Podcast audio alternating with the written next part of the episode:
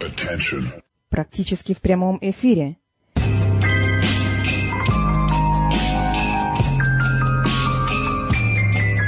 Из любовного гнездышка Елены Гаджиевны Исинбаевой и Александра Михайловича Овечкина представляем Биг Шоу от Спорт Радио 360.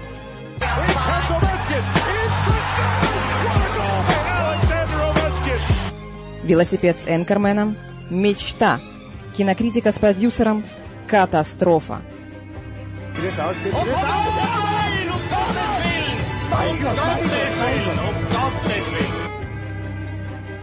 Поэтому слово предоставляем настоящим героям. Hi, hier ist Uta Steff. Grüß euch, hier spricht Hans Krank. Hallo, hier ist Malaika Mihambo. Hallo, hier ist Thomas Müller. Hallo, hier ist Gina Lückenkämper. Hallo, Sie hören Christoph Daum. Биг Шоу на немецком. Сейчас. «2022 Prosit. Auf geht's, bitte. Big Show, Sportradio 360. Wie ihr vielleicht gemerkt habt, kein Sponsor mehr seit ein paar Wochen. Also gerne unterstützen, denn die Kohle wird knapp. Das nur nebenbei, wer unterstützen möchte, möchte steilpass at sportradio360.de, eine Mail, da gibt's dann alle Informationen. Wir legen heute los mit Fußball. Eigentlich war Toni Tomic auch geplant, der war dann kurzfristig verhindert. Die ersten 36 Minuten äh, großartig mit Thomas Wagner über ganz, ganz vieles. Danach zwei Teile mit Michael Körner. Zunächst über die Beatles, dann über die BBL. Back are the German Power Rankings, aber es sind die deutschsprachigen Power Rankings, also auch Österreich mit eingeschlossen und vielleicht auch die Schweiz. Das gibt's nach ungefähr einer Stunde und zehn Minuten nach 1.27. Da kommt dann die NFL mit Andreas Renner, mit Nicolas Martin und mit Franz Büchner. Nach 1.50 sind wir da beim Motorsport mit Stefan Was Heinrich. Dann das große Comeback des Rollenspiels mit dem Anchorman Markus Gaub. Nach 2.16 geht's zum Skifahren. Lukas Zara und Roman Stelzl nehmen sich eine Viertelstunde Zeit. 2.33 dann Volker Kreisel von der Vierschanzentournee und zwar buchstäblich von der Vierschanzentournee. Nach 2.53 in etwa die NBA mit André Vogt. Dirk Nowitzki wurde ja geehrt gestern Abend. Und nach 3.14 dann noch der abschließende Tennisteil mit Sebastian Kaiser von der Bildzeitung. Ein neues Jahr beginnt und es beginnt äh, mit einem Mann, der uns auch ins, aus dem Alten rausbegleitet hat, mit dem fantastischen Thomas Wagner, der in Köln wahrscheinlich ist. Guten Morgen, lieber Thomas. Schönen guten Morgen, lieber Jens. Ist das wirklich wahr? Ich war in der letzten und in der ersten. Das Ja, ist ja, ist ja fast der Ritterschlag. Es ist sagen. fast der Ritterschlag. Auch in der letzten dabei war Toni Tomic, der uns eigentlich auch für heute sein Okay gegeben hat. Wahrscheinlich kommt der Toni noch dazu. Wir hoffen es zumindest. Aber Thomas, wir beide haben auch ganz, ganz viele Themen. Äh, Das erste Thema, das ich dir gerne aufs Brot schmieren möchte, ist folgendes. Du bist einer von diesen Leuten, die sagen, eigentlich schaue ich ja gar kein Darts, aber dann hast du es doch wieder getan. Ich habe Nee, das stimmt so nicht ganz, Jens. Ähm, ich war ja schon 2013 im Eli Pelli ähm, und habe mir das mal angeschaut und ich finde das ähm, eine fantastische äh, Leistung, was die da, was die da bringen. Zwei Wochen lang und vor allem, wenn du so ein Finale spielst über zwei, drei Stunden, immer wieder diese Konzentration aufrechtzuerhalten. Man Ja. kennt das ja selber, wenn man, da, wenn man mal Minigolf spielt oder Bowling oder Golf, wie schwierig es ist, wenn man ein, zwei, dreimal was getroffen hat, dann weiterzutreffen, diese Konzentration hochzuhalten. Das ist für mich eine ganz tolle Leistung. Und wenn ich sowas sehe wie dieses Halbfinale Wright gegen Anderson, das finde ich brillant, das reißt mich richtig mit. Ich sage nur, es ist für mich kein richtiger Sport, äh, weil, es- weil es für mich, äh, ähm, weil die körperliche ähm, Komponente, äh, also äh, ich sag mal so, wie der ein oder andere Spitzenathlet körperlich daherkommt, ähm, dann ist es, also das ist für mich, fällt so eher in den Bereich Schach fast für mich, Ja. aber dennoch ganz, ganz großen Respekt vor dem, was die da leisten. Und äh, muss auch sagen, hier gerade beim Finale, äh, wenn, wenn du siehst, wie bitter das äh, für Bulli war, wenn er jetzt, glaube ich, sein siebtes großes Finale verliert oder sowas. Also das geht mir schon auch, das nimmt mich schon mit, muss ich sagen. Also der Unterhaltungswert, also wir können uns, glaube ich, äh, un, ungelogen darauf einigen, dass es große Unterhaltung ist. Das auf jeden Fall. Und dann Sport oder nicht, ich bin auch eher auf, ich sag eher, es ist ein Spiel einfach, was ja nicht grundsätzlich ausschließt, dass es Sport ist. Aber natürlich, man genau. schaut, man schaut gerne zu. Das, Definitiv. Und, und ich finde vor allen Dingen auch, äh, auch so diese Charaktere, ne? also auch so ein, so ein Price, der natürlich eine unglaublich große Fresse hat, aber der von A bis Z nur ausgebuht wird Ja. und dann trotzdem eigentlich gute Nerven hat. Also ich finde auch die Charaktere da oder diese Lebensgeschichten von vielen, ne? weil viele eint ja aus eigentlich relativ einfachen Verhältnissen hochgekommen zu sein und wie, wie fleißig du dafür sein musst. Also ich habe da allergrößten Respekt davor und ich, ich bin, also da weiß ich jetzt nicht, wie du darauf kommst, ich bin bekennender Dart-Schauer. Also vor allen Dingen, weil ich, äh, ich, ich habe eine gewisse Attitüde oder ein Fable für, für Sportarten, für, für Zehnkämpfe und für Minigolf und immer Contest. Aber ich bin ein so schlechter Dartspieler, dass mein Respekt davor noch viel größer ist, muss ich ganz ehrlich sagen. Äh, mein Sohn hat jetzt erst die Scheibe wieder aufgehängt, nach, nach langer Zeit. Man muss ein bisschen mehr üben und das sieht man auch bei der Wespe. Ich weiß nicht, ob du es gesehen hast, diese Serie auf Sky. Sky Original, eh nur ganz Nee, kurz. Die Wespe, also Ulrich Nöthen hat mir, der, hat, der hat mich komplett überrascht, weil den kannte ich bis jetzt nur aus, aus Machwerken wie das Sams. Eher, also ich hatte ihn eher langweilig eingeschätzt, aber in die Wespe ist er, ist er groß und auch der Hauptdarsteller, dessen Namen ich jetzt nicht parat habe, auch, also man kann sich's anschauen. Und Elmar spielt ja auch eine Rolle in der Wespe, also äh, für, für alle Darts-Freunde kann man sich anschauen. Thomas, ich war... Elmar Paulke, du, Elmar Paulke, du weißt, ne, mein erster, mein erster Praktikums- oder freier Platz bei Radio RPR in ich nicht. Köln und Koblenz war mein Mitpraktikant oder mitfreier Mitarbeiter Elmar Paulke. Ich dachte, Elmar ist, also Elmar ist gebürtig auch nicht aus, aus dem Süden oder wie? Nee, aber der, nee, nee, nee, nee, ja sag ich doch, der Köln und Koblenz, also der war in Köln im Studio und ich war in Koblenz und da haben wir uns getroffen, der hat in Köln studiert. Großartig. Hast du Elmar übrigens schon mal Tennis spielen gesehen? Ich glaube, er kann das sehr gut. Äh, ich weiß es gar nicht, ob ich ihn gesehen habe, aber alles, was man hört, ähm, muss er sehr begabt am Racket sein. Ja, das ist wahr. Ähm, ich habe viel Zeit im Auto verbracht äh, die letzten Tage und habe dann nochmal sehr ausführlich reingehört in die elf Leben von Max Jakob Ost äh, vom Rasenfunk, also in die Lebensgeschichte von Uli Hoeneß und fangen wir vielleicht mal so an. Uli Hoeneß ist 75 Jahre alt geworden, das ist glaube ich unbestritten. 70. ah, 70. 70. 70. Oh mein Gott, 70, ja. Habe ich 75 gesagt? Ja, du hast 75. Oh nein, das, das meinte ja. ich natürlich nicht. Nein, er ist natürlich 70 Jahre alt geworden, wie ich eigentlich sagen wollte. Und über seine Verdienste für den deutschen Fußball, ich glaube, die, die, die stehen unzweifelhaft fest. Du kannst gerne mir widersprechen, aber ich möchte vielleicht so anfangen. Es ist natürlich ähm, in Folge vier oder fünf von diesen elf Leben von Max ist diese große Rivalität mit dem HSV und auch die große Rivalität mit Günther Netzer als, als, als Manager auf der anderen Seite ein Thema. Thomas, wenn du zurückschaust auf die Zeit, und ich glaube, es muss ja die Zeit gewesen sein, als du zum HSV geworden bist, aber äh, ist man da traurig? Ist man immer noch happy? Weil ich, ich war damals ja auch, Ernst Happel war der Coach und ich weiß noch, wie Magath dieses Tor schießt, gegen Juventus. Ich habe mich gefreut, als ob ich geschossen hätte. Also, äh, aber wie, wie ist Ja, da deine äh, Gemütslage? Also ich bin 76 HSV-Fan geworden, im ähm, Alter von fünf Jahren. Und ähm, sagen wir mal so, also ich bin es schon geworden vor der großen Zeit, weil mein Vater halt HSV-Fan war. Er hat in Saarbrücken von Uwe Seeler ähm, einen, äh, einen Ball signiert bekommen bei einem Freundschaftsspiel, wo er bei seiner Tante in Saarbrücken war. Und von da an war die ganze Familie infiziert. Ich bin natürlich dann reich belohnt worden in, in meiner Anfangszeit, also alleine. Was ja die wenigsten wissen, also wenn ich das in Köln einem erzähle, die glauben mir immer, dass der FC der größte Verein der Welt ist, also ganz knapp hinter den Bayern. Ähm, zwischen 77 und 83 in sechs Jahren in vier Europapokalfinals. Das muss man sich mal vorstellen. Und es ist auch nicht zu viel gesagt, wenn man sagt, dass diese Mannschaft 83 tatsächlich die beste in Europa gewesen ist. Ähm, was man ähm, festhalten kann, ähm, das sage ich durchaus, also selbstkritisch, ich kann mich ja nicht selbst kritisieren, ich habe ja damit nichts zu tun, aber als HSV-Fan, der HSV hatte schon relativ gute Voraussetzungen damals und hat relativ wenig daraus gemacht. Ein großes Problem waren immer die Finanzen in Hamburg. Du hattest zwar dieses Riesenstadion, das Volksparkstadion, das ja auch sehr unwirtlich war, wenn du da im, im Regen oder im Wind gestanden hast, aber der HSV hatte selbst zu seinen großen Zeiten, wie das ja in ganz Deutschland auch war, 30.000, 40.000 im Schnitt. Und das hat gerade gereicht, um so die ganzen Kosten abzudecken. Und die Mannschaft war natürlich schon auch dann irgendwann für die damalige Zeit relativ teuer. Und wenn du siehst, äh, wie die Mannschaft dann aussah, die 1987 den Pokal und damit den letzten Titel gewonnen hat und das mit der Mannschaft von vier Jahren vorher vergleichst, da musst du sagen, ist das schon ein extremer Qualitätsunterschied. Äh, Günter Netzer hat sich ja auch dann relativ ähm, schnell verabschiedet, weil ihm war das einfach alles zu stressig. Er war ein genialer Manager. Er hat Sebec geholt, er hat Happel geholt. Er konnte mit den Spielern, die haben ihn alle respektiert. Hm. Es gibt ja diese lustigen Geschichten, er wollte immer mittrainieren. Und irgendwann hat Horst Rubeck alle darauf angesetzt, dass Günter Netzer keinen Ball angespielt bekommt. Der ist eine halbe Stunde mitgelaufen und sie haben ihn geschnitten und er ist fast ausgerastet. Also das war auch einer, der die Spieler verstanden hat.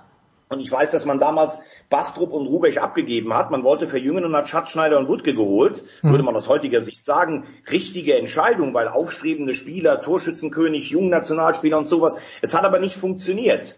Warum auch immer, äh, ob das an Wutke lag, der sicher eine große Fresse hatte, oder auch Schatzschneider, der heute noch sagt, ich habe mich nicht gut verhalten. Und so ist dann auf der anderen Seite, weil dann irgendwann noch die Kontinuität weg war, auf der anderen Seite ist der Rivale aus dem Süden, der zu der damaligen Zeit dem HSV klar unterlegen war, äh, vor allen Dingen, also das bleibt unbestritten, alles was Bayern München heute ist, ist sicherlich ein Verdienst von Gerd Müller und, und Sepp Meyer und Franz Beckenbauer, die den Grundstein sportlich gelegt haben. Auch Uli Hoeneß, der natürlich ein Weltklasse-Spieler war. Aber was danach kam, mit dem Verkauf angefangen von Karl-Heinz Rummenigge, der die, der die Schulden äh, getilgt mhm. hat zu Inter Mailand, ist alles erstmal Uli Hoeneß äh, Werk. Das bleibt unbenommen. Auch wenn, und das darf man auf jeden Fall nicht vergessen, da viele Dinge dabei waren, wo man, wenn man heute drauf guckt, sagen muss, boah, da haben aber ganz schön viele unterstützt und oh ja, erhöhen auch, das selber auch, auch. Auch aus der Politik heraus, ja. Also, also hört, genau, euch, hört euch das von Max nochmal an, ja. Also in den 70er Jahren. Ja, ja. Also, das fing ja in den 70er Jahren schon an. Also klar, dass sie das Olympiastadion da hatten,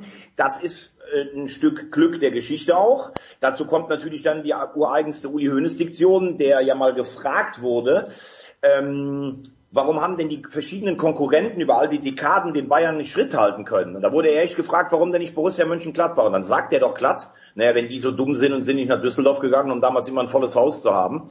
Und das, finde ich, ist dann schon auch ein Stück weit, ähm, ja, eine Arroganz, die er eigentlich nicht nötig hat, weil was Gladbach geschafft hat mit dieser kleinen Stadt und diesem kleinen Stadion, das sollte man erstmal nur anerkennen. Und dass die mhm. irgendwann mit den Bayern nicht mehr mithalten können, ist auch klar. Vor allen Dingen haben die Bayern ja ähm, wenn sie früher im Ausland in den 70er Jahren äh, äh, Freundschaftsspiele bestritten haben, da gab es ja eine Lex Bayern auch vom Finanzministerium in Bayern, dass die das Geld ausländisch parken durften beziehungsweise gar nicht versteuern mussten, wo sie damals schon einen Vorteil gegenüber der Konkurrenz hatten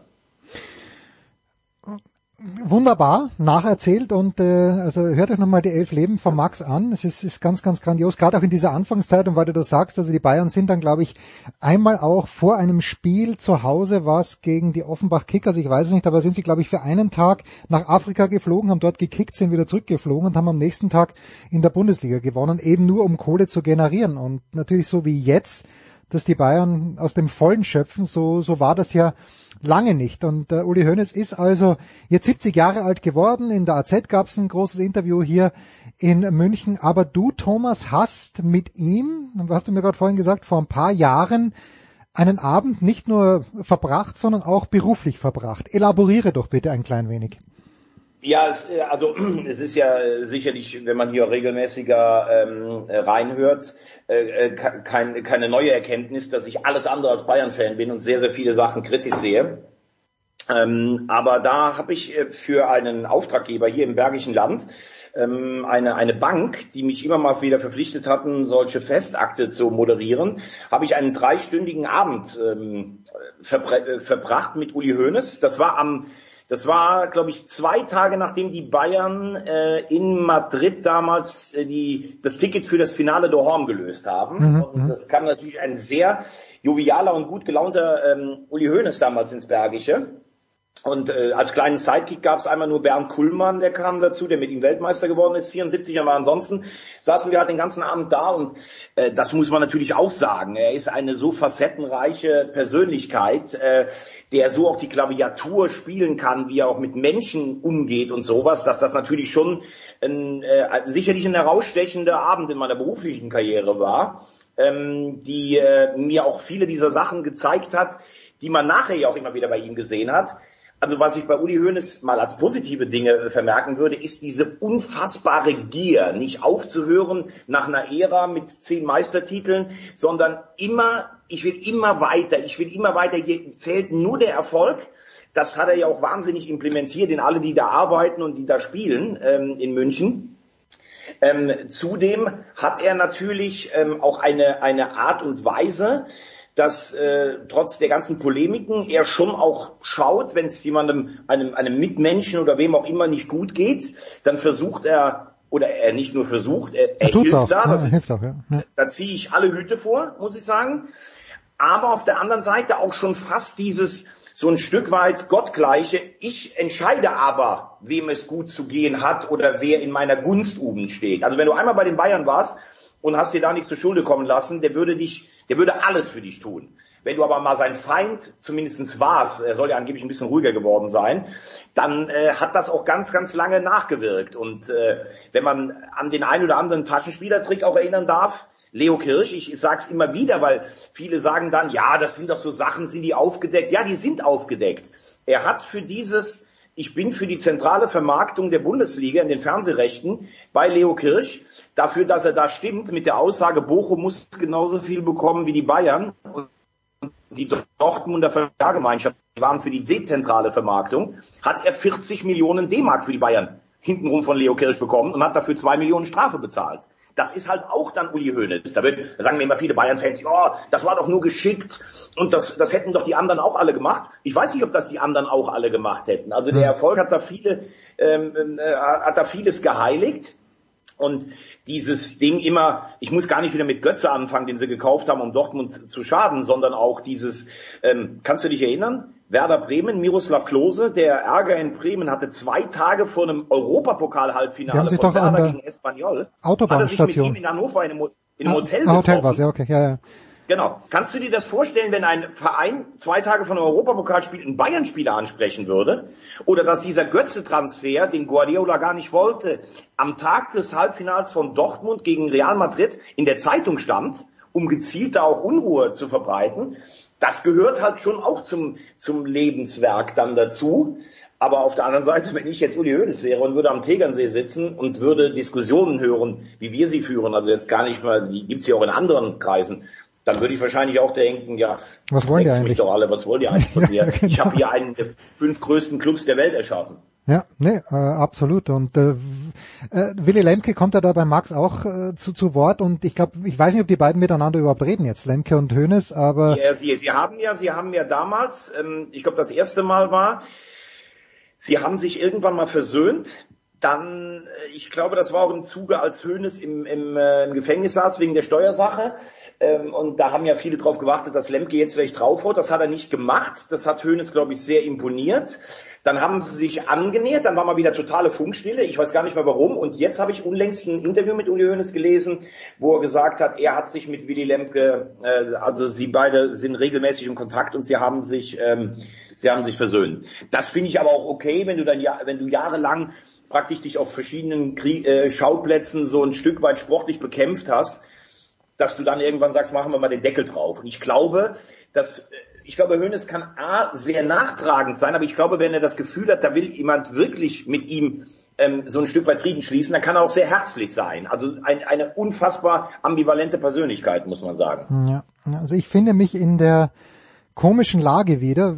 Hier in München, also als es als Hönes noch, sagen wir mal, wirklich die Abteilung Ab Attacke war, dann und täglich irgendwas gekommen ist in den Zeitungen und haben gedacht, ist das anstrengend und bisschen mühsam und ich bin ja auch kein kein Fan der Bayern äh, und habe dann aber herausgefunden, a meistens was er sagt stimmt. Also äh, es ist immer zumindest ein Körnchen Wahrheit in dem, was er sagt. Es ist zumeist unangenehm, was er sagt, aber wahrscheinlich eben genau, weil weil da nicht ein bisschen mehr als ein Körnchen Wahrheit drin ist. Und wenn ich dann nach Österreich fahre und äh, gerade auch äh, mit, mit österreichischen Fußballfans rede oder mit meinen Kumpels rede, da, da bin ich dann in der, in der Position plötzlich, wo ich Uli Hoeneß verteidige, weil ich irgendwie denke, ich wohne hier in München, äh, ich kenne ihn persönlich überhaupt nicht, äh, aber ich, ich respektiere das, was er gemacht hat. Äh, das ist ganz, ganz komisch, also ganz generell. Also wenn ich in Österreich bin, dann werde ich plötzlich zum, zum München-Verteidiger, zum Bayern-Verteidiger und zum Hoeneß-Verteidiger. Ich weiß auch nicht. Also warum. ich sehe dich aber jetzt mittlerweile auch in einem anderen Licht, muss man ganz ehrlich sagen. aber ähm, ja, äh, was, was sicherlich irgendwie, was sicherlich auch alles dazugehört, ist so, ähm, dass er natürlich unfassbar clever war zu Beginn direkt schon was, was Merchandising und sowas angeht, was es ja alles gar nicht gab. Da war ja wohl 78, hat Ja, er wohl ja. eine Reise mit seiner Frau nach San Francisco gemacht Genau. und hat dann das erste Mal gesehen, was es da bei der NFL zum Beispiel alles gibt. Er hat immer gewusst, dass wirtschaftliche Stärke die Grundlage für alles andere ist. Ähm, Transferwesen der Bayern habe ich mich auch schon oft so geäußert. Ich finde es relativ ideenlos, äh, das ganze Ding immer darauf zu fußen, den stärksten Konkurrenten A zu schwächen und wenn er noch ein guter Spieler ist für die eigene Mannschaft, dann ist es auch, äh, ist es auch gut. Auch dieses, äh, was ja immer von Bayern-Fans angestimmt wird, diese, diese Heulerei, oh, wir haben ja so viel weniger Geld als die Engländer. Ja, aber wenn in England ein Grealish auf den Markt kommt, dann gibt es halt vier oder fünf Vereine, die sich da gegenseitig überbieten. Also da kriegt nicht ein Verein jeden, jedes Jungtalent und bei uns kann selbst Dortmund als, als Zweiter kann einfach nichts machen. Als Dortmund über den Bayern war, 2012, äh, da haben sie einfach mal Lewandowski, Hummels und Götze, haben sie einfach mal Tabula Rasa gemacht. Und dann irgendwann nach ein paar Jahren wieder zu sagen, ah, unser Verhältnis zu Aki Watzke ist ja so gut und zu Dortmund, wir sind ja die Leuchttürme. Also das ist auch immer so ein bisschen die Bayern, äh, sie bekämpfen dich, wenn du auf Augenhöhe bist, weißt du noch, wie Hopp damals Halbzeitmeister mit Hoffenheim war, wo Rummenigge mal ein bisschen gepoltert hat. Und dann hat der Hopp gedacht, oh Gott, ich verliere meine Freundin in München. Und plötzlich sind die Siebter geworden in der Rückrunde. Da waren noch alle Ambitionen, das Geld ist rausgezogen worden.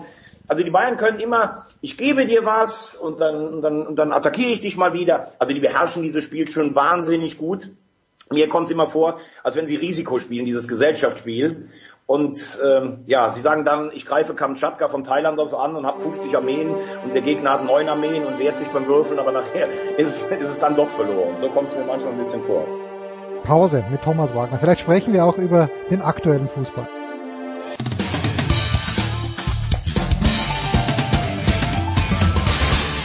Hallo, hier ist Hagen Stamm und ihr hört Sportradio 360.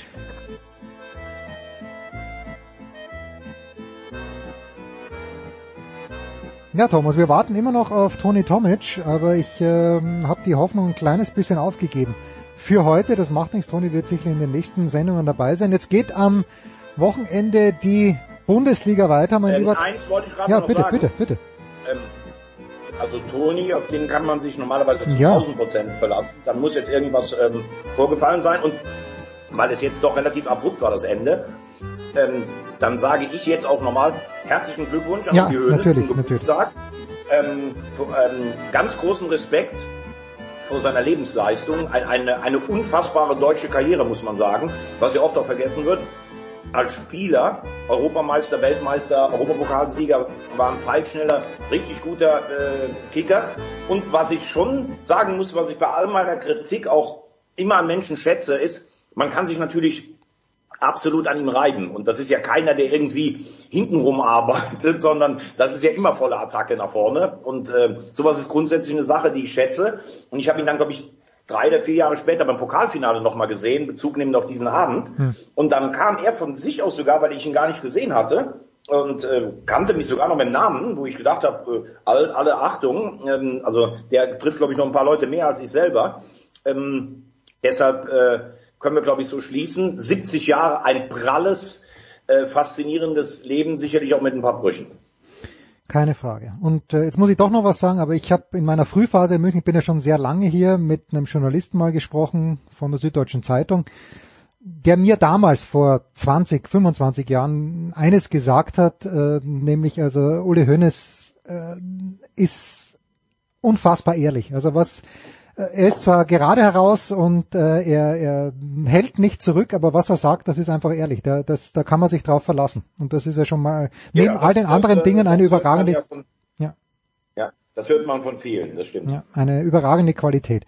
Alles Gute äh, von dieser Stelle nochmal der Hinweis, hört euch die Elf Leben von Max an, wenn es nicht schon gemacht habt, ist wirklich ganz, ganz fantastisch geworden und ich weine ein kleines Tränchen mit dem Thomas, weil der HSV 1983, naja, wir sprachen drüber. Jetzt Thomas, Ja, Ernst, Ernst Happel, ich werde ihn immer verehren. naja, ich meine allein über Ernst Happel, die Geschichte, die du mir Ja, über Ernst Happel könnten wir eine eigene Folge hier machen, das sollten wir mal tun. Das sollten wir tun, aber dann laden wir bitte ähm, den Holger Gerz mit ein von der SZ, weil ich glaube, der Holger, äh, der hat Ernst Happel fast gleich geschickt. Der Holger ist ja ähm, doch dem SV Werder Bremen zugetan, aber Ernst Happel ist in seiner säulenheiligen Liste, glaube ich, auch einer der Top 3. Müssen wir so machen. Sehr gern. Es geht am Wochenende wieder los. Die Bayern würden das Spiel gegen Gladbach gerne verschieben. Das wird höchstwahrscheinlich nicht stattfinden. Thomas, wenn wir uns jetzt mal äh, das, das Big Picture anschauen, abgesehen davon, dass wir natürlich befürchten müssen, dass es Spielabsagen geben wird, aber worauf, ja, was ist die große Story in diesem Frühjahr? Weil die Bayern ja auch, wenn wir mal ganz ehrlich sind, mit der zweiten Besetzung wahrscheinlich trotzdem zu stark sind für den Rest der Liga. Aber was ist die, was ist die große Story, die dich ein bisschen packt?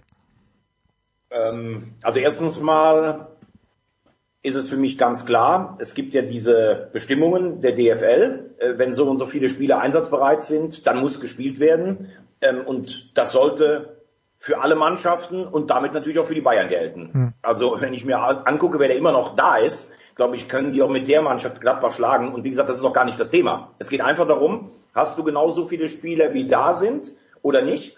Ähm, ich glaube, es wäre auch ein ganz gutes Zeichen der Bayern zu sagen, wir spielen trotzdem, damit es nicht wieder nach einer Sonderbehandlung äh, aussieht. Ich bin gespannt, wie wie es ausfällt. Es ist ja noch, also die Bayern wollen ja wohl äh, verlegen, ähm, Gladbach will es nicht. Jetzt bin ich gespannt, wie die DFL ähm, ähm, entscheidet. Und das große Thema ist für mich ganz einfach, dass ich in diesem Falle, und da äh, möchte ich nicht nur die Bayern ansprechen, sondern alle, dass man da einfach ganz klar sehen kann, was wir immer sagen, wie weit sich der Fußball von allen anderen Dingen entfernt hat. Warum müssen diese ganzen Spieler über Neujahr und Weihnachten nach Dubai, auf die Malediven, wohin? Was soll das? Die können seit zwei Jahren als eine der ganz wenigen Berufsgruppen alles weiter durchziehen.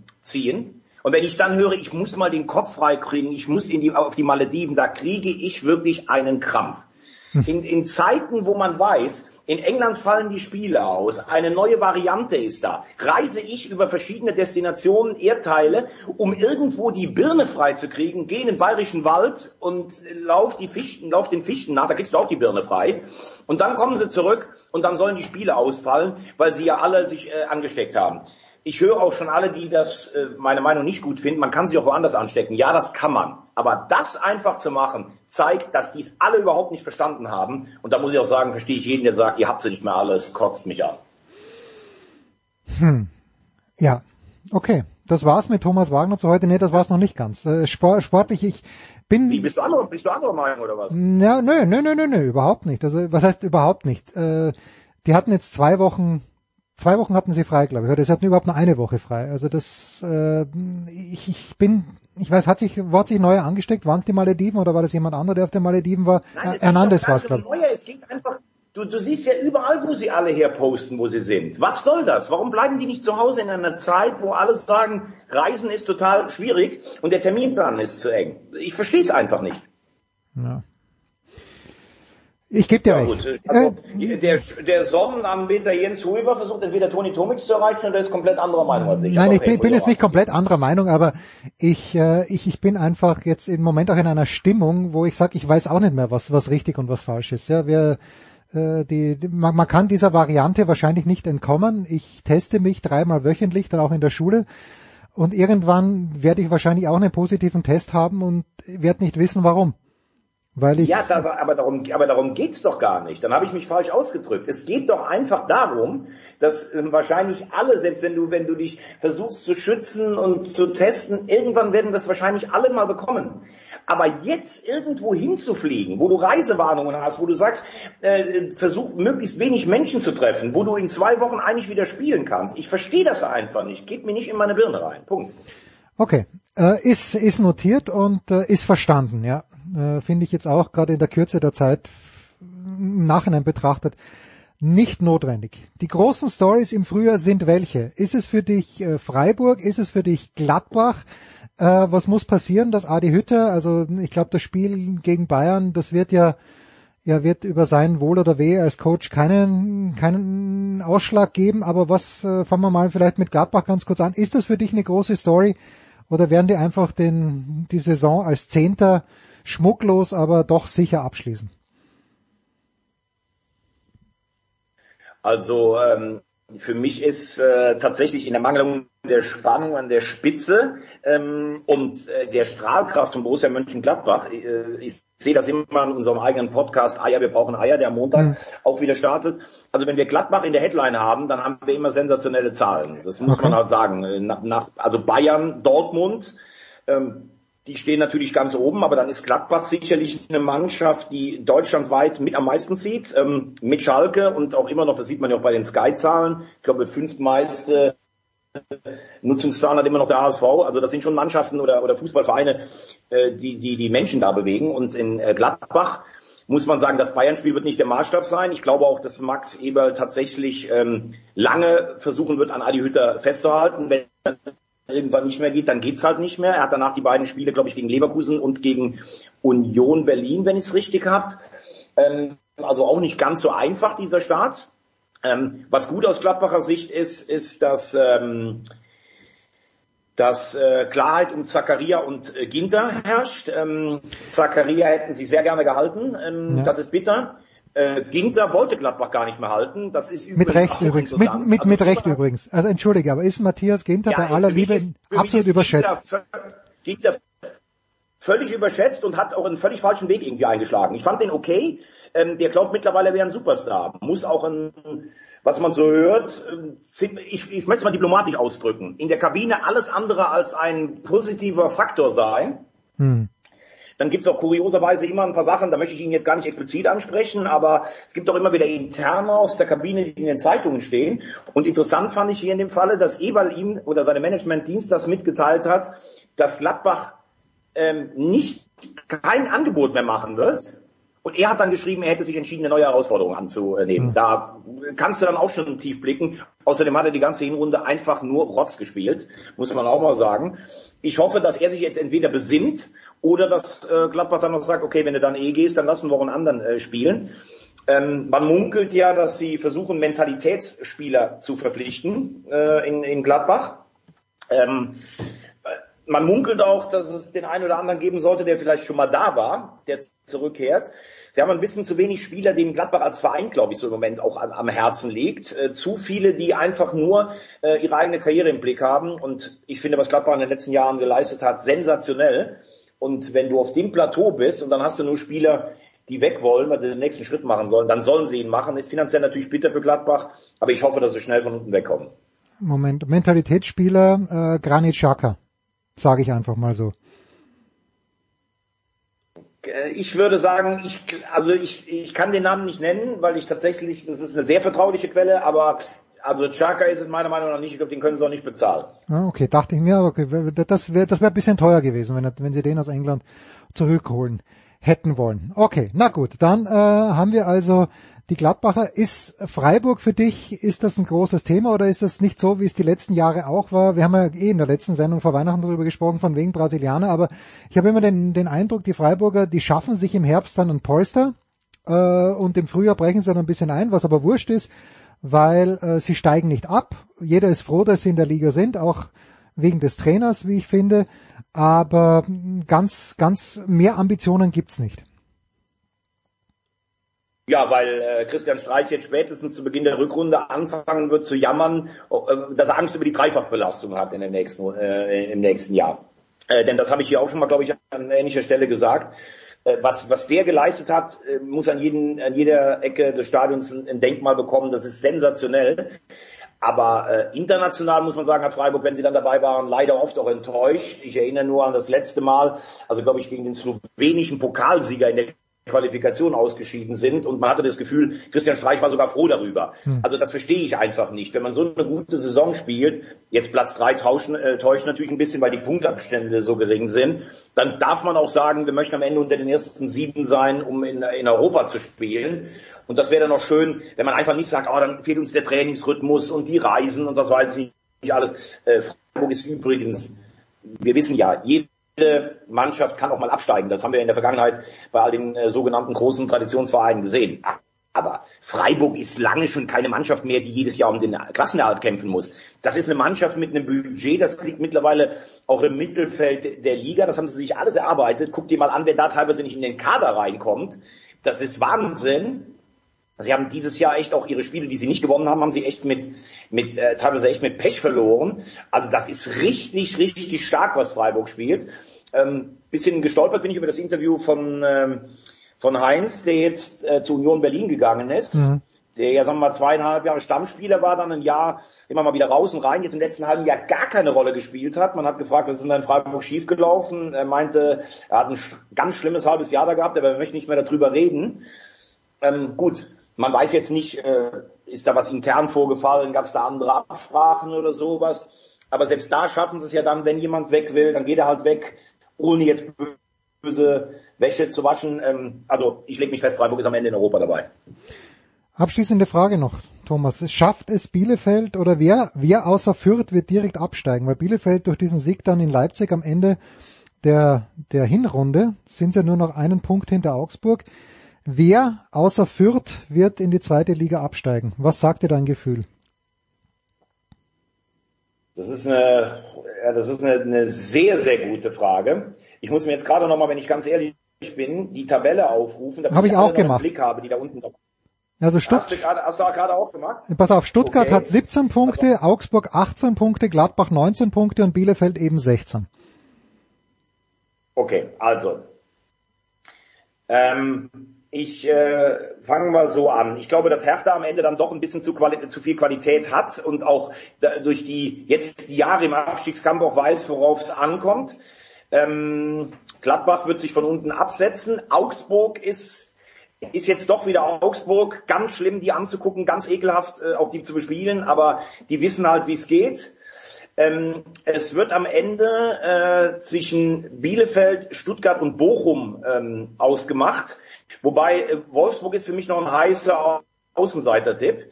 Ähm, weil auch da sind so Sachen, so ein Weghorst, der nur weg will, der der äh, irgendwie ähm, mit, mit hängendem Kopf darum läuft. Äh, Kofeld, der wahrscheinlich einer der schlechtesten Bundesliga-Trainer aller Zeiten, aber Danke. sympathisch kann er erklären, ja, ja, nee, nee, er, ja. warum sie ein Spiel nach dem anderen verlieren.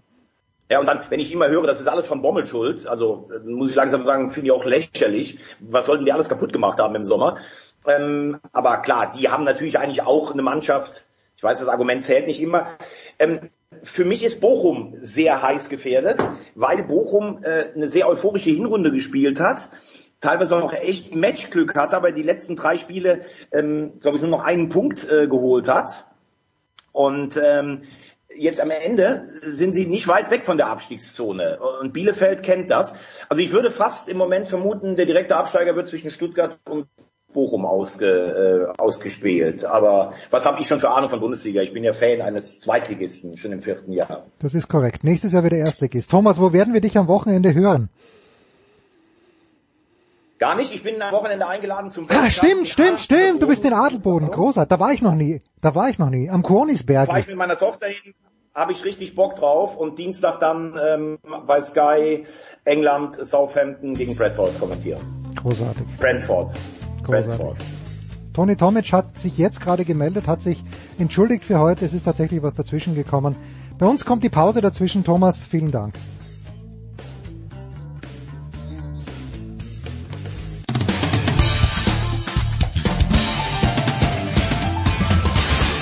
Hallo, hier ist Fabian Ambüchen und Sie hören Sportradio 360.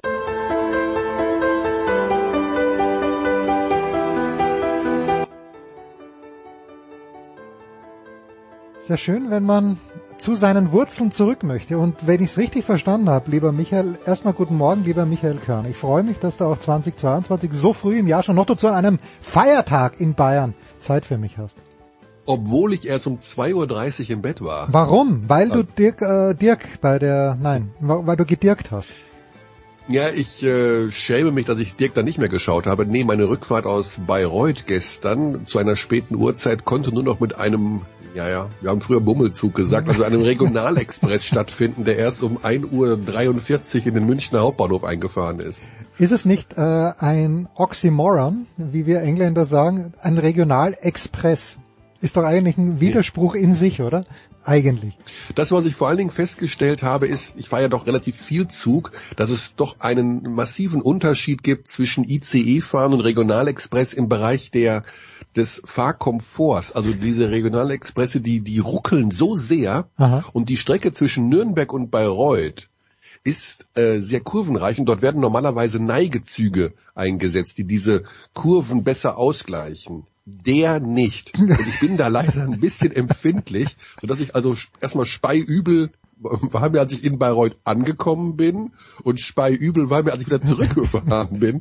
Äh, deswegen war das alles so ein bisschen, ähm, ja, aber natürlich bin ich froh, dass diese Strecke dorthin überhaupt äh, erschlossen ist, denn Bayreuth liegt ja nun doch etwas weiter weg, als man vermuten möchte. Ich sag mal so, wir sind aber sehr, sehr froh, dass, dass deine Ökobilanz wenigstens stimmt, weil ich bin den ganzen Dienstag auf Straßen unterwegs gewesen, in, äh, in Belgien, in Deutschland, in Frankreich und ich muss dir sagen, die Franzosen, modernes hm. Raubrittertum. Ich habe äh, mir über Google Maps habe ich mir ein, äh, eine Route zusammenstellen lassen, die über Belgien ging. Und aus welchen Gründen auch immer, ich bin sehr, sehr früh weggefahren, hat Google Maps das dann geändert und ich bin über Frankreich gefahren. Alle zehn Kilometer Mautstelle, die nehmen es von den Lebenden und die Autobahnen sind absolut scheiße. Da frage ich mich in Deutschland, also Scheuer ist natürlich komplett unfähig gewesen für sein Amt, ähm, warum in Deutschland die Autobahnen so gut sind und es dennoch keine Maut gibt für Pkw. Es ist mir ein ganz, ganz großes Rätsel. Zum Thema Raubrittertum auf internationalen Strecken noch hier mein Beispiel aktuell aus Österreich, Jens, und da könntest du ja, vielleicht komm, auch helfen. Wir haben die Vignette. Pass auf, ganz, ja. ja, pass auf. Ich bin dort geblitzt worden vor einigen Wochen und äh, 12 kmh zu viel, also 80 erlaubt, 92 buff. Dann bekomme ich den Bescheid. Also erstmal muss ich mich äußern, habe ich auch ganz brav gemacht, online, ich bin gefahren, bla bla blub. Und dann kommt der Bescheid, 50 Euro mhm. oder ersatzweise sechs Stunden Arrest. ja, das steht da. Ich kann, es steht wirklich da. Ich kann, also sechs Stunden, also alternativ sechs Stunden, ich weiß nicht, ob da Arrest stand, aber auch nicht Haft, aber sechs Stunden mich da in, in ein Gefängnis setzen.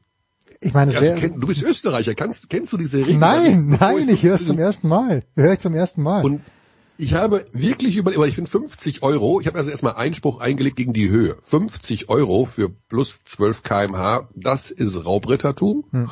Und zum anderen habe ich mir überlegt, und meine Frau auch gefragt, ich meine irgendwie, das ist in Salzburg oder sowas, da setze ich mich halt sechs Stunden beim nächsten Mal, wenn ich da bin, in irgendeinem Raum oder was. Ich meine, ich weiß, ist ja interessant auch mal, oder? Ich, oder soll man das besser nicht machen, weil man da nur ja, ich weiß nicht, ob es in deinen Vorstraßen, ja, pass auf, aber geht es dann in deinen, wenn du dann eine, ja. ein polizeiliches Führungszeugnis benötigst, würde das dann eingehen? Bin mal sechs Stunden in Österreich äh, wegen einer Überschreitung von 12 kmh im Häfen gesessen. Ich weiß nicht, würde das drinstehen?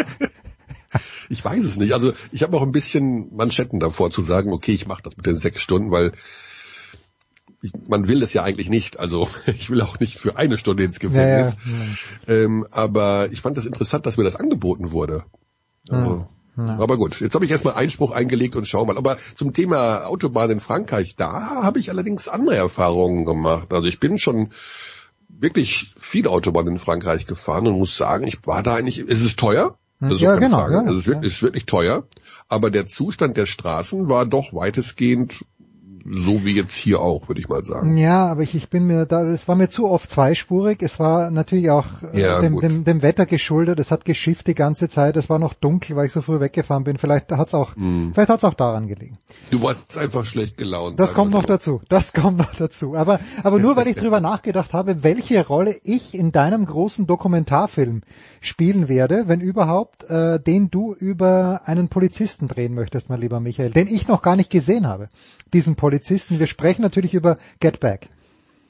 Genau, ja, also ähm, in Teil drei in Teil drei ähm, im Mittelpunkt steht das Konzert auf dem Dach der, der Apple Studios. Also die Apple Studios sind nicht das, was die junge Bevölkerung heute glaubt, was die Apple Studios sind, sondern die hießen damals so die Musikstudios der Beatles. Und ähm, da gibt es zwei Polizisten, die, naja, die Beatles haben halt einfach unangemeldet oben auf dem Dach angefangen, ein Konzert zu spielen. Unten versammeln sich ein paar Menschen und hören irgendwie, sehen konnte man sie nicht, aber man hört die Beatles irgendwie da oben spielen. Und dann kommt natürlich so, als wäre es auch im, äh, ja, wir reden jetzt hier Ende der 60er Jahre, da kommen die Polizisten und wollen natürlich für Recht und Ordnung sorgen und wollen dieses Konzert, weil es ja Beschwerden gab von irgendwelchen Menschen, äh, beenden. Und äh, diese Dokumentaraufnahmen sind halt so nah dran und so authentisch, weil die mit diesen beiden Polizisten quasi mitgehen. Also die gehen dann unten in den Laden rein, wo man dann oben aufs Dach gehen kann und die sagen einfach, ihr müsst dieses Konzert beenden hm. oder ihr müsst zumindest die Verstärker ausstellen oder irgendwie sowas. Und mich würde halt unheimlich interessieren. Also das wird dann am Ende auch durchgesetzt. Ähm, am Ende, die spielen ja auch nur, weiß ich nicht, 20 Minuten und dann werden die Verstärker ausgedreht. Ähm, beenden die das Konzert und mich würde halt unheimlich interessieren, was die da heute drüber denken. Mhm, Also die mhm. waren bei einem der legendärsten Oh ja. Musikkonzerte der Menschheitsgeschichte diejenigen, die es abgestellt haben.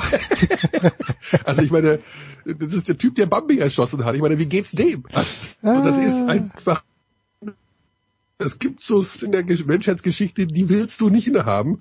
Und äh, das sind doch ganz junge Burschen noch, also die sind äh, maximal, weiß ich nicht, 25 oder sowas. Und dann natürlich mit diesem äh, mit diesen Mützen und dem Riemen, die sie knapp über den Kinn vorbeiführen und darauf rumkauen. Also äh, allein das schon alles, diese diese zwei, drei Sachen, die man diese beiden Jungs unbedingt mal fragen möchte und die werden jetzt Mitte 70, Ende 70 sein vielleicht und hoffentlich noch ein gutes Leben führen. Das würde mich schon wahnsinnig interessieren. Ich habe mir extra wegen dieser Dokumentation, so wie du auch Disney Plus gehört, ich habe allerdings noch nicht Steamboat Willie angeschaut, also das steht noch, steht noch aus. Aber was mich natürlich fasziniert bei dieser, sind mehrere Dinge. Erstens, natürlich die, die Frisuren und die Bärte hat man dort einfach so getragen und auch die Kleidung, aber ich habe es dir eh geschrieben, es gibt ja nach diesem, bei diesem Umzug, wo man zuerst in Twickenham ist, äh, Spoiler Alert und dann geht man in diese Apple Studios, aber da gibt es eben einen, der immer dabei ist mit ganz argen Koteletten und der trägt dann auch Gerätschaft raus und tut dies aber mit Anzug und Krawatte. Finde ich absolut faszinierend, also ganz, ganz ja, der groß. Road Manager, Ja, ja. großartig. Ja, also zwei Dinge sind mir dabei auch aufgefallen. Erstens tatsächlich, dass irgendwie alle recht gut angezogen sind. Also diese Mode der 60er Jahre hatte irgendwie auch einen guten Stil. Also heute siehst du ja so alles. Ne? Du gehst ja auf die Straße und guckst dich um und die meisten haben irgendeinen Casual-Kram an und äh, da kannst du jetzt nicht großartig von dem Mode, ah, das ist aus dem Jahr 2022 oder was reden.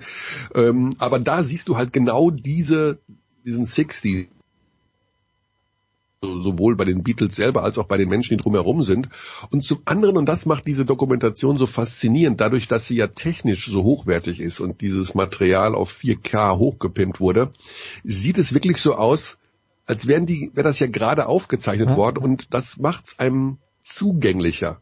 Also wenn sobald du immer diese Schwarz-Weiß-Aufnahmen siehst von früher und äh, alles verschwimmt so ein bisschen und ist so ein bisschen blurry, da denkst du dir, okay, das war eine alte Zeit und ach, das ist ja ewig her. Nur da habe ich das Gefühl, das ist, das ist so nah dran. Also das Letzte Woche. Menschen einfach Ja. wie du und ich, ne? Das ist Ja. nicht weit weg in irgendeiner Zeit, sondern das ist, als wäre es gestern aufgenommen worden.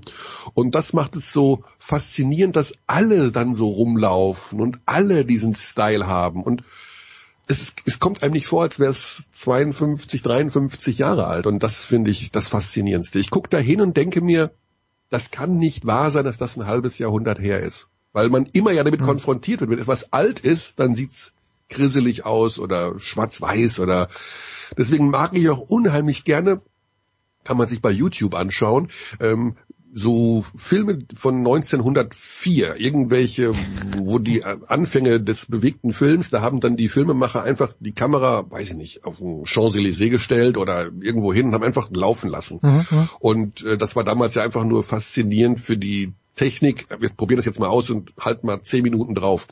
Und das gibt es auch, dass das nachkoloriert wurde und auch auf äh, HD hochgepimpt wurde. Und das sieht dann sofort so authentisch aus. Also so, als wie, ne, wenn du die Originalaufnahmen siehst, denkst du dir, okay, gut, das war echt lange her. Schaust du dir aber dieses hochgepimpte Zeug an, denkst du dir, oh, das waren Menschen wie du und ich, nur halt eben, ne, und äh, aber in Farbe und in HD und die gucken in die Kamera, weil sie gar nicht wissen, was das ist und die sind doch alle schon tot. also irgendwie, Ja, es man hat, es hat was ja. ganz, äh, was ganz mystisches und ah, irgendwie sowas.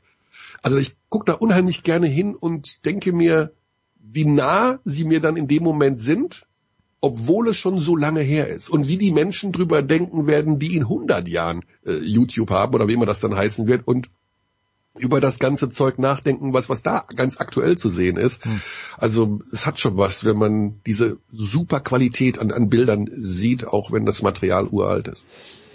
Das zweite, was mir aufgefallen ist, diese Metamorphose, die mit John Lennon passiert. Also schaut es euch selbst an, aber das, das kann ich ja Yoko sagen. Ono ist schuld. Yoko Ja, ja, ja, sie ist schuld, sie ist schuld. Aber da finde ich auch, dass Paul auch in, in, im ersten Teil dann eigentlich zumindest nach außen hin sagt, also okay, damit ist, dass sie da ist, die wollen halt zusammen sein. Aber in Twickenham ist John ja nur anwesend und, äh, und, und sagt im Grunde genommen nichts. Aber dann in den Apple Studios, da, da wird er plötzlich dann schon äh, zum, ähm, zum, ja, zum Player. Und was ich auch nicht wusste, der eine, der dunkelhäutige Klavierspieler, der dann reinkommt, Billy Preston. Billy Preston. Äh, ich, ich hatte ja keine Ahnung, der spielt eigentlich eine tragende, tragende Rolle bei, dem, bei der ganzen Geschichte. Es ist großartig. Also ich, äh, ich, ich bin leider, was heißt leider, ich freue mich ja, dass ich jemand habe, mit dem ich es gemeinsam schaue, aber ich darf den dritten Teil noch nicht beginnen. Ich bin erst mit zwei fertig, aber es ist, es ist fantastisch. Es ist ganz Ja. fantastisch. Und, ja, und Billy Preston spielt, äh, äh, also du hörst musikalisch auch wahnsinnig viel raus, also speziell ist auch bei dem Rooftop-Konzert. Ähm, der spielt wirklich, der wird ja auch der fünfte Beatle genannt, hat eine ganz tragische Lebensgeschichte. Also allein über Billy Preston noch mal was zu äh, drehen. Ich weiß nicht, vielleicht gibt's sogar was, habe ich noch gar nicht geschaut.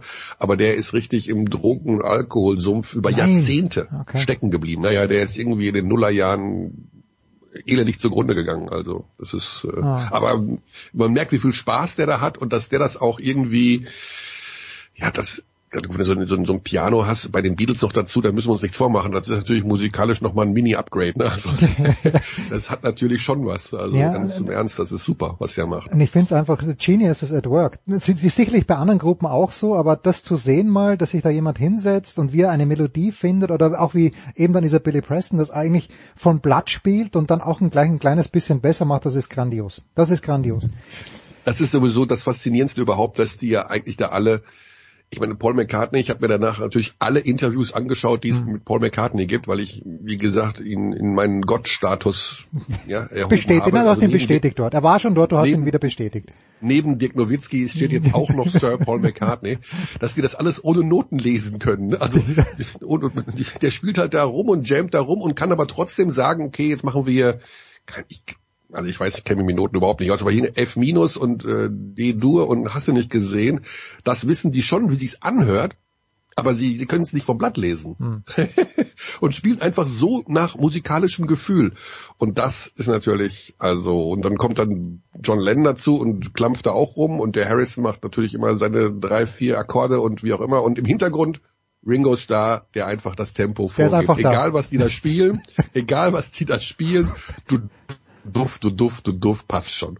Also, ja, ich, das ist ja, man lernt ja so viel über das Musikmachen, wenn man sich diese Doku anschaut. Das ist ja, das ist ja faszinierend. Ja, großartig. Und wie viele Lieder es auch gibt, glaube ich, von Lennon McCartney, die, wo dann drin steht, das ist dieses Lied, das man noch nie gehört hat, aber das muss wohl so sein aufgrund der, Ja. der GEMA und was weiß ich. Ja.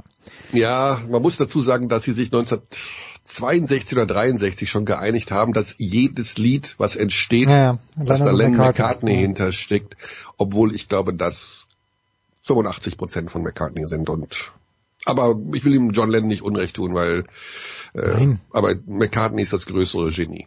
Glaube ich nämlich auch. Aber das ist, äh, tut ja nichts zu sagen. Es ist, also schaut es euch an.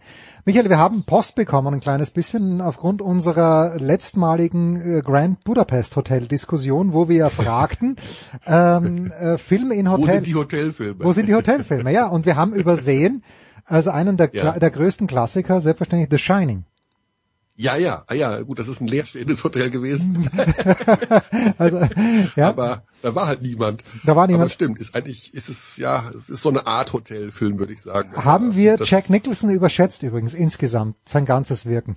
Oder ist Jack Nicholson wirklich einer der ganz großen und nicht nur der ganz großen Laker-Fans? Lakers-Fans wohlgemerkt. Ähm, sagen wir mal so.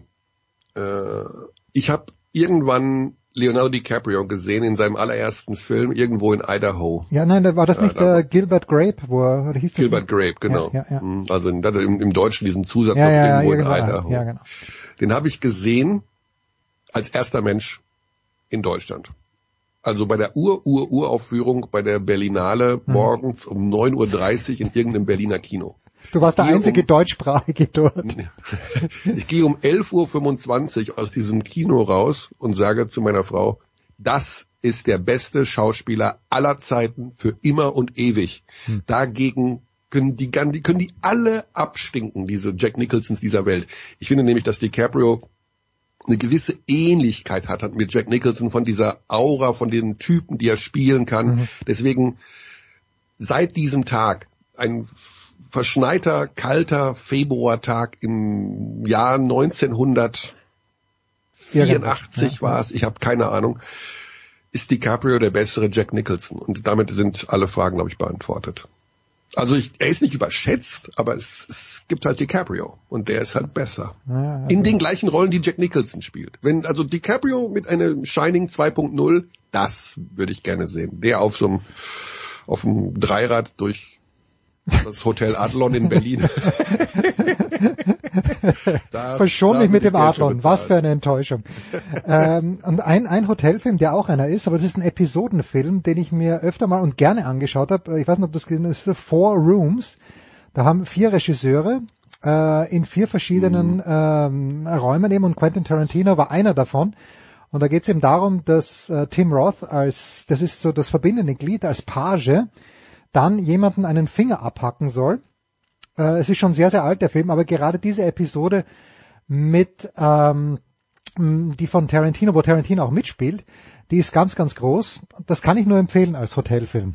Also, okay, das kenne ich leider nicht. Ne? Ja. Ich habe davon gehört, also sagt mir auch irgendwie was, aber noch nicht gesehen. Ja, schön. Ja, Michael. Aber also, Tarantino ist ja meistens irgendwo mit irgendeiner Spinnerei ja, äh, Tarantino. aufgehoben. Mir hat mal ein Produzent in den USA gesagt, äh, ein, ein Filmproduzent, weil ich so geschwärmt habe von Tarantino und er meinte, naja, Tarantino muss man schon unterscheiden. Eigentlich ganz wenig gute Filme, aber sehr viele gute Szenen. Und, äh, und er durfte er durfte in einem Film mal an den Füßen von Selma Hayek lutschen. Ja, das war. Und damit hat er schon sein Lebens, ja. damit hat er sein Lebensziel ja schon erreicht, würde ich sagen. Ich meine, das ist das, was jeder Mensch will. From Dusk Till Dawn war das, glaube ich. Und mit diesem wunderschönen Visual, das äh, Quentin Tarantino den zauberhaften Fuß von äh, Selma Hayek sich zu, nicht nur zu Gemüte, sondern ins Gesicht führt, machen wir eine kurze Pause.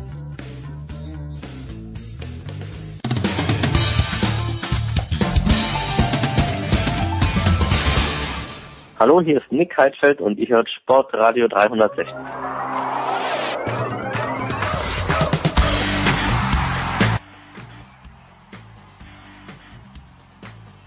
zwei Teile heute mit Michael Körner. Das ist ganz, ganz großartig. Und Michael, aber die entscheidende Frage ist jetzt auch, äh, was haben wir gestern in Bayreuth eigentlich versäumt? Oder ich zumindest, ich habe nichts gesehen.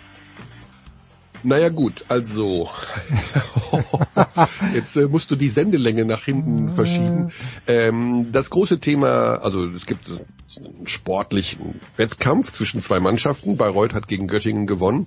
Und das, was momentan natürlich in der BBL hinter den Kulissen passiert, ist der Umgang mit Corona und der aufkommenden Omikron-Variante, weil dort ja, momentan passieren natürlich wahnsinnig viele Dinge. Wir erleben ja gerade die Transferzeit zu Omikron hin und zu der Tatsache hin, dass wir im Laufe der nächsten Monate vermutlich, wenn man den Studien glauben darf, von einer Pandemie in die Endemie kommen. Wir hoffen, dass wir das, das heißt, wir hoffen, dass wir das tun, oder? Das, das wird also, ähm, ich werde gleich in 20 Minuten einen Sonderpodcast aufnehmen mit einem Vertrauten von ähm, vom Drosten, Groß? der ja mit dem Dr. Florian Keinzinger, der mhm. äh, sozusagen die den deutschen Profisport begleitet mit Hygienekonzepten und ähm, der da auch ein großes Labor hat und ja, also Dr. Keinzinger ist sozusagen der Drosten im Sport und ähm, mit dem habe ich natürlich schon zahlreiche Vorgespräche jetzt geführt. Es ist was, was gerade, was, was momentan passiert und was die nächsten drei, vier Wochen passiert, das ist ähm, der Übergang in ja, in eine neue, einen neuen Umgang mit dem Coronavirus, weil Fakt ist, dass wir mit dieser neuen Variante, mit Omikron leben werden auf absehbare Zeit. Also das ist erst einmal die vorherrschende Variante für die nächsten Monate, vielleicht sogar Jahre, weil sie sich einfach exponentiell stark vermehrt. Also die, da Delta ist dagegen wirklich ein Fiat 500 ging. Das ist hier der Turbo, die, die ist hundertmal ansteckender, aber sie ist natürlich im Verlauf her, das zeigen die Studien von den Symptomen her, nicht so dramatisch. Es gibt nicht so viele Krankenhauseinweisungen, es gibt weniger schwere Verläufe. Und jetzt kommt die Krux der ganzen Geschichte und deswegen haben wir in der BBL oder jetzt auch beim Fußball oder auch immer, wo immer halt getestet wird, dieses Problem, dass viele Spieler positiv sind, obwohl sie doppelt geimpft oder geboostert sind. Ähm, das alles ist nicht ganz einfach. Jetzt mit dem Umgang der jetzt sich verändern wird in den kommenden Wochen und Monaten mit diesem Virus zu leben, in dieser Übergangsphase zu leben. Denn es ist Folgendes passiert am letzten Wochenende. Wir haben in Würzburg am Samstag, dem 1. Januar, vier Spieler gehabt, die sich beim Trainer gemeldet haben und gesagt, wir haben Corona-Symptome. Mhm, alle, alle doppelt oder dreifach geimpft. So. Und da sagt der äh, Trainer, das ist natürlich nicht gut, wir machen jetzt mal einen Test. Also so einen Schnelltest. So, der Schnelltest verläuft bei zwei Spielern positiv und bei den anderen negativ. Dann muss ein PCR-Test gemacht werden, wenn du da feststellst, dass irgendwas positiv sein könnte. Der PCR-Test am Sonntagmorgen war bei allen negativ. Die Spieler haben aber sich Corona-krank gefühlt. Sie hatten eben diese Symptome, die man hat bei Corona. Also, ne, wir wissen ja alle. So, und fahren in die Halle und wollen mittags müssen spielen ja quasi, weil Bayreuth ist der Gegner. Und ähm, dann sagen die Würzburger aber, das können wir doch eigentlich nicht machen. Also wir haben jetzt hier negativer PCR-Test hin oder her, aber den Spielern geht's ja nicht gut. Die haben halt Corona-Symptome, vier mhm. Leute. Und der ähm, und die Liga sagt aber, naja, aber ihr habt leider nur negative PCR-Tests, also ihr müsst schon spielen. Der Gegner, die Bayreuther, haben das natürlich mitbekommen, es wurde ja alles kommuniziert und haben gesagt, seid ihr des Wahnsinns? Die, die sind ja Corona, die haben ja hier ja, Symptome die, und die, die sitzen hier auf der Bank, die sind in der Halle. Es wurde hin und her überlegt, der Schiedsrichter hatte Probleme, das Spiel anzupfeifen, oder das, das mache ich, das mache ich nicht. Aber, lange Rede, kurzer Sinn, das Spiel wurde ausgetragen. So, die Symptome, Spieler haben nicht mitgespielt, saßen aber auf der Bank. Jetzt hat die Liga natürlich gesagt, was sollen wir denn machen? In unseren Statuten steht, wenn der PCR-Test negativ ist, dann muss gespielt werden. Was sollen wir denn machen? Sonst, hast du, sonst, sonst gibst du ja den Vereinen auch in absehbarer Zeit eine riesen Ausrede, ständig zu sagen, wenn sie nicht spielen wollen, weil ihre zwei besten Spieler verletzt sind, äh, Symptome, ja. sorry, ja. sorry, also wir, müssen, wir können nicht spielen. Und die Würzburger sagen, naja, aber es ist ja auch so, dass sich beim PCR-Test mal so, mal so oder einen Tag später oder wie auch immer, aber es steht nun mal einfach plus noch, dass noch zwei, drei andere Sachen schiefgelaufen sind, auf die ich jetzt gar nicht eingehen kann, weil es den Zeitrahmen sprengen würde. Ein Tag später, ne, genauer gesagt zwei Tage später, sind 13, gibt es 13 positive PCR-Tests bei Würzburg. So. Dadurch war natürlich das große Thema gestern und vorgestern schon in Bayreuth, ja, um Himmels Willen, wir haben im Grunde gegen einen Haufen positiver gespielt. Ja. Und wir müssen uns testen lassen und wir können wahrscheinlich gestern, also Donnerstag war es, nicht spielen. Ja, die Diskussion ist ganz einfach zu führen, plus der Tatsache, dass bei Göttingen auch am Dienstag bei der Anreise ein Positiver aus dem Bus gezogen wurde und in Quarantäne geschickt wurde. Wer kann überhaupt spielen? Wie sind die PCR-Tests vom gleichen Tag? Für dieses Spiel. Wir reden von einem Spiel, was am Donnerstag ausgetragen wurde. Mittwoch, Mittwoch bitte. Und, wir haben heute Donnerstag, ähm, gestern war Mittwoch. Ah, Entschuldigung, am Mittwoch, genau, Mittwoch, dem 5. Januar. Und wir fahren alle nach Bayreuth als Team und müssen ja die Sendung da machen. Aber für mich war unterwegs eigentlich klar und auch nach Rücksprache mit Bayreuth und mit dem Labor, sobald da ein positiver Fall ist, wird das Bayreuther Gesundheitsamt sagen, Ende der Vorstellung, weil das ist, das ist ein knüppelhartes äh, Gesundheitsamt, hm. alle in Quarantäne. Und ich dachte mir, okay, ich fahre da jetzt hin, weil ich ja muss ja hinfahren, also, aber für mich war klar, ich fahre da hin und zurück. Fakt ist, alle PCR-Tests negativ. Wahnsinn. Das Spiel wurde also ausgetragen. Ja. Jetzt ist heute Donnerstag und natürlich wird es nochmal Tests geben und wir, es gab halt gestern dieses Gefühl der Unsicherheit, ob das nicht einfach zu früh war, jetzt zu spielen. Und jetzt kommen wir zum Krux der Geschichte. Das blüht uns ja überall und mit jedem, weil Omikron es egal ist, ob du doppelt geimpft bist oder ungeimpft bist. Das ist dem Virus egal. Bist du dreifach geimpft, hast du einen relativen Schutz von ja 50, 60 Prozent. Auch nicht doll, aber der ist da. Und nun haben wir zwei Probleme. Zum einen, wenn wir jetzt testen, testen, testen, auch ohne Symptome testen, dann werden wir in den nächsten Wochen so viel Positive haben, dass das ist ja gerade die Geschichte, nicht nur der Profisport lahmgelegt wird, sondern auch Das die Müllabfuhr, ja. das Gesundheitswesen, äh, you name it, überall. Alle Menschen werden irgendwie auch ohne Symptome eventuell einen positiven Schnelltest haben und werden dann in Quarantäne müssen. Deswegen wird es ja ab morgen die verkürzten Quarantänezeiten geben, weil Lauterbach weiß natürlich, was da kommt. Plus das zweite große Thema ist, dass das ja irgendwo Wasser auf die Mühlen der Menschen ist, die gesagt haben, ja, die Impferei hätten wir uns ja auch sparen können. Hm. Aber das ist natürlich falsch. Es ist inhaltlich falsch, weil die Impferei hat viele, viele Hat Menschen gerettet, davor ja. bewahrt, dass es schwere Verläufe gab oder dass sie gestorben sind. Aber nun haben wir eben diese Problematik, wie gehen wir damit um? Testen wir viel, wird wahnsinnig viel lahmgelegt und wir haben ständig positive Fälle. Testen wir nur dann, wenn es Symptome gibt. Das ist ja momentan im Bereich der DFL der Fall. Manuel Neuer hat sich ja nicht getestet, weil er sich testen, weil er, weil er Symptome hatte, sondern der hat sich ja getestet, weil er in den Malediven ins Flugzeug steigen wollte. Aber die werden ja hier im normalen Betrieb, im Training nicht mehr getestet. Hm. Das ist einer der wenigen, wo überhaupt immer noch wieder mal getestet wird, weil ab und zu mal getestet wird. So, das ist, liegt, obliegt den Vereinen sozusagen. Da gibt's auch keine Vorschrift, aber das wird dann halt gemacht.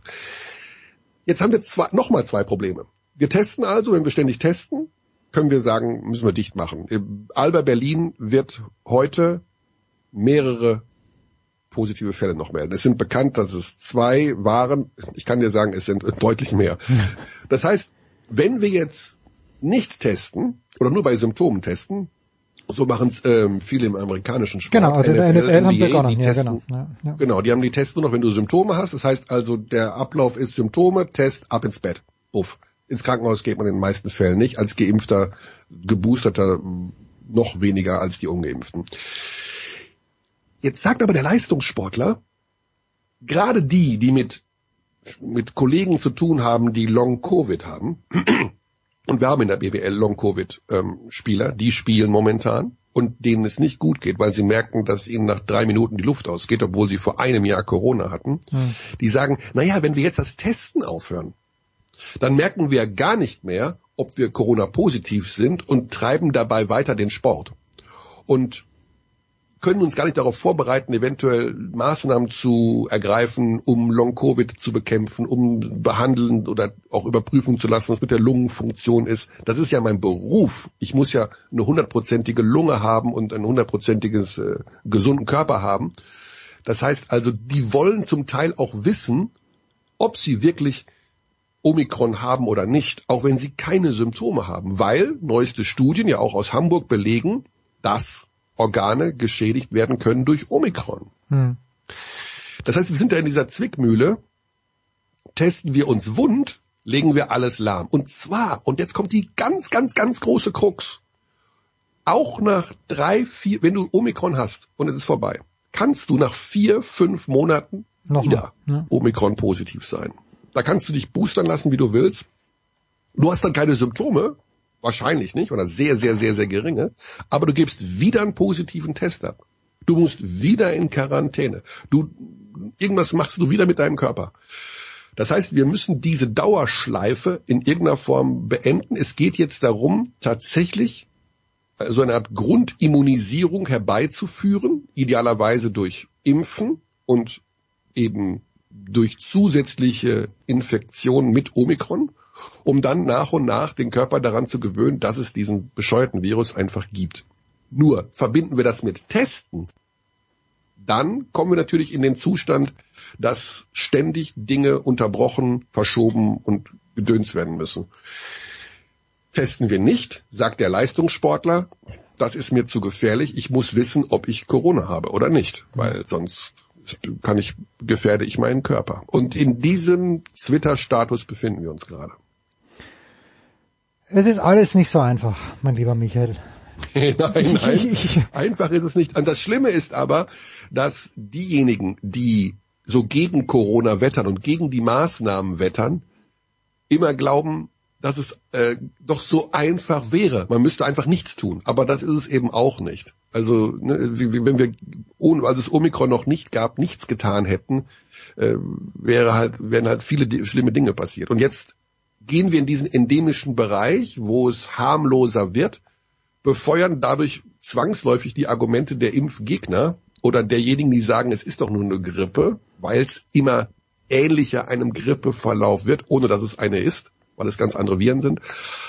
Aber und dann ja, wird diese Spaltung, die wir ja eh schon haben, nicht aufgehoben, sondern ich glaube eher, dass sie noch verstärkt wird, weil diejenigen, die sich haben impfen lassen und die auch verstehen, wie Viren sich entwickeln und wie es von der Pandemie zur Endemie kommt, einfach Dauerkopf schütteln durch die Gegend laufen und sagen, mein Gott, ja, aber im Grunde ist alles das passiert, was die Wissenschaftler vorhergesagt haben und jetzt einfach mal Fresse halten. Aber ne, also wir werden aus diesem Dilemma nicht herauskommen, dass die eine Gruppe Verständnis für die andere hat und wir werden in der Bekämpfung und in der Umsetzung deswegen auf dem Weg in die endemische Lage die genau gleichen Diskussionen haben.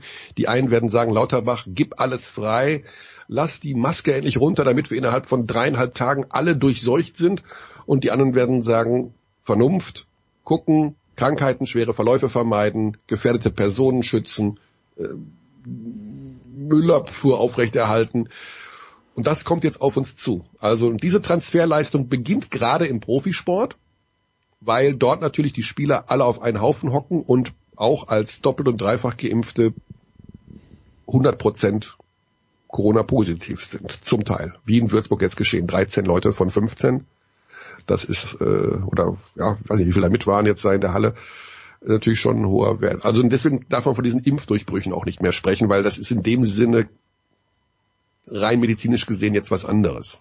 Hm. Das bist halt einfach positiv, weil Omikron sich um doppelt geimpfte jetzt nicht mehr. Es gibt tatsächlich keinen Unterschied mehr medizinisch gesehen, wurde ich aufgeklärt, ob du jetzt ungeimpft bist oder doppelt geimpft bist, ist, ist nur gut, wenn du geboostert bist.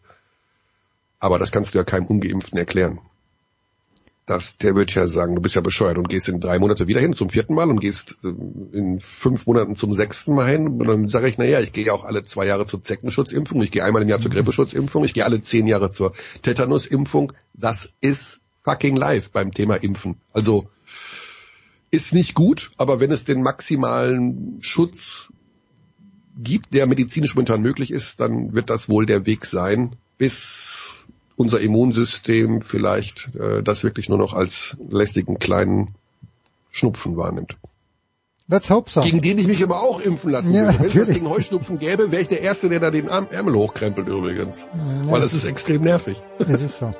So. Ja. Pause.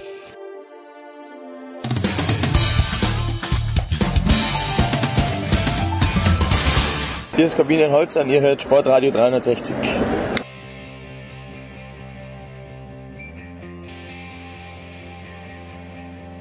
Und jetzt ist es Zeit für die German Power Rankings, die wöchentliche völlig subjektive Rangliste aller deutschen Sportler, Teams, Trainer, Spielerfrauen.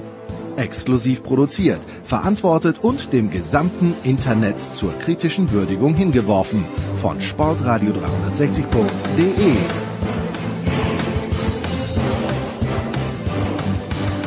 Immer was Neues in der Big Show und die Power Rankings sind zurück. Und was ist neu? Zum einen, es sind nicht nur mehr die deutschen Power Rankings, sondern wir machen die deutschsprachigen Power Rankings. Österreich, Deutschland und die Schweiz, wenn denn was passiert. Heute, ich weiß gar nicht, ob wir heute ein Schweizer dabei haben, aber wer das weiß, das ist der Producer Junior, das ist Robin. Robin, wie, wie machen wir's? Erstmal sehr große Ehre hier dabei zu sein. Richtig, richtig. Auf dem Platz vom Anchorman. Ja, das ist. da muss ich jetzt erstmal alle, alle Ehre machen. Ja, Almdotler gibt's keinen. Wir haben, wir haben heute acht Spieler im Angebot und außerdem noch drei Teams und eine Wildcard hätte ich in der Hinterhand. Ja, okay, also die drei Teams, das muss man natürlich so sagen, von diesen drei Teams werden wir nur eines nehmen und äh, ich werde dann entscheiden, ich werde den Daumen oder heben oder senken, ob er oder sie wohlgemerkt reinkommt. Bitte Try me, let's do it. Boah, ich gebe dir erstmal ein paar Vorschläge und du kannst mir erstmal sagen, ob die überhaupt in der Top 5 sind oder nicht. Wir fangen mal an, boah, weil heute Zagreb abgesagt wurde bei den Herren mit der Liensberger. Katharina Liensberger, was, was hat sie getrieben? Also wir schauen so ein bisschen zurück bis, sagen wir mal, bis Weihnachten. Was hat sie getrieben? Immerhin einen dritten Platz in Zagreb und einen zweiten Platz in Lienz. Das ist natürlich schon mal für die Power Rankings gar nicht so schlecht. Es ist ordentlich. Äh, die Frage ist, ist es gut genug für die Top 5? Äh, wahrscheinlich nicht. Also ich mag ja die Linsberger und niemand mag die Linsberger lieber als Thomas Wagner. Aber wenn man mal schaut, der Rückstand auf die allerbesten, in Lienz war ja die Schiffel nicht dabei, äh, und jetzt in Sake waren es 2-11, glaube ich, auf die Vlhova, das ist, es ist schon mächtig. Da ist sie ganz weit weg vom Sieg. Okay, die hat Corona gehabt. Äh, würdest du sie Top 5 sehen bei der Auswahl, die wir die Woche haben? Mm, Ich, ich hätte sie gerade so in der Top 5 drin, aber wir werden ja sehen. Also jetzt auf jeden Fall einen für die Top 5, meiner Meinung nach, Franz Wagner. Der Wagner Franz. Ja. Immerhin wirklich mittlerweile im Rookie of the, äh, Rookie of the Year Ranking angekommen. Wenn man den Buchmachern glaubt, Platz 3 bis 4 mittlerweile und die Stats sprechen auch klar für ihn. Sein Career High mit 38 Punkten gegen Milwaukee vor vier Spielen und die letzten Stats alle gut. 22 Punkte, 14 Punkte, 20, 38, 20, 25, also wirklich immer zweistellig und auch oft über 20. Hm. Das ist wirklich ein Kandidat für die Top 5. Ja, schon, schon, schon. Aber haben, haben wir ein Problem mit seinem Team? Kann jemand, der in einem schwachen Team so gut ist, in die Power Rankings kommen? Das, aber da war auch sehr, sehr viel Corona und ja, dann, wenn du jetzt schwache Teams gehst, dann wird Naja, man, Moment, Moment, aber Wagner, Wagner nehmen wir auf jeden Fall Top 5, oder? ja, auf jeden Fall. Also bei mir auf jeden Fall. Okay, okay, na bitte. Und apropos schlechte Teams, dann habe ich noch, wir bleiben in Amerika, Ammon Ray St. Brown von den Detroit Lions, Hm. NFL. Man, also letztes Spiel gegen Seattle überragend, 111 Yards, ein Touchdown. Die zwei Spiele davor auch ein Touchdown, jeweils 90 Yards. Also ich meine, wenn der sich nicht verdient in unsere Power Rankings, Ja, in die Power Rankings schon. Die Frage ist Top 5. Top 5 ist die Frage und halb Deutsch halt auch nur. Das ist, muss man auch. Okay, nein, nein, wir nehmen, wir nehmen alles. Deutsche Großmutter passt, aber wer sich erinnern kann, Martin Hanek hat für Österreich gespielt, äh, weil er irgendwann mal eine deutsche Großmutter vierten Grades gehabt hat. Also das ist schon okay. Also Eamon Ray, St. Brown, okay, äh, ist er gut genug für die Top, weil der spielt natürlich für die Lions, du hast ja gesagt, eigentlich ein trauriges Team. Ist er, ist er uns dennoch gut genug? Ich glaube nicht, obwohl die Einzelleistung ist eigentlich, also der, was jetzt noch kommt, wird ihn wahrscheinlich verdrängen, aber die Einzelleistung ist schon sehr stark. Aber ich meine, die Seattle Seahawks sind natürlich jetzt auch nicht Ja, das beste. Team im Moment. So, try me, next one, please. Jetzt auf jeden Fall Top 5, der Zverev. Ja, das, das schmerzt uns natürlich. Was heißt Das mehr? schmerzt mich auch. Das schmerzt uns dann nicht so sehr mittlerweile. Also ich mag ihn ja mittlerweile als Sportler. Was, was, ne- was er neben dem Platz tut, ist meistens auch gut, aber oft halt auch nicht. Aber das muss man schon sagen. Äh, wa- warum hast du ihn, äh, hast du ihn da drinnen? Also wir wissen noch nicht. Wir nehmen das am Mittwochabend auf. Wir wissen noch nicht, wie er sich gegen Ogier Aliasim geschlagen hat. Am Donnerstag habe ich mal davon aus, dass er gewonnen hat, weil er gegen den immer gewinnt. Außer letztes Jahr in Wimbledon. Ich habe ihn dabei, also letztes Jahr muss man ja alles vergessen, obwohl die, die, das Ende der Saison natürlich überragend war, aber ich habe ihn dabei wegen seinem souveränen Sieg gegen Cameron Norrie Ja, sag und bitte, was du mir vorher gesagt hast. Taylor Fritz. Was hast, du- was hast du zum Sieg gegen Cameron Norrie gesagt? Es, also in der derzeitigen Verfassung von Cameron Norrie, den schlage ich auch mit meiner, mit meiner schwachen Hand im Moment. Na, ich bin aber bei dir, Alexander Zwerf. Äh, aber, kleine Einschränkung, wenn ich es richtig gesehen habe, und das haben glaube ich hier alle gesehen, aber Zverev hat sich rein reklamiert in das Doppel äh, im ersten Spiel. Ich habe schon verdrä- verdrängt, wenn es war. Nein, ich habe es nicht verdrängt gegen Großbritannien. Und dann hat er eigentlich gut gespielt in dem Doppel. Wir sprechen ja später im Tennis da noch drüber. Äh, Und Kevin Krawitz war jetzt aber nicht so fresh dabei. Und dieser Punkt, ich hoffe mal, wie gesagt, zum Zeitpunkt unserer Ausstrahlung weiß man es dann schon, ob es für die Deutschen gereicht hat fürs Halbfinale im ATP Cup, aber ich hoffe äh, sehr, dass dieser fehlende Punkt, den sie eben nicht gemacht haben im Doppel, dass der äh, dann nicht fehlen wird. Dieser fehlende Punkt, der dann hoffentlich nicht fehlen wird. Naja gut, ich hoffe, man weiß, was, äh, was ich meine, aber es wäre auf jeden Fall Top 5, ich würde sogar sagen Top 3. Wen haben wir noch? Ah, zu einer Sportart, die mittlerweile voll an mir vorbeigegangen ist. Bitte? Skispringen. Markus warum? Eisenbichler. Ja, okay, äh, schwierig, ja. Eisenbichler, warum? Warum? Zweiter, zweiter in Garmisch. Ja, Und das war ja wirklich, also, das habe sogar ich mitbekommen, dass das haarscharf war. Er war 0,2 Punkte hinter Kobayashi und weil er eben gekachelt hat. Also ich weiß schon, 143,5 Meter ein Telemark. Ich kann es nicht bei 4,3 Metern einen Telemark setzen, aber das hat's ihm irgendwie versaut. Martin Koch hat das ja dann auch im ORF gesagt, dass der Kobayashi da einen Telemark macht. Kobayashi hat mittlerweile auch das dritte Springen gewonnen in Bischofshofen anstelle von Innsbruck. Und das ist ein bisschen schade, aber der zweite Platz neuer Springen, Eisenbichler hat sich wahnsinnig gefreut. Der Geiger Karl äh, war sauer. Wir werden dann ja mit Volker Kreisel auch über Skispringen noch sprechen und eigentlich könnte man jetzt nach dem dritten Springen sind sie ja fast gleich auf in der Gesamtwertung, könnte man den Geiger auch nehmen. Aber der Eisenbichler, haben wir ihn Top 5 oder haben wir nicht Top 5? Ich hätte ihn nicht in meiner Top 5. Aber es hängt auch mit der, mit der Sportart zusammen. Knallhart, knallhart. Seit wann schaust du nicht mehr Skispringen? Seitdem der Gregor Schlierenzauer nicht mehr dabei ist. Ah, das ist natürlich, ja, Schlierenzauer glaube ich sogar Experte für, fürs ZDF. Bin mir nicht ganz sicher. Okay, wem, sagt der Wiener, wem haben wir noch? Mm, Matthias Walkner. Ah, ja, das ist stark. Matthias Immerhin nach der vierten Etappe Platz zwei bei der Dakar. Ja, bei der Rallye Dakar, die in Saudi-Arabien aus. Wir werden dann mit Stefan de Vois Heinrich drüber plaudern und äh, der Walkner hat ja die Dakar schon einmal gewonnen. Nach vier Etappen, ganz, ganz knapp dran am Führenden. Er ist auch ein guter Kumpel vom Hirscher. Die beiden gehen öfter miteinander Motocross fahren. Erstaunlicherweise, was heißt nicht erstaunlicherweise, aber der Hirscher tut sich weh, wenn er Rennen fährt. Der Walkner zum Glück bis jetzt noch nicht. Äh, Finde ich gut. Äh, haben wir ihn in den Top 5? Mm, Ich hätte noch eine Wildcard, die ich in meine Top 5 reintun würde. Moment, zuerst, zuerst mal die, die es wirklich verdient haben. Zuerst mal die, die es wirklich verdient haben. Ich glaube, selbst da wird's wird's im Moment für ihn schwer, aber boah, er, er knabbert dran. Okay. Vielleicht Platz 6, Platz 5 vielleicht. Für Wagner. Okay, gut. Wen, wen hast du noch auf deiner Liste? Wieder zurück in die NBA. Ja. Diesmal ein Österreicher, Ja. Jakob Pöltl. Schon die ganze Saison eigentlich stark und die letzten Spiele immer über 10 Punkte und oft auch ein Double-Double mit 12 Rebounds, 13 Rebounds. Wirklich stark für die Spurs. Genau, und das ist äh, das Schöne, die Spurs im Vergleich zu den Magic und auch zu den Lions, die sind, sie, sie, im Moment sind sie nicht auf Platz 10 in der Western Division, sondern auf Platz 11, aber die kämpfen wenigstens um einen Playoff-Platz mit und der Pöltl, der macht das sehr ordentlich, äh, sehr gut. War vor zwei, drei Jahren, wer sich erinnern kann, auch mal eine Di- Diskussion, ob er Österreich Sportler des Jahres werden soll. Da muss man ehrlicherweise sagen, beruhigt euch erst einmal, weil wenn es wenn es damals ein Team gegeben hat in Hochform und äh, den Hirscher sowieso, dann hat er da keine Meter gehabt, aber stark. Also Pöltl sehe ich äh, nicht ganz so stark wie Franz Wagner, aber aber gut, oder? Pöltl natürlich sehr stark. Wenn ich mich richtig erinnere, war auch mal im Gespräch mit einem Trade mit Wiseman zu den Golden State Warriors. Aber das reicht trotzdem nicht für die Top 5, weil da haben wir jetzt ein Pärchen, nämlich Moch und Hennig. Hennig leider knapp am Podium vorbei, aber Moch mit seinem Podiumsplatz hat sich's eigentlich verdient, dieses Langlaufpärchen in die Top 5 rein zu katapultieren.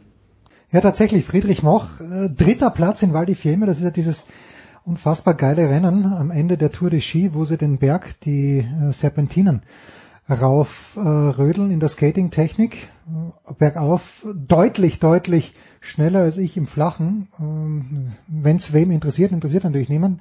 Ja, und Moch erster Podestplatz seit 2015 für das deutsche Team und Katharina Heinig ganz, ganz stark unterwegs gewesen. Also wir hm, Pärchen, Teams, das machen wir dann vielleicht äh, anderweitig gemeinsam, aber in dem Fall kommt, die schmeißen wir auf ein Packel zusammen und das ist auf jeden Fall stark. Sind wir alle validen Kandidaten durchgegangen? Ich glaube, einen haben wir noch. Bitte.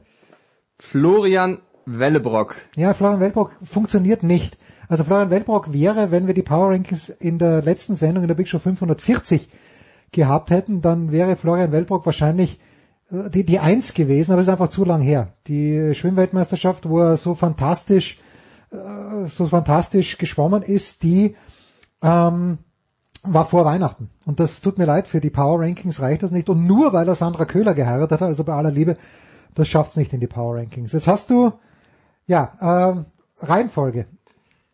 Ohne meine Wildcard oder darf ich die noch mit Ja, reinschmeißen bitte, erstmal? bitte schmeiß deine Wildcard rein, bitte. Marc-André Testegen. Oh Gott, ich hab's befürchtet. Der muss sich so viel anhören. Das wird sich der Enkermann nie trauen auf diesem Platz, dass er Marc Andres Ter Stegen bringt. Wahnsinn. Ja, aber der, der muss sich so viel anhören und jetzt hat er wirklich einem stark, stark geschwächten Barcelona-Team, da hätte ich auflaufen können vorne, das wäre nicht du aufgefallen. hättest keine Zeit gehabt, weil du gerade Cameron Norrie abgezogen ja, das, im das Sydney. wäre nicht aufgefallen. Und der hat dem Barca-Team in der Nachspielzeit, ich glaube 92. Minute, mit einer Weltklasse-Parade. Wenn es der Neuer gemacht hätte, hätte ich gesagt, er wurde angeschossen, aber Testing Weltklasse pariert und hat den Sieg festgehalten. Ah, ich glaube, da haben ja zehn Leute oder mehr gefehlt bei Barcelona und dein Lieblingsstürmer, Luc de Jong, hat das Tor geschossen. Ja. Ist das richtig? Ja. Gegen wen war's bei, bei Mallorca, oder? Ja, Okay. Gut, und dann haben wir noch die neue Regel, das hast du vorhin schon gesagt, wir haben ein Team dabei, wir haben drei zur Auswahl. wir haben drei zur Auswahl und das sind auch, wie sich's gehört, drei verschiedene Sportarten. Ja. Erstmal die Eisbären Berlin. Ja. 3-1 bei Gegen Augs äh, gegen Augsburg und das also ich ist zumindest ein Anwärter auf die Power Ranking. Ja, da, das ja, also die Eisbären, weil äh, der Punkteschnitt in der DL ist ja so, durch diese ganzen Ausfälle wird ja der Punkteschnitt hergenommen und der ist jetzt bei den Eisbären Berlin schon um 0,2 Punkte besser als der der Wolfsburger, also das dominante Team im Moment in der DEL. Können wir in, in Erwägung ziehen. Wer noch? Wir bleiben in Deutschland, diesmal Basketball, Telekom Basketball. Ja. Tabellenführer. Tabellenführer. Also ein Spiel mehr ausgetragen als die Bayern, aber nur drei Niederlagen bis jetzt. Äh, ja, also mit Körny haben wir eh darüber gesprochen, schon vor Weihnachten. Das ist einfach schön. Äh, Sie werden die Meisterschaft nicht gewinnen, aber diese herrliche Momentaufnahme gefällt mir gut, weil Bonn äh, die letzten Jahre jetzt ja nicht ganz so prall war. Also würde ich würde ich vielleicht doch in die engere Wahl mit aufnehmen. Noch noch ein Team? Letztes Team. Ah, jetzt kommt's. Hauser Leitner. Ah ja, die Lisa Maria Hauser Ja. die, und Felix Leitner. Äh, die Lisa Maria aus Reit bei Kitzbühel, das wir beide ja sehr gut kennen, hat ja vor, als sie Weltmeisterin geworden äh, ist, ich glaube sogar im Massenstart, jetzt, jetzt bin ich eine der ganz Großen. Jetzt haben die beiden in Ruppolding diesen äh, diesen Schaukampf Biathlon gewonnen. Am 28. war es, glaube ich, oder nee, das war schon im neuen Jahr. Das ist ganz nett. Ich habe jetzt äh, das am Mittwoch nochmal in der Wiederholung gesehen, aber es war, wenn ich es richtig verstanden habe, A, kein Weltcup-Wettbewerb, wie auch, da gibt's ja keine eigene Wertung für diese, äh, für diese Sprintstaffel. Es war eigentlich nur gemacht für fürs TV und natürlich muss man sagen, die Norweger, die Schweden, die Franzosen waren nicht dabei, wahrscheinlich aus Corona-Gründen oder weil sie sich das sparen wollten, um nicht Corona zu bekommen, also doch aus Corona-Gründen. Ja, deshalb kann man die beiden nicht nehmen. Wen nehmen wir? Berlin oder Bonn? Äh, Ich persönlich tendiere zu Bonn. Gut, wir nehmen Bonn. Okay, also Bonn ist drinnen, damit haben wir äh, mit einer Wildcard, da kommen wir glaube ich auf neun, oder? Mit der Wildcard auf 9, wenn Wellbrock rausfällt. Ja, Weltburg fällt leider raus. Also, tut mir leid, Florian, äh, wir lieben dich sehr, äh, aber das war einfach zu früh. Ah, dann doch nur 8 mit also außer wir zielen Na, das Hennig und Moch einzeln, aber sonst sind's sind's 8. Ja, okay. Also wen haben wir auf eins?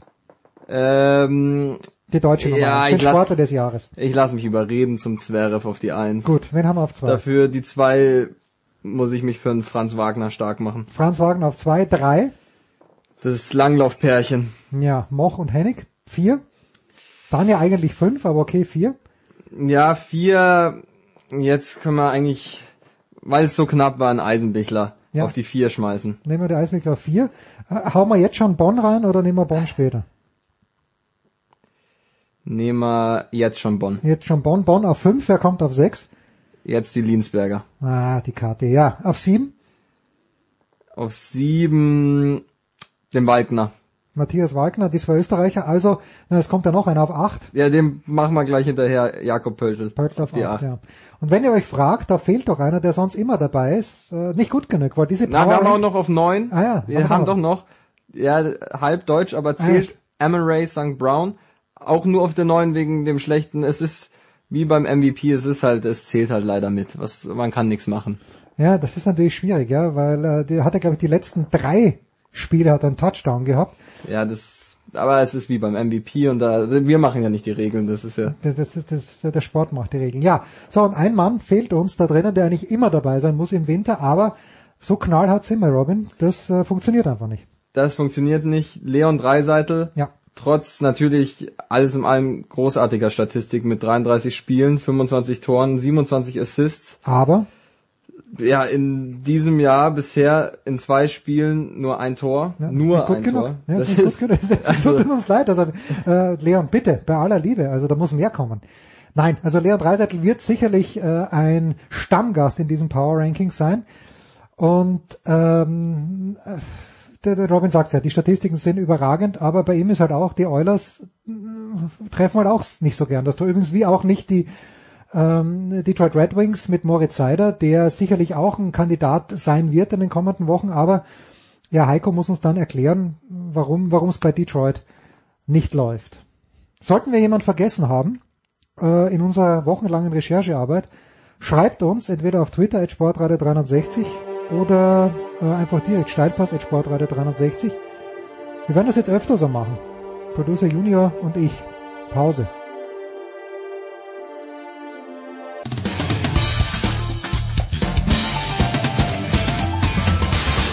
Ja, hallo, hier ist äh, Lennart Kemmer und äh, ihr hört gerade äh, Sportradio 360.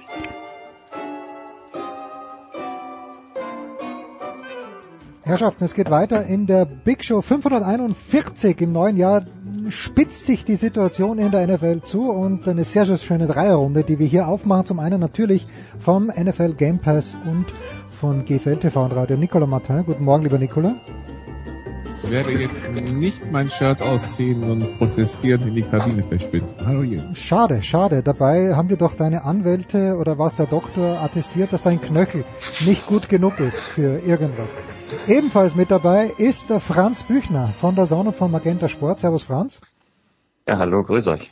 Und Andreas Renner, der Sohn und äh, Musikradio 360, da kommen wir später auch noch zu. Servus Andreas. Hallo.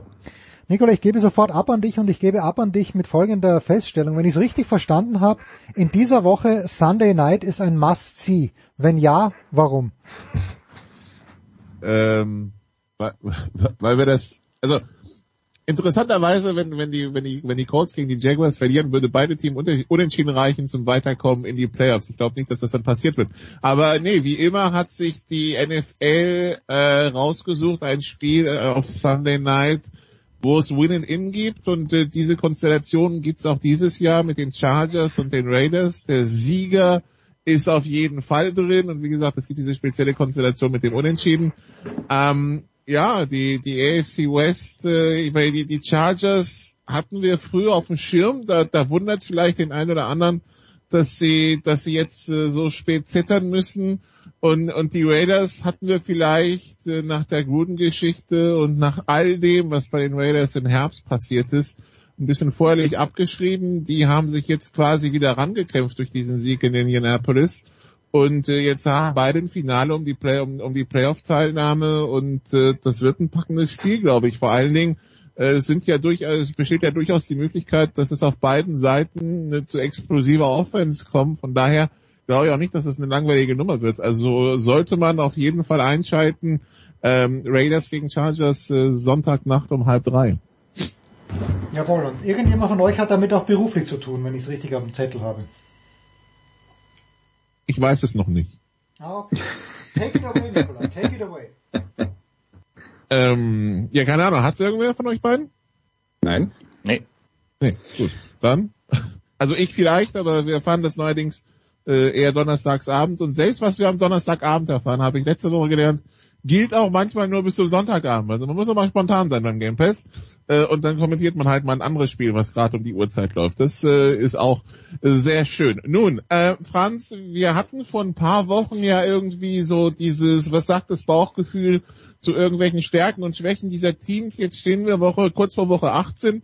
Und ist, ist es nicht wunderschön, dass äh, Woche 17 Tennessee Miami schlägt, äh, die Raiders Indianapolis schlagen, die Bengals die Chiefs schlagen und im Grunde genommen äh, dann haben wir noch die Cardinals, die die die die Cowboys schlagen und im Grunde genommen alle Teams, die wir so wirklich ja so in den Power Rankings nach vorne geschoben haben die letzten Wochen, sich erstmal alle jetzt ihre Niederlage abgeholt haben.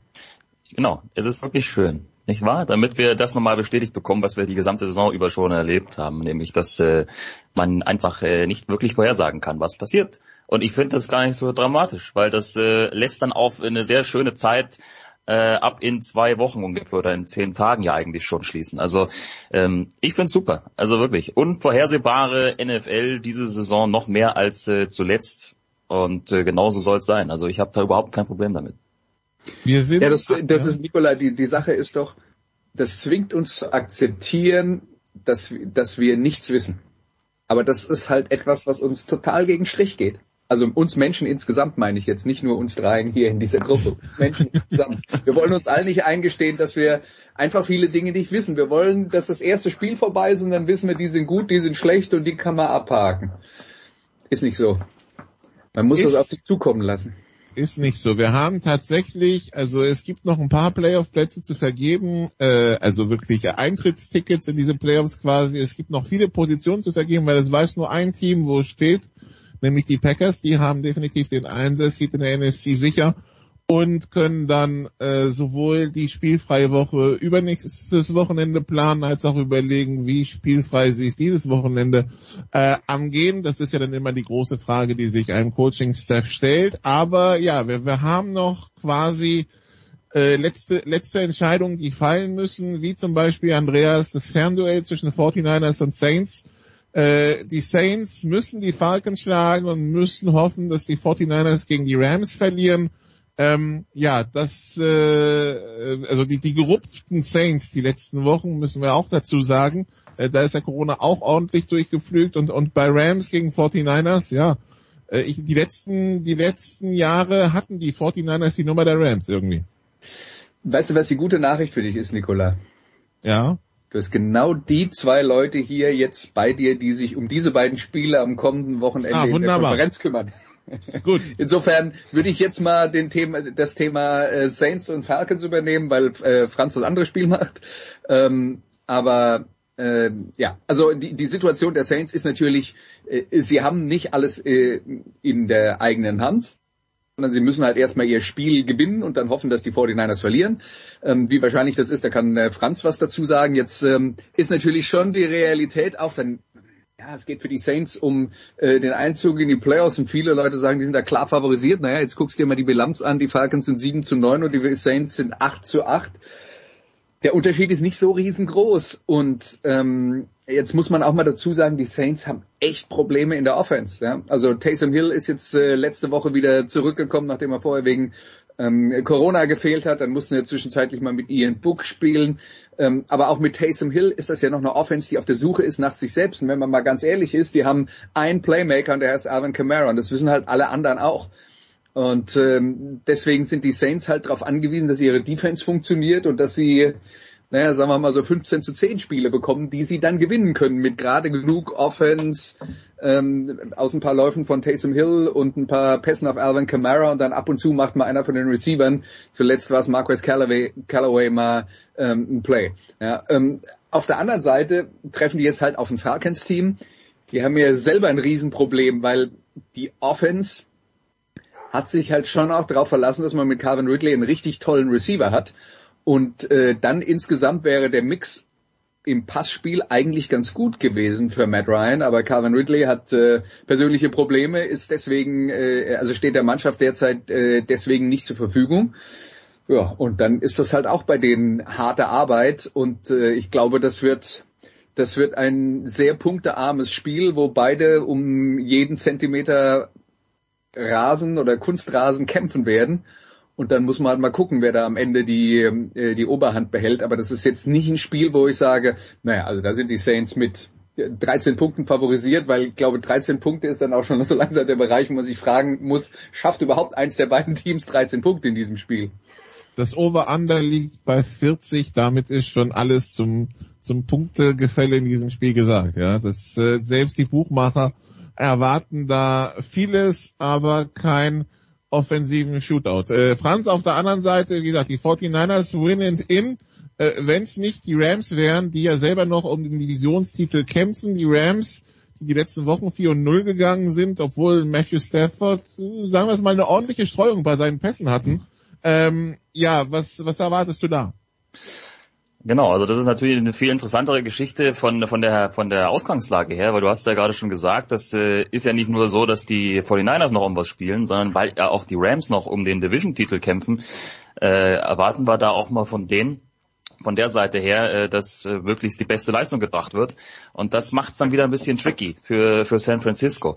Klar, die sind nicht so schlecht. Seit äh, Woche 8 im Prinzip. Die Niederlagen, die dazwischen mal da waren, Arizona, Tennessee kann man wahrscheinlich mal verlieren. Die Seattle-Niederlage war dann aus ihrer Sicht vielleicht ein bisschen unnötig, aber so insgesamt ja durchaus positiv. Ähm, zuletzt ja auch ohne ein Mr. Garoppolo. Da hat ja Trey Lance sich auch äh, gegen die Houston Texans ganz gut verkauft. Also das ist schon, das ist schon ein sehr interessantes Matchup. Ja? Und bei den Rams, du hast ja gesagt, die gewinnen zwar ihre Spiele, ja, trotz irgendwelcher Covid-Fälle, trotz äh, den gewissen Schwierigkeiten, die wir bei Matthew Stafford sehen, viele enge Geschichten, ja, dieses Spiel da in Baltimore bestes Beispiel, aber man, man gewinnt sie eben.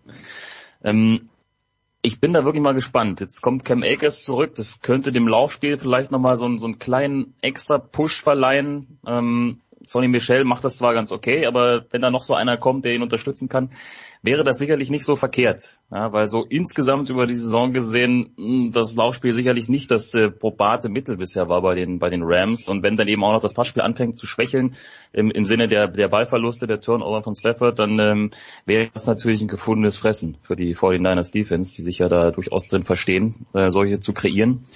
Also da gibt's äh, in ganz vielen Ebenen, ganz vielen Details gibt's da sehr, sehr interessante äh, Matchups und äh, ich weiß es nicht. Also ich, ich, ich habe da wirklich auch für mich so ein 50-50-Spiel, um ehrlich zu sein, auch wenn das äh, erste Spiel zwischen beiden ja relativ deutlicher Sieg war für die 49ers. Aber das ist jetzt eben auch schon gute zwei Monate her. Aber das, äh, das könnte, das könnte einiges versprechen. Und dann wiederum natürlich auch im Hinblick auf die Saints, die darüber sich natürlich dann äh, da reinmogeln könnten in die Playoffs. Ich hätte noch zwei Aspekte hinzuzufügen. Also das eine ist das Trainerduell Shanahan gegen McVay. Die beiden haben ja früher zusammen gearbeitet, kennen sich sehr gut, sind sehr gut befreundet. Ähm, bis jetzt ist ja über die letzten Jahre so gewesen, dass eigentlich Shanahan ähm, meistens die Oberhand behalten hat in diesen äh, direkten Duellen. Aber wenn man da das Gegenargument will, äh, in der 49ers Defense ist im Moment, glaube ich, gerade die komplette Secondary im äh, Covid-Protokoll. Deswegen das wäre gegen Matthew Stafford und die Receiver der Rams äh, keine gute Ausgangsposition, wenn die alle nicht spielen können. Dann wird's echt schwierig. Das ist vielleicht sogar das, was die Rams jetzt mitnehmen können aus diesem Covid-Problem. Also Spieler, die positiv getestet wurden, sind dann erstmal äh, 90 Tage aus den Covid-Protokollen raus. Also sie müssen nicht mehr getestet werden. Das heißt, ähm, zumindest bei den Rams äh, die sind ja für die Playoffs qualifiziert, kann man, also die können sich das etwas entspannter anschauen, weil im Grunde genommen das ganze Team war schon, also die, die, so ein, die, die werden keine Divisional-Runde spielen müssen, wo plötzlich wieder 30 Spieler fehlen. Aber klar, das ist dann, ähm, das ja, die, haben, die haben das mit der Durchseuchung mal komplett äh, umgesetzt. Die, ja, die, die haben das früh umgesetzt und damit jetzt Basis, eine Basis geschaffen für die Playoffs. Genau, die 49ers haben die letzten fünf gewonnen. Das ist die, ähm, das ist die Bilanz tatsächlich äh, zwischen diesen beiden im Duell. Also was ist denn hier, ähm, ja, die, die Quarterback-Geschichte in, in San Francisco geht jetzt weiter, weil Garoppolo am Daumen verletzt ist. Ähm, Andreas, macht man sich da Hoffnung, dass er wieder spielen kann oder ist es jetzt doch Trey Lance? Weil man hört ja, es soll schmerzhaft sein und wenn du einen Trey Lance hast, ja, ähm, also wenn du die Wahl hast zwischen einem, der sich durchquält und einem, der jetzt frisch von der Bank kommt, würde ich ja den von der Bank erstmal nehmen, oder? Es kommt ja jetzt ein bisschen drauf an, wie schwierig die Situation ist mit dem Daumen. Also Daumen für einen Quarterback an der Wurfhand ist natürlich erstmal Mist, ja, weil den Daumen braucht man, um den Ball zu kontrollieren und wenn man den Ball nicht äh, mit dem Daumen richtig fest drücken kann, dann äh, verliert man die Kontrolle und dann äh, kriegt man eine Streuung in die Pässe. Das ist natürlich das offensichtliche Problem. Ähm, dann ist die Frage, wie gut kann Garoppolo jetzt mit dieser Situation umgehen? Er hat jetzt zwei Tage trainiert, hat gesagt, nach dem äh, ersten äh, Training, es hat saumäßig wehgetan, aber am nächsten Tag wieder auf dem Platz gestanden und trotzdem trainiert.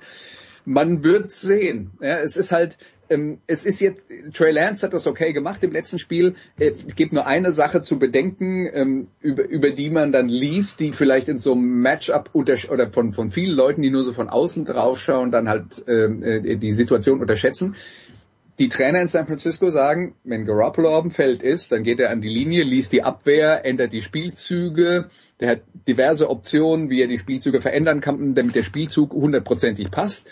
Und äh, Garoppolo ist ein Veteran, der kann das. Wenn Trey Lance spielt, kriegt er den Spielzug und der wird genauso durchgeführt. Es gibt also praktisch keine Option mehr oder nur noch sehr eingeschränkte Optionen, ähm, den einmal von der Seitenlinie reingekommenen Spielzug noch von Lance ändern zu lassen, weil man sagt, das ist noch zu viel für ihn. Und das ist schon eine richtige ernsthafte Einschränkung. Die sieht man nicht auf den ersten Blick. Aber das bedeutet halt, man kann sehr schwer reagieren auf Dinge, die der Gegner, äh, Gegner macht und die werden sich, äh, die Rams werden sich da sicher was einfallen lassen, äh, um äh, Trey Lance das äh, Leben schwer zu machen, wenn er den halt spielt. Also ähm, das ist halt eine Abwägung und da ist halt auch die Frage bei Garoppolo, ja, der hat äh, Schmerzen im Daumen, wenn er trotzdem den Ball vernünftig halten kann, es tut ihm weh, dann ist es halt so. Ja. Wenn das be bedeutet, dass, ähm, dass er drei Interceptions wirft, weil er die Bälle nicht kontrollieren kann, dann ist man halt an dem Punkt, wo man, ähm, wo man dann wahrscheinlich besser fährt, wenn man mit dem Rookie spielt. Aber das ist halt eine Geschichte, da muss man abwägen und da gibt's, da, da gibt's unglaublich viel Graubereich Und wir können von außen das auch nur eingeschränkt beurteilen. Ähm, wir können über die Probleme reden oder die, die Kriterien, die da in die Entscheidungen äh, reinspiegeln. Aber äh, was dann am Ende den Ausschlag gibt, wir sind nicht im Training dabei. Der NFL ist ja sowieso auch praktisch überhaupt kein Journalist mehr bei irgendeinem Training dabei. Das heißt, da kann man ja nur spekulieren.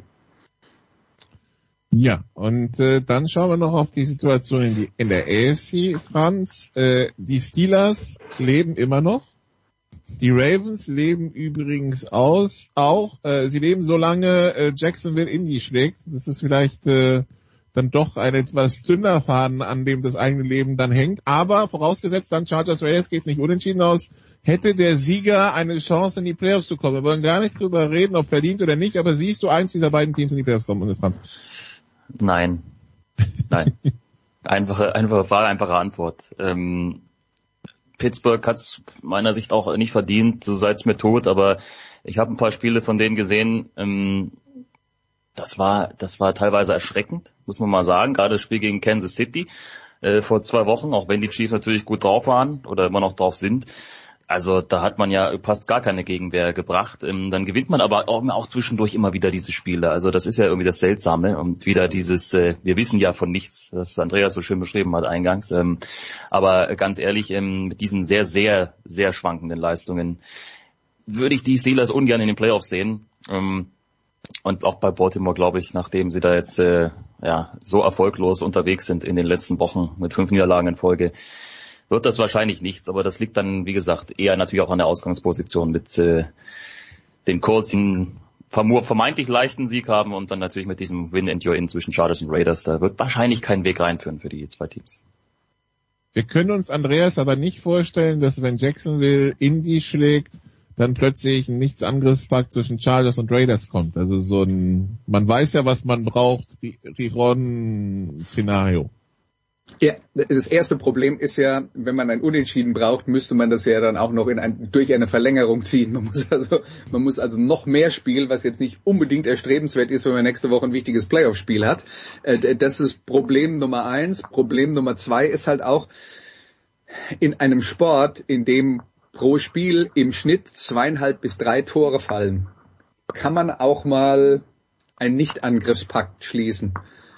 Aber wie willst du das beim Football machen? Also er muss ja nur irgendein trotteliger Punt-Returner einen Punt machen und dann kannst du dich ja quasi gar nicht mehr dagegen wehren, Punkte zu machen. Also im Football, im Football ist halt auf 0-0 spielen echt schwer. Und äh, wenn, wenn du das dann, wenn du das dann schaffst, 21 zu 21 zu spielen, das ist aber auch eine Kunst, ja. Also das, äh, ja, das kann man vergessen. Ich glaube, NBC wäre auch nur bedingt erfreut, wenn tatsächlich äh, sich anbahnen würde, dass die, die, dass da nur Fullback Dive, Abknien und ähnliches kommt. Aber ja, das, dann würde auch ganz schnell von der NFL in Regel vorgeschoben werden. Das Team, das im Augenblick von oben grüßt in der AFC, Andreas sind die Titans, die haben wir die letzten Wochen ein bisschen, die haben wir die letzten Wochen ja ein bisschen verloren und vergessen, habe ich das Gefühl, weil sie auch so viele Verletzte haben, gerade in der Offense. Aber ähm, ja, Sieg und sie hätten den Platz an der Sonne und eine Woche spielfrei. Und das kommt vielleicht für den einen oder anderen überraschend, dass die jetzt doch wieder da oben sind. Entschuldigung, dass ich jetzt äh, gerade noch mal, weil ich wollte es noch mal nachschieben, es, es ist mir gerade durchs Gedächtnis geschossen und ähm, ich hatte es so vage in Erinnerung, ich habe lieber jetzt noch mal nachgeguckt, deswegen muss mir danach auch gleich die Fragen noch mal stellen. Aber in der Geschichte der NFL hat es tatsächlich 73 Mal das Ergebnis 0 zu 0 gegeben. Allerdings zuletzt im Jahr 1943 40, zwischen den ja. Lions und den Giants. Also ist schon eine Weile, äh, schon eine Weile her. Und jetzt, äh, sorry, was war nochmal das Thema? Lions und Giants würde ich übrigens, gerade den Giants würde ich dieses Jahr durchaus zutrauen, dass sie normal 0 zu 0 hinlegen. Wenn, wenn, die, wenn, wenn die gegeneinander spielen, könnte es passieren, ja. ähm, ja, die, die Titans, die wir ja. irgendwie äh, fälschlicherweise und äh, unentschuldbar glaube ich, im AFC-Picture alle ein bisschen zur Seite gelegt haben, weil, weil die Chiefs, weil die Colts und so weiter und weil die ganzen Verletzungen bei den Titans. Mhm. Aber die Titans haben sich wacker da oben gehalten und einen Sieg und sind die, sie sind die Eins in der AFC. Ja, und es geht gegen die Texans und da sind sie natürlich klar favorisiert, auch wenn sie es geschafft haben, sollte man an diesem äh, Punkt auch nochmal erwähnen, das äh, Hinspiel gegen die äh, Texans zu verlieren. Aber äh, ja, sie sind äh, Favorit. Ich meine, reden wir darüber, was bei denen zwischenzeitlich passiert ist und weshalb wir die abgehakt haben.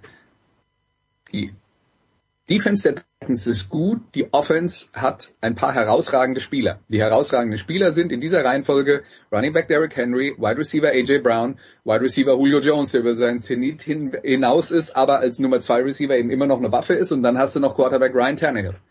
Sagen wir mal, der ist dann die Nummer vier. Und jetzt haben sie wochenlang gespielt nur mit Tannehill.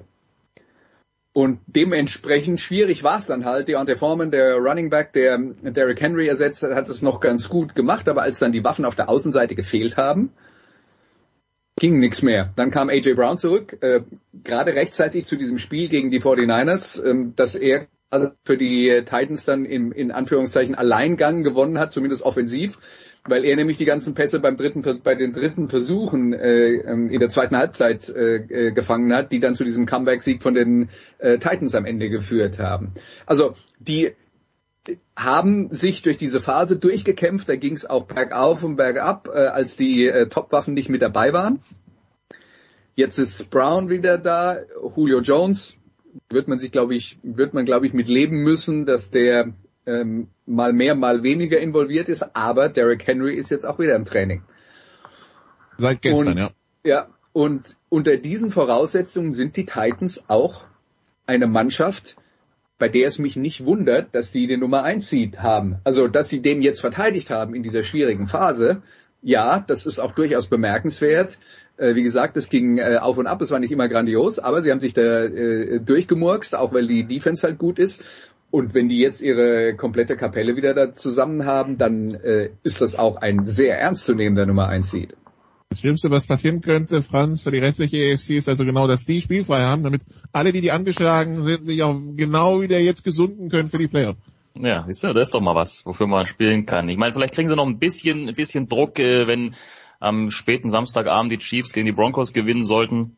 Äh, dann spüren sie da vielleicht nochmal ein bisschen das, das Kitzeln für Sonntag. Aber ja, genau, das äh, würde den Titans natürlich ge gut zu Gesicht stehen, dann nochmal eine Woche zwischendurch Pause zu haben, weil dann bin ich mir ziemlich sicher, dann siehst du Derrick Henry in jedem Fall in der Divisional Round. Also, die fünf Teams in der AFC schon für die Playoffs qualifiziert, fünf in der NFC, den Rest suchen wir noch, Jens, und äh, ich hoffe, Franz darf bleiben, auch wenn er die Pittsburgh Steelers jetzt nicht unbedingt in den Playoffs sehen will. Ich habe äh, zu den Steelers noch eine Anmerkung und äh, die, ist, die hat auch nichts mit dem Sportlichen zu tun. Ich habe heute ein Bild gesehen von Mike Tomlin. Er schien mir extrem dick zu sein. Kann es sein, dass mein Head Coach des Vertrauens ein bisschen zugenommen hat? Ich mache mir echt Sorgen. Aber das ist nur. Du meinst, das ist Frustfressen. Frustfressen, was das könnte, könnte sein. Ja, ähm, aber, wie, aber, aber Jens, wie, wie geht's dir denn jetzt eigentlich mit dem bevorstehenden Karriereende von, von Herrn Roethlisberger? Ich meine, das war ja mal einer, an dem dein Herz ein bisschen... naja, aber, aber auch nur aufgrund der Uniform, die er trug. Ich glaube, in jedem anderen Team hätte ich ihn, hätte ich ihn gehasst. Ich weiß ja nicht, was nachkommt. Da werdet, werdet ihr mir sicherlich nächstes Jahr dann sagen, es, es kommt was Besseres nach. Äh, ich, ich, äh, zwei Jahre zu spät, mindestens zwei Jahre zu spät. Ja. Aber was soll ich sagen? Er ist zweimal Super Bowl gewonnen, mehr, mehr kann man nicht erwarten, glaube ich. Einmal wäre schon gut gewesen, so hat er es zweimal geschafft, großartig. Großartig. Nikola, sogar drei möglich gewesen. Ja, Nikola, du hast, äh, du weißt noch nicht, was du am Wochenende treibst, aber Franz und Andreas, Andreas, ihr beide habt noch ein Date an diesem Wochenende. Ähm, zwei quasi, weil äh, das eine ist, dass wir äh, am, äh, am Sonntag ab äh, 22 Uhr beziehungsweise 22.25 Uhr dann äh, quasi den äh, letzten Playoff-Teilnehmer in der NFC ausmachen im Fernduell 49ers Saints. Ähm, insofern werden wir da sicher ähm, uns viel in die Quere kommen und dann reden wir noch über bei Musikradio 360 über die Lieblingssongs von Franz Büchner aus dem Jahr 2021. Also Franz und ich, wir sind quasi an der Hüfte zusammengewachsen an diesem Wochenende. Großartig. Siamesische Zwillinge. Fast. Pause!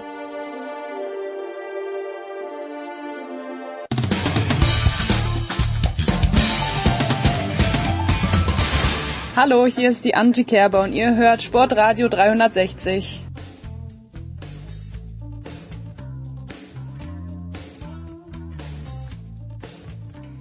Die Big Show 541 kümmert sich jetzt um den Motorsport und äh, das tun wir und ich freue mich sehr, dass auch in diesem Jahr Zeit für uns hat. Stefan de Voice Heinrich, ich glaube zum das neunte, mindestens das neunte, wahrscheinlich das elfte Jahr in Folge.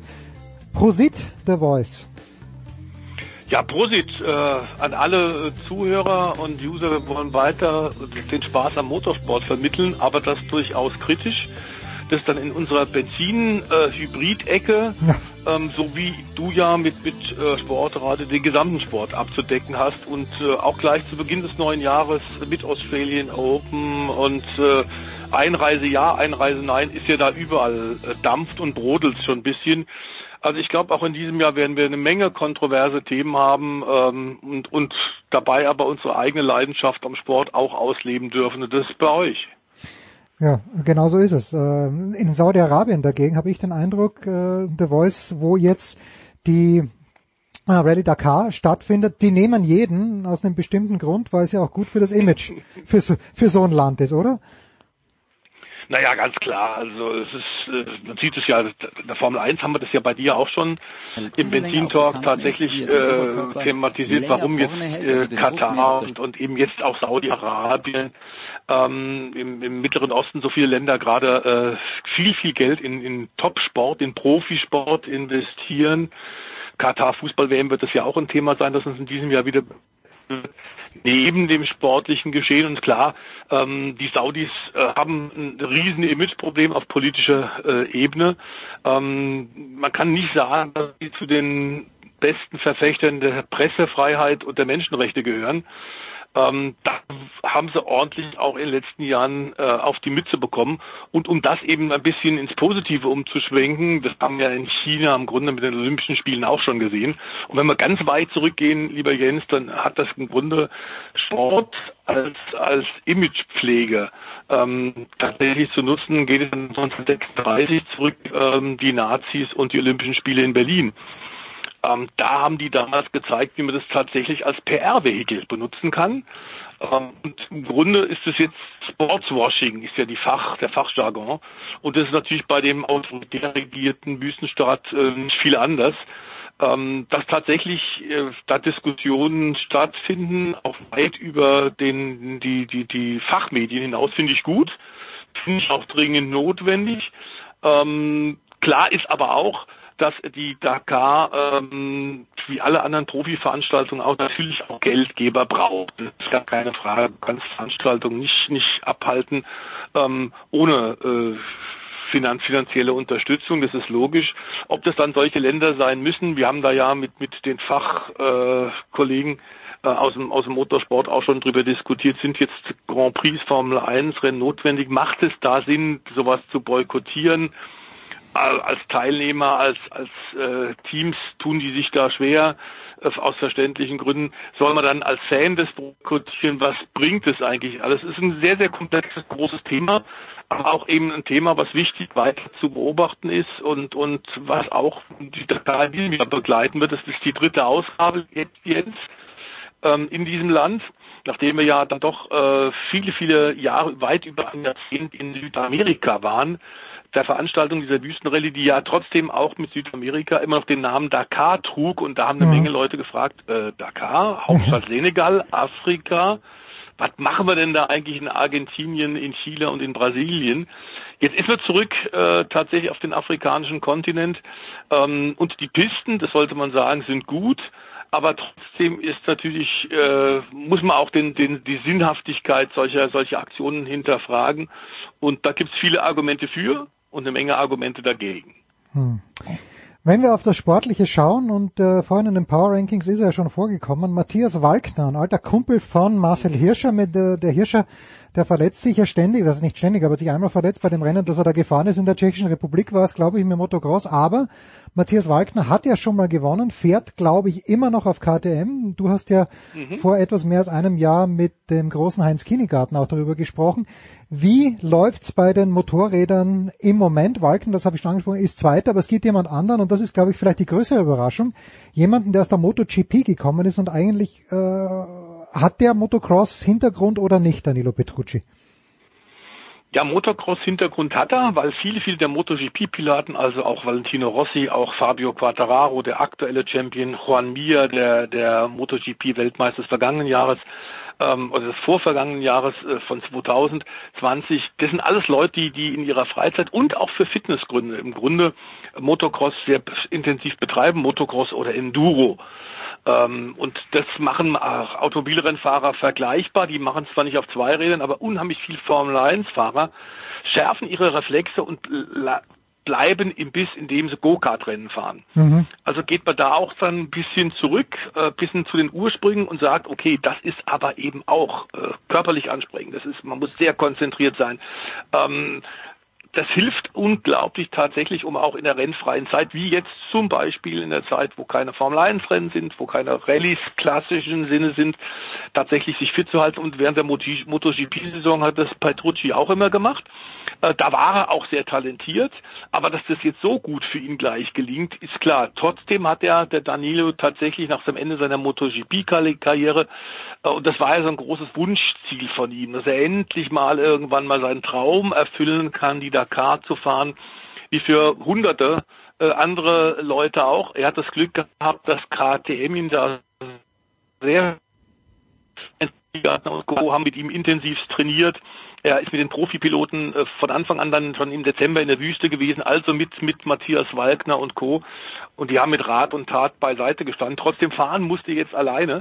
und was der, was der Italiener jetzt tatsächlich mitkriegt, ist, dass jede Dakar-Rallye aus hunderten von kleinen Geschichten entsteht. Ähm, es ist äh, wie, wie so ein ganz, ganz großes äh, wildes Mosaik ähm, also immer nur morgens aufstehen, fahren, ankommen und dann äh, sich fertig machen für den nächsten Tag. So einfach ist es eben nicht. Deswegen ist es ja auch die schwierigste Herausforderung im Motorsport auf zwei und vier Rädern auf der ganzen Welt in jedem Jahr. Ja, aber äh, ganz kurz, aber, weil du sagst, ja. die Faszination Dakar. Also für mich, und du hast ja vorhin gesagt, ist nicht die Faszination Dakar echt darin begründet gewesen, dass man sagt, man fährt von Paris nach Dakar? Ich weiß, es geht nicht mhm. mehr, aber ist, ist es wirklich noch so, dass Petrucci, obwohl das jetzt in Saudi-Arabien ist, aber nur weil das Teil Dakar heißt, gibt's für den keine lässigere Rallye? Ähm, ähm es hätte Rallyes gegeben, aber das hat sich vorher nicht ergeben. Also er okay. hat, äh, er, er, wird sicherlich, äh, das glaube ich ganz, ganz, ganz klar, der wird sicherlich auch weitere Dakars noch fahren, ähm, wenn er sich nicht irgendwie schwer verletzen sollte, was wir ihm wirklich nicht wünschen und keinem der, der Teilnehmer. Ähm, kleiner, kleiner Knochenbruch oder so kann immer mal passieren, mhm. aber ich glaube, der wird, der ist jetzt richtig angefixt. Der ist richtig so, dass äh, alle im Grunde jetzt schon lächeln und grinsen und sagen, der wird wiederkommen. es ist üblicherweise so am Ende einer jeden Dakar, egal ob du als Autopilot, als Truckpilot, als Quadfahrer oder als Motorradarzt da mitgefahren bist, bist du am Ende so erschöpft, dass du sagst, oh Gott, nie wieder. Solche Strapazen tun mir das nicht mehr an. Und dann schläfst du ein paar Tage und ein paar Nächte und sagst, okay, hm, vielleicht nächstes Jahr. Und spätestens äh, eine Woche bis zehn Tage später wird jeder sagen, ich bin dabei. nächstes Jahr. Ja, aber sicher, was denn sonst? Ähm, bei ihm war es jetzt noch ein bisschen schwieriger bei Dena Danilo, weil, weil dieses Auf und Ab natürlich in Corona-Zeiten auch schwierig war, denn der war schon in Saudi-Arabien vor Ort, in Jeddah, Startort direkt an der Küste. Und da hat er einen Tag vor dem Start der Rallye am Sonntag einen positiven Corona-Test gehabt. Hm. Und da haben wir alle gedacht, okay, das war's. Er muss in Quarantäne, das Thema ist durch. Und dann haben sie aber festgestellt, das war eine Fehlermeldung. Er hat einen PCR-Test gemacht und der war dann gut. Mhm. Das heißt, er konnte dann äh, tatsächlich starten, aber das war natürlich emotional auch so ein bisschen eine Achterbahnfahrt. Und seitdem ist es für ihn jetzt jeden Tag so, wie für andere, andere Teilnehmer auch. Die meisten haben nur sehr viel mehr Routine. Wir haben ganz kurz mit einem aktuell im besten Deutschen gesprochen, Mike Wiedemann, äh, der auch eine KTM fährt, aber der ist Privatier. Und der hat zum Beispiel erzählt, ich bin jetzt, er ist jetzt 23 Jahre und hat sich drei Jahre vorbereitet auf die Dakar, hat natürlich auch sehr viel eigenes Geld reingesteckt und sagt, dass das größte Abenteuer, ähm, das, das er jetzt erlebt hat, ist tatsächlich klimatischer Natur. Denn im Fahrerlager heißt es so ein bisschen, die Rallye Dakar ist eben auch die Polarrallye. Und das, obwohl es eine Wüste ist. Aber wenn du halt um halb fünf, halb fünf Uhr morgens aufstehst, um dich vorzubereiten, dann musst du tatsächlich als Motorradfahrer Thermokleidung mhm. haben. Mhm. Denn da geht's Richtung Gefrierpunkt. Und es gab durchaus bei der Dakar Leute schon, die tatsächlich sich für starke Verkühlung zugezogen haben. Sobald die Sonne aufgeht, über dem, dem Sandmeer, dem Dünenmeer, ist es natürlich dann was anderes, ist klar. Aber es ist bekannt und ich war oft genug tatsächlich auch in der Sahara bei der Dakar, den klassischen Dakars noch in Afrika mit dabei.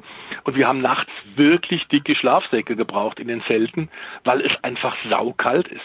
Das ist dann natürlich eine weitere der körperlichen Strapazen. Und, und Danilo Petrucci hat sehr viel Fitnesstraining gemacht. Als MotoGP-Pilot braucht es auch. Aber jetzt ist er teilweise sieben, acht, neun Stunden nonstop auf dem Motorrad dabei. Und vor allem geht es dann darum, dass die Handgelenke anfangen zu schmerzen, selbst wenn du Profi bist und einen Fitnesscoach hast.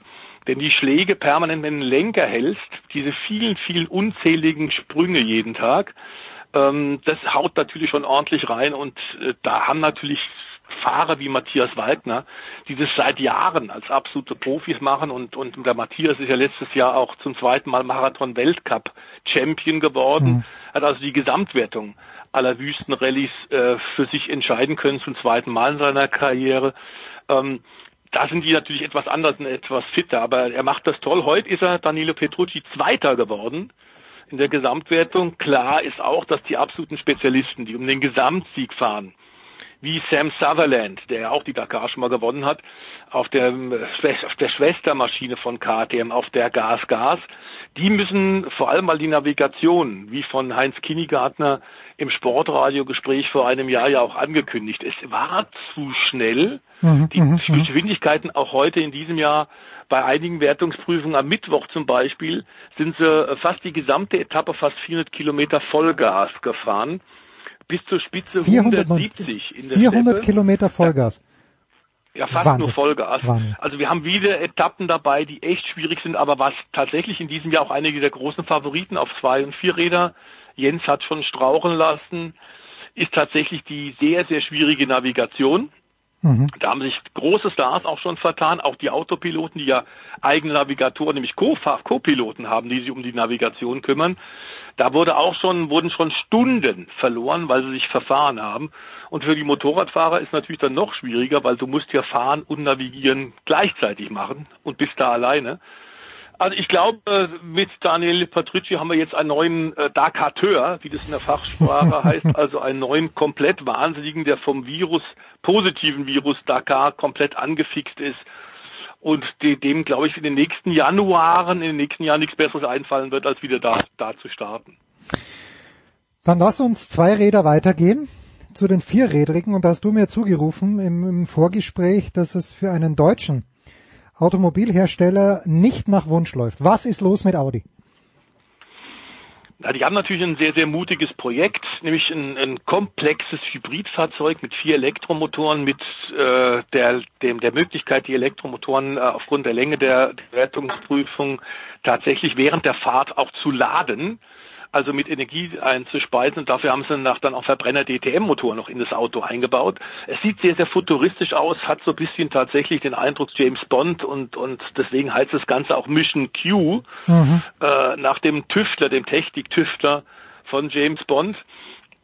Was ich aber nicht verstanden habe, ist, wenn du als Werkteam, als Audi-Team, dass die ja in allen Serien, in denen sie in den letzten 40, 50 Jahren angetreten sind, immer erfolgreich waren. Ob es die Langstrecke war mit Le Mans Seriensiege, ob es die DTM war mit äh, Einzelsiegen und, und DTM-Titeln, egal wo sie angetreten sind, waren sie professionell gut vorbereitet und sind dann erst gekommen.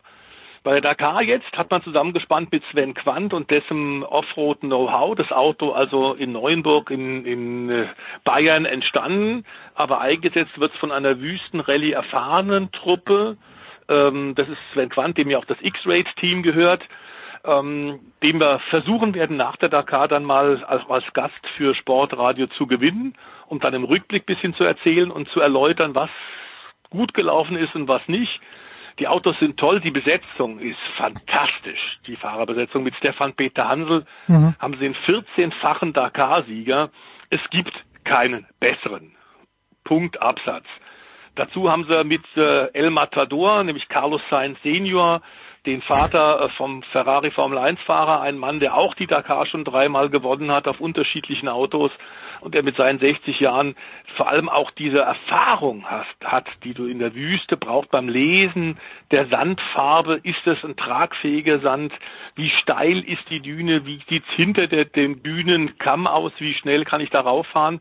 Zu langsam ist schlecht, dann bleibst du feststecken im Fech-Fech, im ganz, ganz dünnen Sand, im, im Perlingsand oder bist zu schnell, dann überschlägst du dich beim mhm. Überfahren des Dünenkamms. Also diese Mischung, das ist wahnsinnig schwierig. Das muss man über Jahre, über viele, viele Jahre lernen. Da ist Carlos Sainz immer noch siegfähig. Und dann haben sie mit Matthias Ekström einen der besten Allrounder, den wir ja hier als frisch gebackenen äh, Rallycross-Weltmeister vor drei Jahren, glaube ich, auch schon bei dir. Ja, und Stefan äh, Ehlen hat letztes Jahr mit Interview. ihm, Stefan Ehlen hat letztes Jahr mit ihm auch für unser Magazin gesprochen. Also Matthias Eriksson schon also zweimal Gast gewesen. Auch. Ja und der äh, macht das auch momentan prima. Aber wenn du als Werkteam kommst, mit so einem riesen Aufwand und mit Millionen Investitionen, ist völlig klar, dass der Anspruch mehr sein muss, als nur um Platz 18, 20, 30 rumzufahren. Peter Hansel hat sehr viel Pech gehabt, das ist überhaupt gar keine Frage. Hinterachsschaden gleich in der ersten Wertungsprüfung am Sonntag.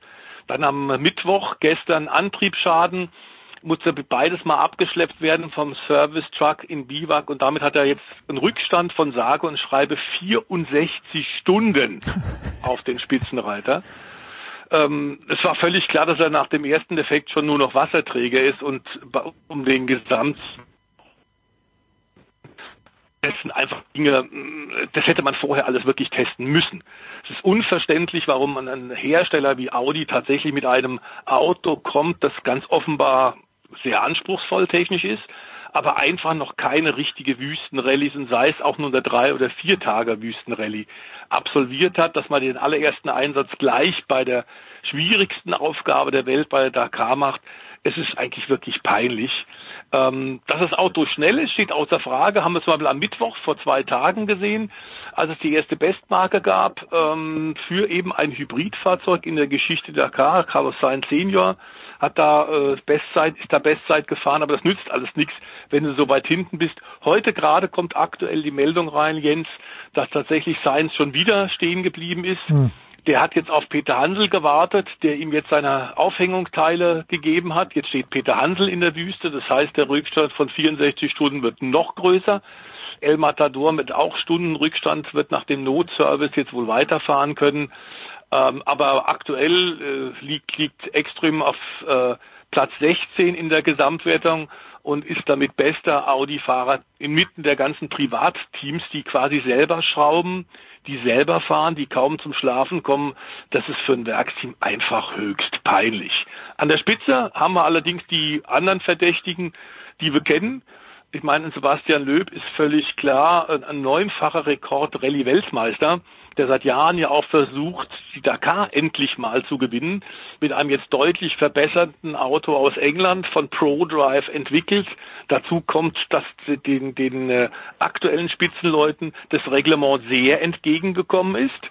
Denn man hat jetzt tatsächlich äh, ein, eine neue, einen neuen Passus äh, ins Reglement für 2022 für die Dakar eingebaut, dass die äh, aktuellen Autos tatsächlich ähm, Möglichkeit haben, deutlich mehr Federweg zu haben, dadurch deutlich größere Räder verwenden können und bessere Reifen, dass sie auch breiter sein dürfen.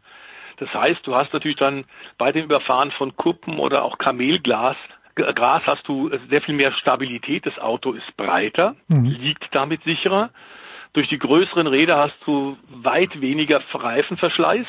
Also Nasser Al-Attiyah, ähm, der aktuell die Rallye anführt, der die Dakar ja auch schon dreimal gewonnen hat, in einem Toyota Hilux, also einem Pickup, einem Spezialauto in Südafrika gebaut, aber unter äh, Toyota-Ägide eingesetzt. Ähm, der weiß, wie das geht, der ist in der Wüste groß geworden ähm, und der hat jetzt, nachdem er im letzten Jahr, ich glaube, 20 Reifenschäden hatte bei der Dakar 2021, hat in diesem Jahr noch keinen einzigen. Das heißt, die größeren Räder, die besseren Reifen, die er verwenden darf, kommen dem Team sehr entgegen. Und da haben wir vorne an der Spitze, wir sind ja erst jetzt bei Etappe 5 dieser Dakar, also wir sind immer noch im ersten Drittel der Veranstaltung, dieser Marathon Rallye Raid. äh, müssen wir sagen, äh, ist alles noch offen, aber die beiden gelten wohl als die großen Favoriten, nämlich äh, Sebastian Löb im Hunter von ProDrive, der heute ein bisschen Zeit hat gut machen können, aber es ist ein bisschen mehr als eine halbe Stunde Abstand, liegt er, der Franzose, aktuell hinter Nasser Al-Attiyah zurück, der ähm, zwei Etappen in diesem Jahr schon gewonnen hat und der das momentan an der Spitze ziemlich souverän macht.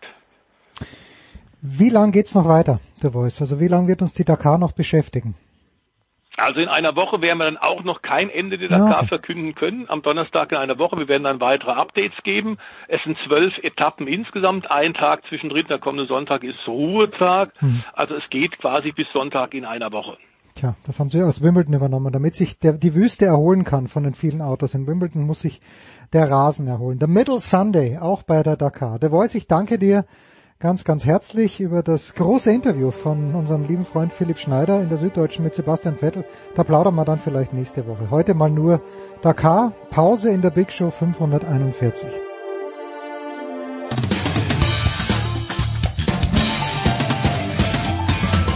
Hey, this is Dennis Jenner and you're listening to Sport Radio 360.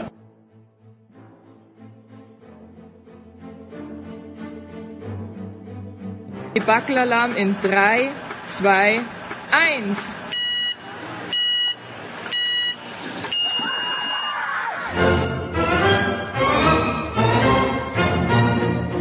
Zwei angeblich erwachsene Männer, die ein Rollenspiel probieren. Eddie Baby, when you first... No, I'm, I'm sorry, I'm sorry, I don't like being called Eddie Baby. Na sauber. Look, my lad, I know a dead parrot when I see one, and I'm looking at one right now. Kann man den nur aufhalten? Can I call you Frank? Why Frank? Frank's a nice name. Jens, wer bin ich? Du bist Christian Streich. Das macht mir jetzt schon keinen Spaß mehr.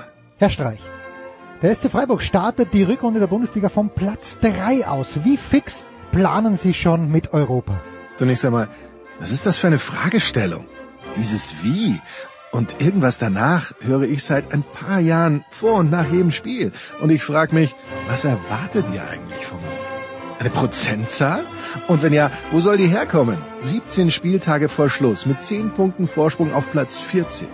Gibt es da eine Mitternachtsformel, die ich anwenden kann? Aber wie motivieren Sie denn Ihre Mannschaft, wenn nicht mit der Aussicht auf ein Spiel gegen, sagen wir mal, gegen Manchester United? Jetzt ist erstmal Bielefeld. Weniger Manchester United geht ja fast gar nicht. Bei allem Respekt. Was meine Mannschaft motiviert, ist eher Folgendes. Dass es für die Champions League Sender, wer überträgt denn überhaupt, nichts Schlimmeres gäbe, als dass wir uns wirklich qualifizieren würden. Kein Gladbach, dafür Freiburg. Keinen Kunku, dafür Höhler. Das wäre für die der Super-GAU. Markus, wer bin ich?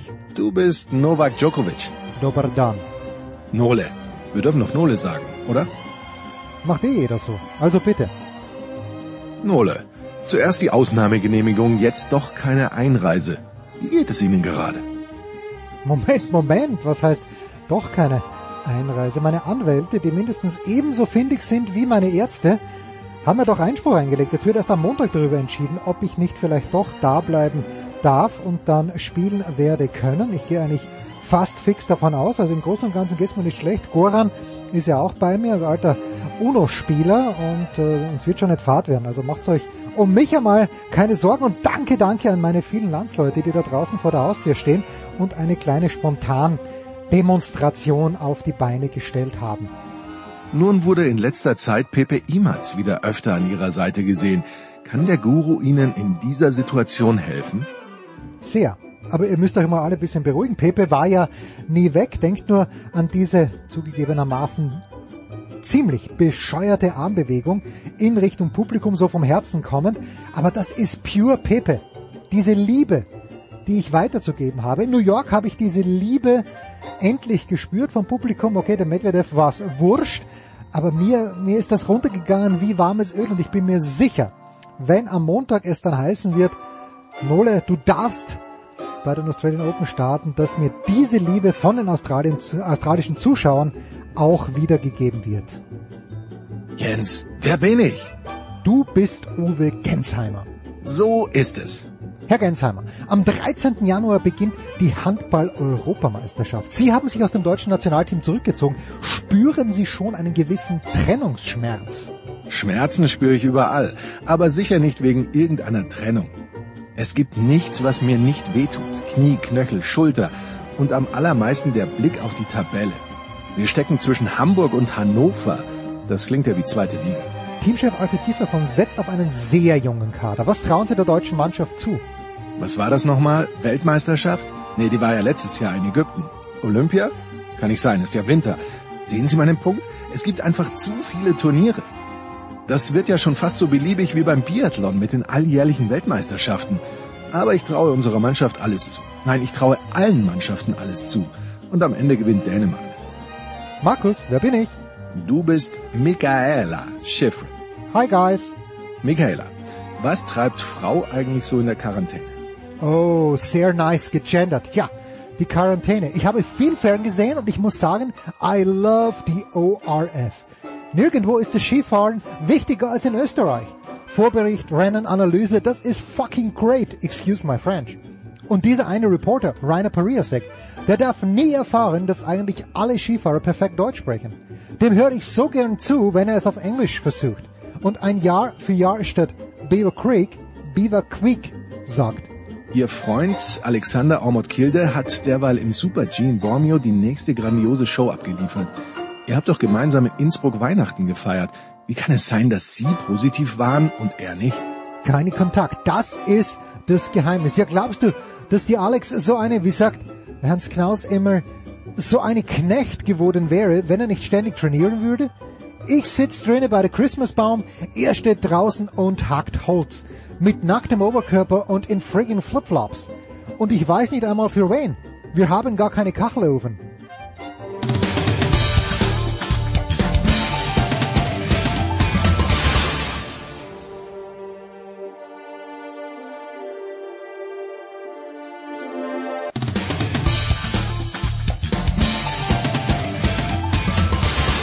Servus, das ist der Felix Neureuter und ihr hört das Sportradio 360.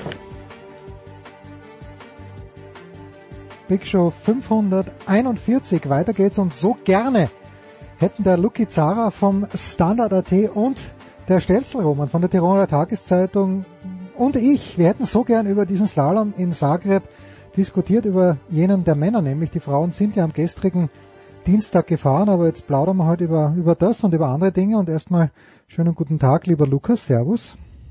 Ja, hallo, Servus. Und Servus, lieber Roman. Servus, hallo. Warum warst du nicht in Zagreb, Roman? Du begleitest doch die Frauen eigentlich auf, Schritt, auf Schritt und Tritt. Was war da los? Ich glaube, Zagreb war mir ehrlich gesagt noch nie, noch nie eine Weise wert, weil es normalerweise immer ein, konfuses Rennen ist. Ja. Ähm, ja, ich meine, die gestrigen Bilder, äh, ich, meine, ich weiß nicht, auf welchem Sender du verfolgt hast. Jens, ich der Lukas und wir haben es auf dem gleichen Sender verfolgt. Und nachdem das Bergilspringen gestern ja abgesagt worden ist und man ins Vergnügen gekommen ist, das bis Startnummer 62, glaube ich, gestern zu verfolgen. ich glaube, das 62 war. Äh, und man dann gefühlt die letzten 15 Leute bei ihnen ausgeschieden sind.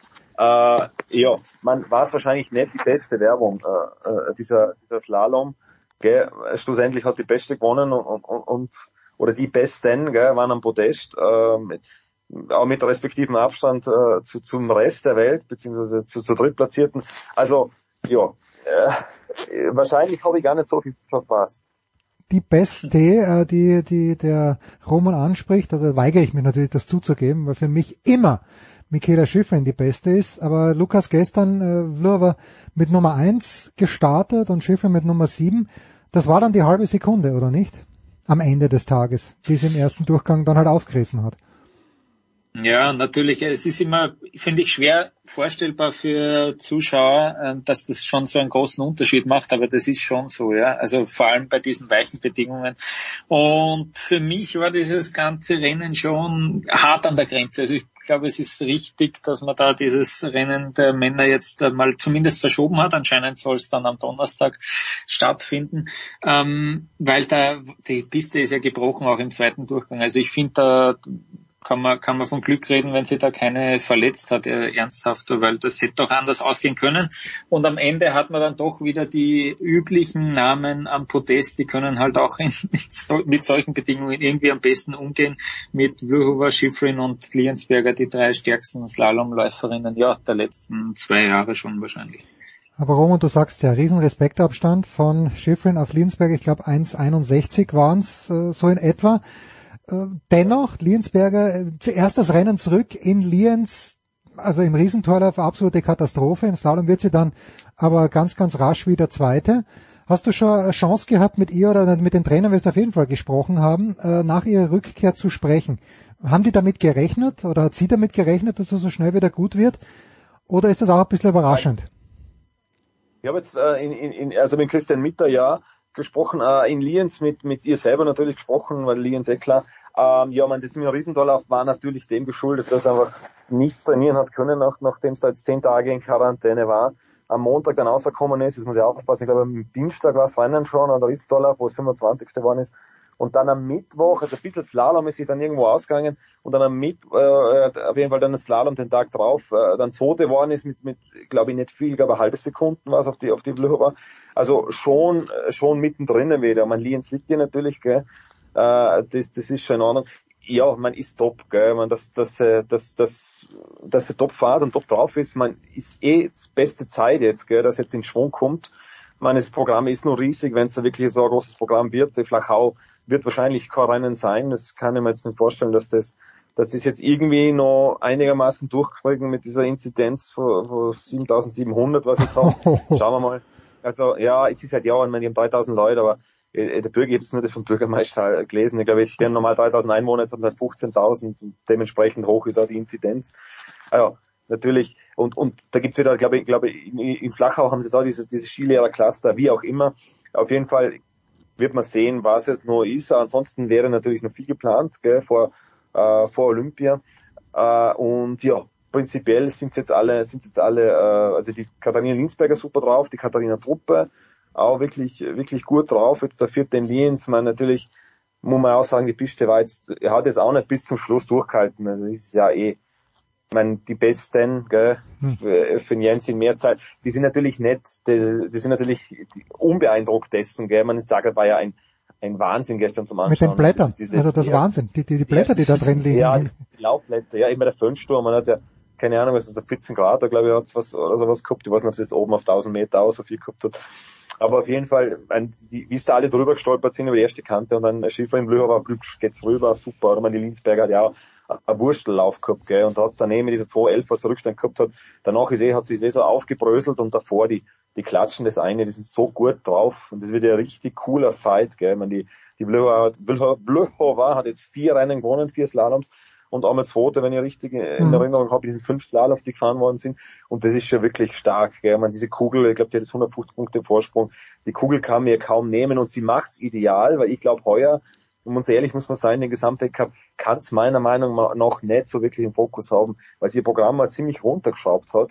Ich glaube eher, dass, dass, die, dass die sich sagt, okay, die Kugel habe ich, schauen wir mal Richtung Olympia. Das glaube ich ist eher ihr Gesamtpaket.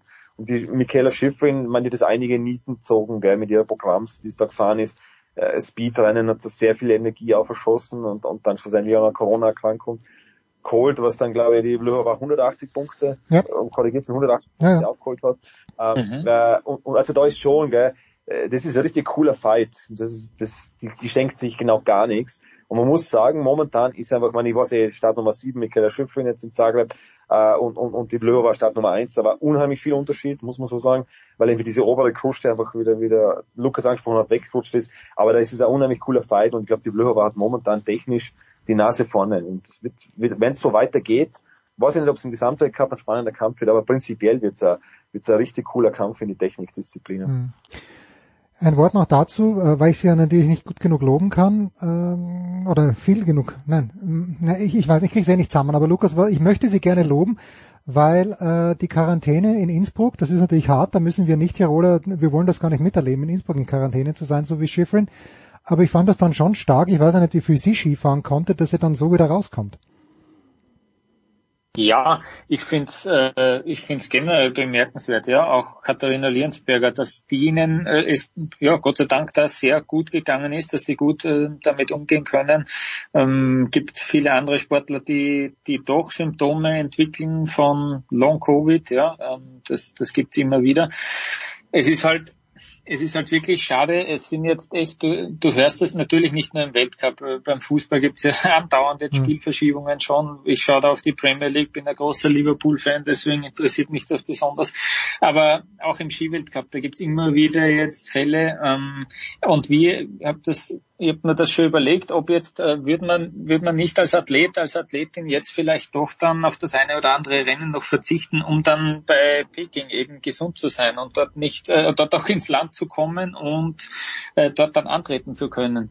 Ähm, das einzig Positive, was man irgendwie mit, was was gut Berami, Schifrin, Liensberger mitnehmen können, ist, dass sie es irgendwie schon hinter sich ja, haben. Ja. Gut, man kann sich natürlich nochmal äh, infizieren, aber so viel Pech haben sie dann doch hoffentlich doch nicht in diesem einen Monat. Und das ist irgendwie schon, äh, vielleicht, vielleicht werden wir tatsächlich ein paar Läuferinnen und Läufer sehen, die Rennen jetzt auslassen, damit sie gesund bleiben, aber du musst irgendwie trotzdem trainieren. Auf den Pisten ist heuer mehr los als letztes Jahr in der letzten Saison. Es ist einfach mehr Skibetrieb, weil die Hotels offen haben zum Beispiel und so weiter. Also der, deswegen sind vielleicht eben auch mehr Infektionen heuer als letztes Jahr, was ja eigentlich verrückt ist, weil wir davon ausgegangen sind, dass es heuer besser klappen wird aber dem ist irgendwie nicht so. Wir haben schon, wir haben schon einige, einige gesehen, die eben infiziert äh, waren. Ja, aber Schifrin hat das sehr gut weggesteckt, sagt, sagt immer wieder, dass sie, dass sie sehr erschöpft ist, äh, doch, aber ähm, sie sagt auch immer, dass es echt hart am Limit ist, ob sie überhaupt starten kann und dann startet sie und ist einfach schnell. Ähm, sie kann nach wie vor exzellent Skifahren. Ja. Also ich habe das beide nicht gehört, aber in der letzten Sendung vor Weihnachten hat der große Marc Girardelli gesagt, und Marc weiß natürlich auch, wie sehr ich Schifrin liebe, aber gesagt, äh, er hat gesagt, Michaela Schifrin, das größte Talent der letzten 100 Jahre, das jemals auf Skiern gestanden hat, äh, das ist mir auch klar, aber die arbeitet natürlich auch da, dafür, aber Marc, wenn mhm. Marc das sagt, dann wer bin ich zu wieder, um da zu widersprechen. Apropos Schifrin, das letzte, was wir von den Männern gesehen haben, Roman, war Bormio mit leider nur einem Super-G, aber der hat mir schon irrsinnig getaugt, auch äh, einigen Österreichern hat er getaugt, aber so wie der Kilde fährt, auch schon so wie er in Bormio, äh, in, in Gröden gefahren ist, wo er sicher wahrscheinlich zwei Tage lang in den Arsch beißen muss, dass er die Abfahrt nicht gewinnt. Aber das, Roman, das ist nah an der Perfektion, möchte ich sagen. Und ich finde es auch schlau, übrigens vom Kilde, dass der dann sagt, die beiden Riesentorläufe in Alta Badia, die lasse ich aus, weil ich brauche ein bisschen Pause. Ich weiß, ich habe keine Frage gestellt, aber kommentier es bitte. Ja, Kilde ist ja Wahnsinn. Kilde gefällt mir, gefällt mir so gut heuer. Mir der ist, ja, mir der ist ja, schon, schon äh, eben gut gefallen, bevor vor seinem Kreuzbandriss jetzt dann, äh, glaube ich, jetzt ist ziemlich genau ein Jahr her. Ähm, aber der ist, der ist so, also der ist so sattelfest, man, wie diesen, diesen, ähm, diesen äh, in Bormio gefahren ist, äh, das war ja unheimlich. Man, dass, dass der Dominik Baris die, die Stelvio gewinnt, naja, also sechsmal, also viel überraschend dafür nicht, gell. Man, der ist unheimlich, der ist in Wahrheit in Wahrheit für seine Verhältnisse unterirdisch und dann kommt die Stelvio und der, der, die hätte, hätte mir nicht gedacht, dass der das, dass der das so souverän macht, gell. So, also locker, nicht, aber vor allem die Stelvio war ja, die, es ratet ja prinzipiell, gell, Nordhang, äh, Nordhang im, im Ende Dezember und normalerweise wenig Schnee, unheimlich ruppig, heuer war es ja richtige Naturpisten, da war so wenig Schnee, dass ja alles gespürt hast, ich meine, äh, wer gern Skifahrt, das, das, diese ist klassische momentan erlebt man sehr fast überall, äh, und das, und das, der, der liebt das Gelände, ich meine, der muss, wie der da runtergezogen ist. Also höchsten Respekt und da freue ich mich schon wieder auf zwei Kitzbühel-Abfahrten, die mhm. anstehen. Gerwengen ist ja normal nicht so sein Ding, aber da, wo der halt sich da wirklich dann runterschmeißt. Da, gell? Äh, und äh, aber zum Kilde, voll, also wirklich lässig, wie er, wie er da runtergezogen ist, weil er da, das war nicht der Odermatt, war ja, war ja glaube ich, der hat unheimlich viel Lauf runter, runtergeschmissen und dann ist ja der Kilde nochmal drüber gewesen, gell. Also das war ja dann wirklich, äh, also wenn ich jetzt im richtigen Einblick korrigiert mir bitte, aber äh, der, der Hase ist ja dann Zweiter geworden, gell. Ah, das war also richtig, richtig geil, was der da ja, runtergeschmissen hat. Also, Genau, genau. Fast, fast perfekt. Fast, fast perfekt, oder genau. wie er gefahren ist. Na, also, eben, eben. Es, glaube ich, ich glaube, es, es geht, geht fast kaum besser. Und also richtig cool, wie der jetzt, wie jetzt da, wie jetzt da eigentlich der, der, der, der Wikinger schlechthin weg ist mit Axel Lünzwinder, gell. Jetzt, äh, zweite Saison, glaube ich, weg ist dann. Äh, und, und jetzt dann wirklich, gell, und der haut sich da wirklich runter und, und ist jetzt wirklich ein, ein Norweger da, der wirklich so wieder wieder voll zaubert, gell. Man natürlich mit dem Michael Schifrin im Training hat eine, eine super, äh, eine super Trainingspartnerin, die ihn wahrscheinlich wieder ganz neu fordert. Äh, aber ich weiß er ist ja Innsbruck-Arzel, wie du angesprochen hast, gell. Also Innsbruck, Innsbruck-Arzel, äh, Arzel, da haben wir die Michael Schifrin dann auch, wenn es sich ausgeht, so, so die, die, die Homebase, die neue bei ihm da haben dann. Äh, und, und das ist schon, also, ich meine, richtig, richtig cool, was der, was der da momentan abzieht. Mhm. Und man muss man schauen, gell, was was, was bei den großen Events dann drinnen ist. Aber man, why not, why not Gesamtweltcup, gell? Ich glaube eher, so vom Gefühl her, man, der Odermatt wird schwierig zum Biegen, gell, weil der so, so ein Paket mitbringt, gell, und, und, und, und da schon in, Borneo bei der Abfahrt war das, gell, da hat er ja schon so ein Knaller runterlassen, wo du denkst, das ist ja unglaublich, gell, ich meine, das ist einer der Prestige-Abfahrten und der schmeißt sich da runter, als wäre das nichts, gell, und ist ja eigentlich de facto man eher noch äh, ein bisschen Techniker, gell, wenn man es ihm so sagen darf, äh, und, und schmeißt sich da runter. Ich glaube eher, dass der das macht, aber, aber wenn, dann Kilde, dann kannst du da wirklich was entwickeln, gell, ein richtiger, cooler Zweikampf. Ja, richtig geiler äh, Skifahrer und der Lieblingskommentator vom Lukas und von mir, nämlich der Knaus Hansi, sagt immer so schön, was für ein Knecht. Und das ist wirklich ein Knecht, der, äh, der Kilde. Ja, äh, zu den Österreichern im Bormio, äh, Lukas, wollen wir schon auch noch ein, zwei Worte verlieren. Ich persönlich, was heißt enttäuscht, aber ich hätte mir einfach mehr erwartet vom, vom Model, ja, der selber mit sich nicht zufrieden war, der bei der Abfahrt, glaube ich, mit der Startnummer ein bisschen, ein bisschen Pech gehabt hat, weil er auf der frühe Startnummer genommen hat. Super Ski war dann nicht so sehr. Aber Hemmetsberger, leider nicht Daniel Dankelmeier, aber Hemmetsberger und, äh, und Haser, das sind zwei, ja, zwei, glaub, zwei, zwei Namen, die weit vorn reingefahren sind. Glaubst du, dass das von Dauer sein könnte? Bei einem der beiden, vielleicht sogar bei beiden. Ah, da bin ich, da bin ich zu, da bin ich überfragt, zu weit weg. Ähm, das müssen Sie, das müssen Sie erst bestätigen. Es wird äh, extrem spannend, wen, wen nimmt man denn da jetzt mit nach Peking ja, stimmt, und wen ja, lässt man dort starten? Ja? Hoffentlich wird jetzt kein Ausscheidungsrennen oder so und es tut sich noch irgendwas, aber es wird echt eine schwere Aufgabe, weil den Haser zum Beispiel für den Super-G, du kannst ihn ja jetzt nicht äh, nicht starten lassen, mhm. ja, der ist Zweiter geworden da, äh, dann musst du vielleicht sogar einen Max Franz auslassen oder ja, es, es wird es wird nicht leicht, ja, äh, die müssen sich das gut überlegen. Wir haben noch jetzt äh, doch noch ein Rennen mit Wengen vor vor den Olympischen Spielen. In der Abfahrt ist es genauso, wie du sagst, denn reicht das jetzt schon, äh, der vierte Platz von Daniel Hemmetsberger für ein für ein Olympiaticket oder nicht? Äh, da sind Striedinger ist auch dabei, Max Franz, also da gibt's viel, viel zu viele Kandidaten eigentlich. Ähm, aber es soll ja nichts Schlechtes passieren für den aus ÖSV-Sicht jetzt. Ja. Mhm. Und beim Matthias Meyer, den hast du angesprochen, ja, der hat der dann wirklich erzählt, dass er, dass er mit dem Material komischerweise gekämpft hat, dass er dann für den Super-G hat er einiges geändert. Da ist dann ein bisschen besser gegangen, ähm, aber noch immer nicht perfekt. Also das ist äh, durchaus überraschend, weil natürlich der Saisonstart sehr gut war. Er war auch im letzten Jahr in Bormio auf dem Podest. Also das, ähm, das ist jetzt nicht so, dass das eine absolute Hassstrecke ist von ihm oder so. Ähm, der erwartet sich natürlich äh, natürlich viel mehr. Jedes Mal, wenn der startet, will der oder erwartet man, dass der eigentlich um einen Sieg mitfährt. Das war eben jetzt nicht so. Ähm, auch in Gröden war es jetzt nicht äh, perfekt, wobei da ist ein super Super-G, glaube ich, am Podest gestanden. Ja. Ähm, ja, hoffentlich findet er wieder zur Form und wo, wenn nicht äh, in Kitzbühel und in Wengen, dann wieder schön in, in Form kommen. In, da bin ich zuversichtlich. In, in, Peking wird er in Form kommen, weil Olympische Spiele, das wäre natürlich was. Bei drei, genau. bei drei genau. Olympischen Spielen hintereinander. Gold zu gewinnen. ihr, äh, ihr fahrt nach Peking, oder? Roman, es bleibt dabei. Äh, Peking ist gebucht und da gibt's auch keine, oder, oder gab's da neue Entwicklungen, Roman? Jens, ich glaube, also jetzt müssen wir den, jetzt müssen wir den Roman gemeinsam noch überreden, dass der nach Peking Ach so, ach so. Nein, momentan, momentan ist halt das nur noch am Flug, aber ja, an, an verschiedenen Corona-Varianten wahrscheinlich, ja. Ah, okay. Ich, meine, ich weiß vom Lukas, der Lukas hat ja, ich habe gestern mit dem Lukas telefoniert, witzigerweise mit dem, eben zu dem Thema, und ich weiß, der Lukas hat ja auch schon trockenen Tüchern, der hat ja schon Flugticket in die Hände und, und Gesundheitspass oder Gesundheitsprotokoll so langsam am Ausfüllen, oder? Nein, aber, aber Fast. ich muss schauen, ja, momentan habe ich mal was gebucht, äh, ja. Und mal schauen, wie lange wie lang das noch Bestand hat alles. Ja, weil das Flug, mein Flug wurde annulliert, ich bin am Schauen. Ja. ja. we'll keep you posted. Danke Roman Stelzl, danke Lukas Zara, Pause in der Big Show 541.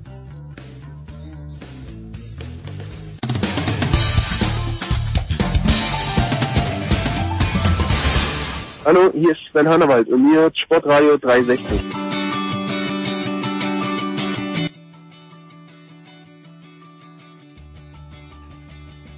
Es ist, und das möchte ich der Ehrlichkeitshalber anführen, es ist Mittwoch früh, wo wir Volker Kreisel erreichen in der Big Show 541. Volker, du bist schon in Bischofshofen. Herzlichen guten Morgen. Ja, guten Morgen. Ich bin noch nicht in Bischofshofen, Ah. ich bin noch in Innsbruck Ja. ähm, und äh, fahre jetzt aber direkt gleich weiter nach Bischofshofen. Du hast also, ja, Dann geht's schon wieder los. ja, du hast in deinem Artikel heute in der Süddeutschen Zeitung den, den Fallwind, den besonderen Fallwind in Innsbruck äh, äh, erklärt und ich war vor kurzem beim Davis Cup in Innsbruck. Es, es geht immer Wind in Innsbruck. Äh, ist es äh, nicht erstaunlich, dass es doch relativ oft dieses Springen überhaupt gegeben hat? Weil, wie du richtig schreibst, der Berg Isel, der passt, äh, also so richtig toll ist die Schanze nicht angelegt. Naja, die Schanze ist, äh, muss man sagen, die Schanze an sich äh, ist wunderbar. Das ist äh, ein, ein, ein gigantisch, also für mich jetzt ein, ein, ein, eine der schönsten ähm, Anlagen im Wintersport überhaupt und ähm, äh, meines Erachtens architektonisch total gelungen. Und äh, sie bietet auch äh, einfach alles, was äh, für einen tollen Wettkampf, was man für einen tollen Wettkampf braucht. Deswegen ist die auch meines Erachtens die spektakulärste und Hm. wichtigste Chance bei der Tournee. Ähm, sie, sie und naja, es ist äh, sagen es spielt natürlich schon dann da auch mit rein, dass sie eben Geschichten schreibt und dass dort eben viel los ist und dazu gehört eben auch oft diese Spannung mit dem Föhnwind. Ähm, aber eben auch anderes, äh, die, die, die, der, Zuschauerkessel, der wie in einem Fußballstadion wirkt und das ist, da ist halt einfach was los. Und ähm, ja, aber das mit dem Wind ist natürlich manchmal sehr ärgerlich, weil sich natürlich vieles verzögert, aber ähm, kann man nicht ändern. Äh, ich finde, letztlich äh, gehört das da alles zusammen und ähm, und deswegen ist, ist es ist es immer wieder interessant, ähm, wie es in Innsbruck dann abgeht letztlich. Und am Ende kriegt man es ja dann doch irgendwie hin. Ja, erstaunlicherweise, aber immer noch, das schreibst du auch, äh, Flutlicht gibt's erst in zwei Jahren dann, also für 2024. Und da frage ich mich halt, äh, okay, lohnt sich der Aufwand? Offenbar doch, aber äh, für eine Veranstaltung im Jahr dort ein Flutlicht hinzubauen, es gab ja früher mal dieses, wie hieß es, Air and Jump oder so ähnlich. ähm, Ich, ich kann mich nicht erinnern, wo es auch diese, diesen, ja, diese Katastrophe gegeben hat, aber ansonsten ein bisschen viel Aufwand für eine Veranstaltung, oder? Ja, im Prinzip ja. Ähm, und das ist jetzt, das ist natürlich das weitere Problem, ob es denn jetzt, wenn das Flutlicht kommt, bei dieser einen Veranstaltung bleibt. Hm. Das war ja der Grund, warum die, äh, die Anrainer dort äh, sich immer dagegen gewehrt haben und das auch äh, relativ erfolgreich, weil sie gesagt haben, wenn wir da jetzt ein Flut, Flutlicht installieren, dann äh, gibt es nicht nur das Bergiselspringen und vielleicht mal äh, alle fünf Jahre oder alle zehn Jahre eine Weltmeisterschaft oder irgendwas, sondern dann wird äh, wird das äh, Stadion natürlich für was ganz anderes auch noch genutzt. Und äh, es gibt es ist tatsächlich so, dass äh, das nicht nur irgendwie zwei drei äh, Nachbarn sind, sondern da gibt sind, es sind halt schon mehrere betroffen davon.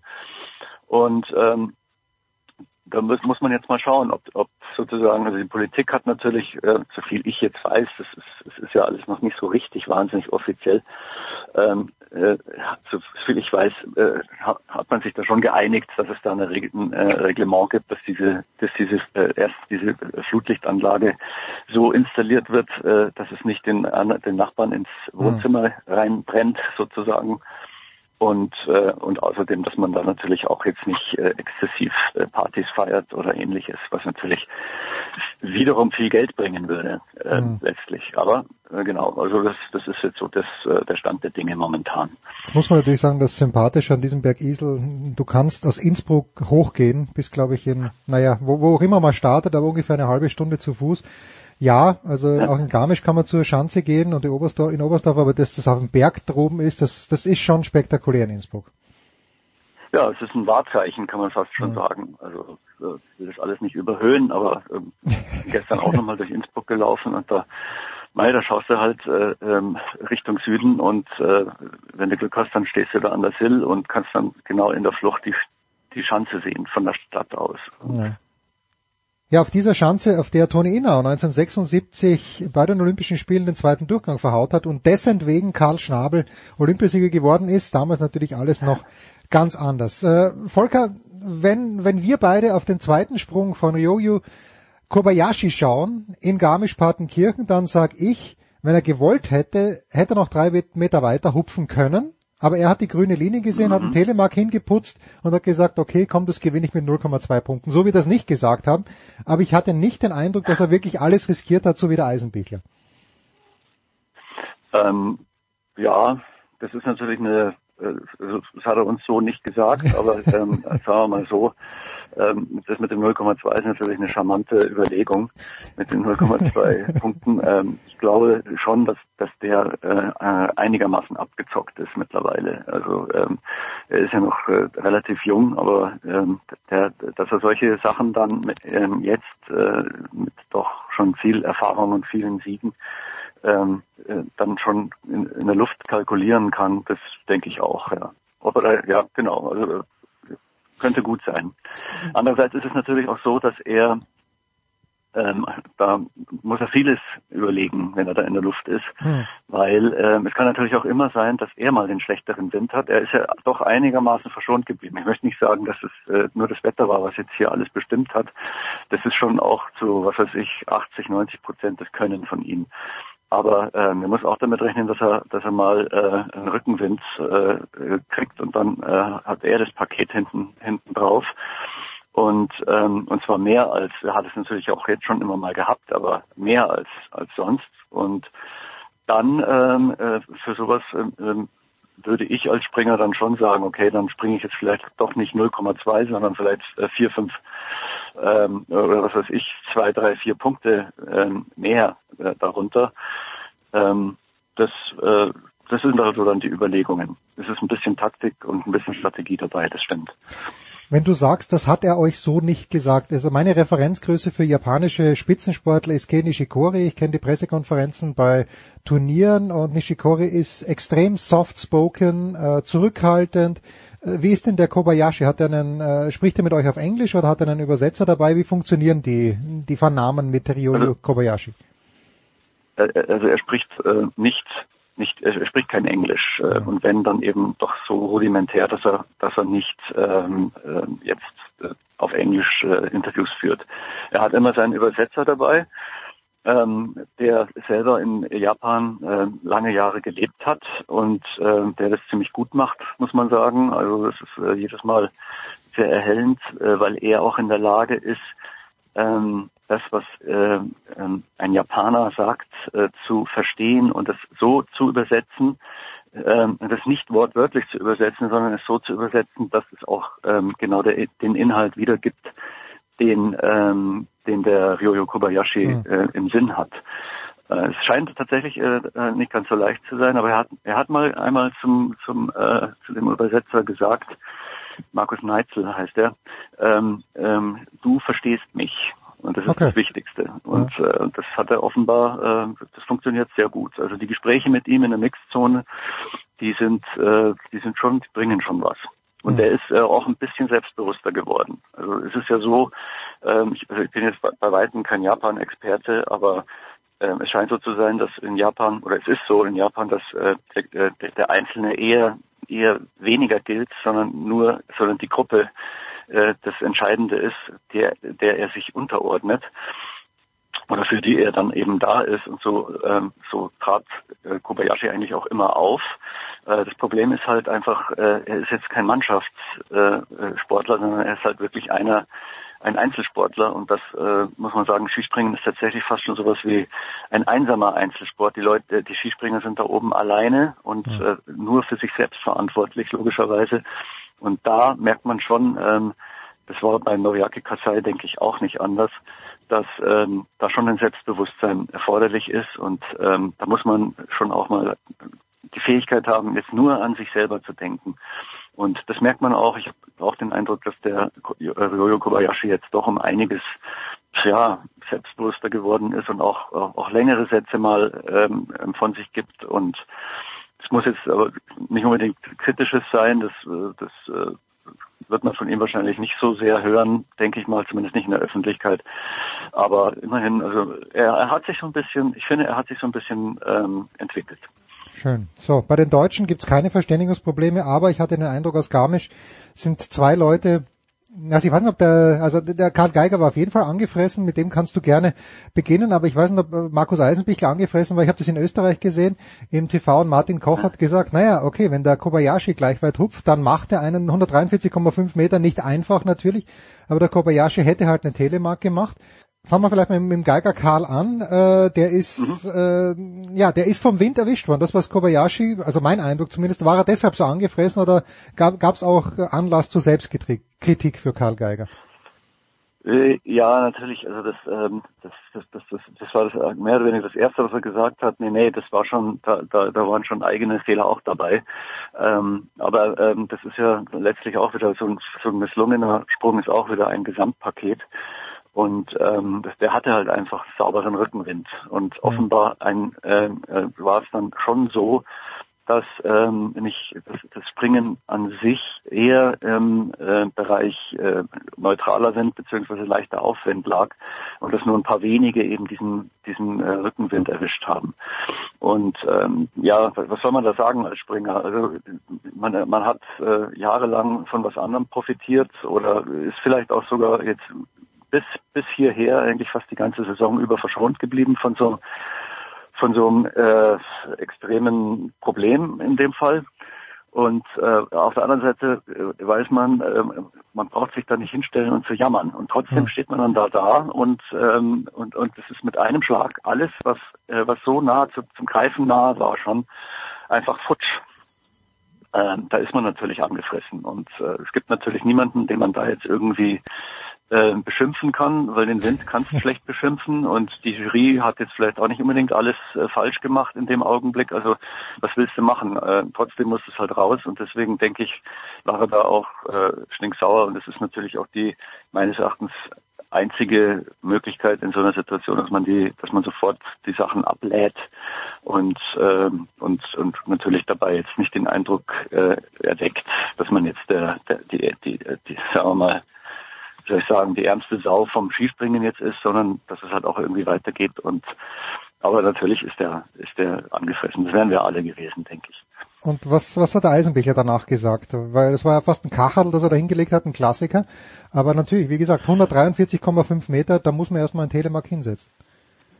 Naja, der war natürlich, äh, der war natürlich äh, genau das Gegenteil emotional wieder wieder Karl Geiger. Die standen auch ähm, glaub ich, irgendwie ein bisschen nebeneinander. Das war ein bisschen äh, äh, es war sehr interessant. Also die haben sich beide, das sind relativ nah sozusagen oder oder dicht aufeinander folgend durch die Mixzonen gekommen. Die waren beide, äh, da war natürlich äh, extrem unterschiedlich die Gefühlslagen. Ähm, sind ja äh, beide auf dem Doppelzimmer und äh, und äh, eigentlich super Freunde. Und in dem Fall war er war war der war der Eisenbichler natürlich völlig außer sich, weil, Hm. weil er halt einfach nicht nur jetzt die 143,5 Meter da gesprungen hat, sondern ähm, noch gar nicht so weit ist. Das ist ja der Punkt. Der Markus Eisenbichler steckt ja in, einer- in einer relativ, will will nicht sagen Krise, aber in einem Tief. Ähm, Er hat äh, seinen Sprung, seinen, seinen Faden auch verloren ähm, im Laufe des Dezembers war ja am, äh, zu Beginn der Saison sogar auf dem Podest und dann äh, hat er aber dann auch ein bisschen den Faden verloren und ähm, dann äh, ähm, ist es zwischendurch, äh, hat man auch in Oberstdorf dann gesehen, richtig äh, irgendwie daneben gegangen. Und, ähm, und, und deswegen hat eigentlich keiner damit gerechnet und ich denke er auch nicht, äh, dass es hier in, in Garmisch jetzt so abgeht. Und dann kam, ähm, dann, dann der, ist ja da eigentlich permanent so gut gesprungen. Und dann kam eben ähm, Innsbruck und äh, da hat er auch einen einen sehr guten Sprung gemacht und dann wieder einen äh, im, äh, in der Qualifikation wieder einen mäßigen Sprung und äh, ist auch durchwachsen wieder aufgetreten. Und jetzt wird es natürlich interessant, wie es äh, in Bischofshofen weitergeht. Weil man weiß jetzt nicht, wie, wie, wie der Markus Eisenbichler in Innsbruck sozusagen gesprungen wäre, wenn das jetzt hier alles hätte in, stattfinden können. Ähm, fest steht aber, dass er ein Flieger ist Mhm. Und weniger ein, ein, Ein äh, ein, ein Sprungtyp und ähm, dass er viel in der Luft noch äh, rausholen kann. Das hat man auch in, Ober, äh, in, in, in Garmisch ja gesehen. Äh, wenn, wenn jetzt der, der Absprung nicht so ganz exakt war. Und in Bischofshofen ist tatsächlich auch eine sehr langgezogene Schanze, äh, eine sehr große Schanze, ähm, wo das Fliegen ähm, sehr viel mehr ausmacht als in Innsbruck. Insofern könnte man sagen, ähm, könnte das jetzt ein Vorteil für Markus Altenbichler sein, wenn Mhm. es darum geht, noch irgendwie da vorne mit, äh, mit reinzukommen. Das werden wir uns heute Ähm, anschauen. Allerdings, allerdings muss man natürlich auch da wieder sagen, Kobayashi ist auch ein guter Flieger. ja, ich ich habe ich hab so, Der, ähm, ich hab so den Eindruck, Volker, der kann alles. Ja, Ja. kann er auch, denke ich. Also ich wüsste jetzt nicht, was er, wo, wo seine großen Probleme liegen. Manche sagen, ähm, ja, doch, also er, er ist, äh, be- betonen immer seinen fan- fantastischen Absprung, in dem alles so schnell geht, dass er kein, kein Tempo, keine Höhe verliert. Ähm, aber und, und sagen dann da hinten raus ist es äh, dann eher durchschnittlich. Ähm, aber man hat ja gesehen, ähm, er, er kann dann tatsächlich auch wie im, in der Qualifikation in Innsbruck, dass er dass ja nun wirklich eine Springerschanze ist, ähm, hat er da auch noch es geschafft, dann bei, obwohl der Wind nicht besonders toll war, ähm, eben dann doch nochmal äh, die Qualifikation zu gewinnen mit seinem Sprung als letzter da oben. Also dem, der hat den nochmal runtergezogen. Zwei ganz kurze Fragen noch, Volker. Die erste, Stefan Kraft. Katastrophe in Garmisch. Äh, ich habe schon gedacht, dass er vielleicht unter die besten fünf vielleicht kommen kann, gewinnen und nicht die Tour. Äh, wie, ist die, wie ist die Stimmung bei den Österreichern? Jan Hörl ist ja ordentlich gehupft in Garmisch-Partenkirchen. Ja, ja, ja, nee, nee, die, die haben, wie man so schön sagt, ähm, sich wieder zusammengerafft, ähm, die Wunden geleckt. Das ist ein bisschen, das ist ein blödes, äh, blödes Wort, aber, aber, aber, aber sowas in der Art war es dann schon. Ja, die sind dann erstmal alle miteinander, vor allem auch der Stefan Kraft in Seefeld, ähm, ähm, haben da so ein bisschen Station gemacht und äh, haben da den Tag über mit äh, was ganz anderem verbracht, nämlich im Eisstockschießen oder äh, äh, Stefan Kraft hat sich Darts äh, angeschaut äh, im, im, im Hm. Fernsehen, da ist ja die Weltmeisterschaft gerade gewesen, das ist so ein bisschen sein Hobby auch. Ähm, und hat Darts gespielt und hat und dann man hat sich abgelenkt. Und das war tatsächlich offenbar eine ganz gute ähm, Methode, weil der Kraft dann äh, tatsächlich im Training sogar noch mal, sogar noch Zweiter geworden ist was ja schon äh, immer wieder so richtig die Chance, die Großschanze ausgesprungen hat, ähm, was, was ja natürlich auch ein bisschen äh, Aufwärtstrieb wieder gibt. Äh, dann ist er im, äh, im, in der Qualifikation wieder schlecht gewesen, hat sich nur knapp qualifiziert. Also bei dem äh, weiß man jetzt auch nicht, ob er, ob er das noch äh, um, umbiegen kann in Bischofshofen. Aber ähm, dadurch, dass jetzt natürlich auch man gesehen hat mit dem Jofenik und mit dem mit dem Hörl wieder äh, auch gute äh, junge Springer nachkommen, ähm, das kann alles auch äh, so psychologisch wirken und sagen, okay, ich bin jetzt nicht mehr der Einzige, der da vorne ist. Und vielleicht ist der Jan Hörl ja jetzt schon einer, der sich ein bisschen im Rampenlicht äh, dann äh, ja, äh, profilieren kann. Ähm, das äh, sind alles so Faktoren, die ihm vielleicht dann auch zugutekommen. Abschließende Frage. Ich weiß, äh, Volker, du wirst nach Peking fliegen. Ist Olympia überhaupt schon ein Thema? Also äh, im, im alpinen Skisport, zu dem wir hoffentlich gleich kommen, äh, da, da werden die Hände über den Kopf zusammengeschlagen. Jetzt weniger aus menschenrechtlichen Gründen, sondern da, da vers- versucht man einfach ein ordentliches Teilnehmerfeld hinzubekommen, das nicht positiv infiziert ist. Wie groß ist das Thema Olympia bei den Skispringern jetzt schon? Nicht, nicht so groß. Also äh, man ist, das kann man bei der Vierschanzentournee schlecht eruieren, ähm, weil es einfach äh, nicht gefragt wird und äh, die Skispringer, dann, wenn wenn man wenn es gefragt wird, dann gibt es Floskeln, äh, weil die sich jetzt einfach was, auf was ganz anderes gerade konzentrieren. Äh, aber Thema Peking für alle äh, Beteiligten, äh, ob, ob Journa Journalisten, ob, äh, ob irgendwelche äh, Mitarbeiter, ob die oder die eben auch die die Aktiven selber ähm, ist, glaube ich, für alle letztlich äh, momentan eher ein Problem. Wie wird und vor allem wie wird das Corona-Management sein, ähm, dass, wenn das wirklich so krass ist, wie es äh, jetzt teilweise ja auch schon im, äh, zu Beginn des Winters gewesen ist, vor allem bei den Rodlern bei ihrer bei ihrem Testevent, ähm, dann äh, ist es ist es unangenehm, muss man sagen. Und äh, da muss man muss dann jeder für sich ich finde äh, immer ich finde es immer richtig wenn dann jeder für sich äh, ähm, äh, eine Entscheidung treffen kann wie er damit umgeht. Ähm, und das äh, denke ich auch dass das bei den meisten äh, der Fall ist. Beim gut bei den bei den Aktiven, die werden wahrscheinlich ähm, ohnehin äh, in irgendeiner irgendwie in, in, in einer anderen Form ähm, dort äh, behandelt, äh, könnte ich mir vorstellen. Äh, denn um die geht's ja. Aber alle anderen müssen müssen sich überlegen, ob es Sinn macht. Hm, okay.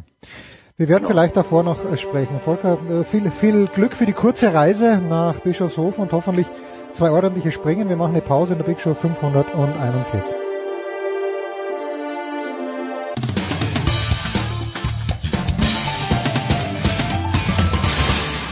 Hallo zusammen, ich bin Mladen Petric und ihr hört Sportradio 360. In der Big Show 541 geht's weiter mit dem US-Sport und hauptsächlich mit der NBA und ich freue mich, dass der große Dre in diesem Jahr auch wieder Zeit für mich hat. Guten Morgen, äh, Mahlzeit, lieber Dre. Ja, frohes Neues vor allem, oder? Ja, frohes Neues, das, das, das auf jeden Fall. Ähm, Thomas Wagner, apropos frohes Neues, hat Wolfsburg nicht ganz rausgenommen aus dem Abstiegskampf. Was sagst du zu dieser Frechheit am 6. Januar? Ist übrigens, bei euch ist kein Feiertag, glaube ich. Also das, Nee, das lehnt das ein bisschen. Ja. Aber ja, da habe ich, da sehe ich sie eigentlich auch schon ein bisschen länger. Ähm, das wäre ja, glaube ich, auch, wie es in der Bundesliga sich darstellt, sicherlich nicht, äh, würde sich nicht geziemen, äh, VfL damit rauszunehmen, weil ich glaube, das ist jetzt ja nicht die Truppe, die schon zweimal durch das Stahlbad Relegation gegangen ist. Also würde jetzt auch nicht unbedingt irgendwelche Tugenden bei ihnen verorten wollen, dass sie da äh, ja nicht mit reinrutschen oder dass sie, dass sie da keine Probleme mit haben, sondern ne, ich glaube, dass jetzt gerade so die nächsten drei, vier Wochen werden schon wegweisend sein. Ne? In Bochum geht's los. Das äh, ist jetzt direkt der Konkurrent. Da müssen wir, glaube ich, ehrlich sein. Und das Spiel musst du auch gewinnen, auch wenn das auswärts ist. Und äh, das wären jetzt ein paar harte Wochen. Hertha danach, dann Leipzig. Also ne, ich bin sehr gespannt. Auch natürlich, was die Zukunft von Florian Kofeld angeht. Tja, auch da hatte Thomas Wagner eine dezidierte Meinung, wer es gehört hat. Ähm, ich glaube, das ist es das größte Thema nur in Deutschland oder ist es auch das größte Thema gestern gewesen in der NBA, dass das Trikot von Dirk Nowitzki jetzt auf ewig in der Halle der Dallas Mavericks hängt? Ich glaube, das war schon so der äh, Moment, der wahrscheinlich ähm, in der ganzen Nation in den USA am, am, meisten wahrgenommen wurde. Gleichzeitig kam natürlich gestern Kyrie Irving zurück. Ja, kommen wir gleich dazu, ähm, ja. gegen Die Indiana Pacers, das war sicherlich auch nochmal ein, ein, ja, für viele auf verschiedensten Ebenen ein Highlight.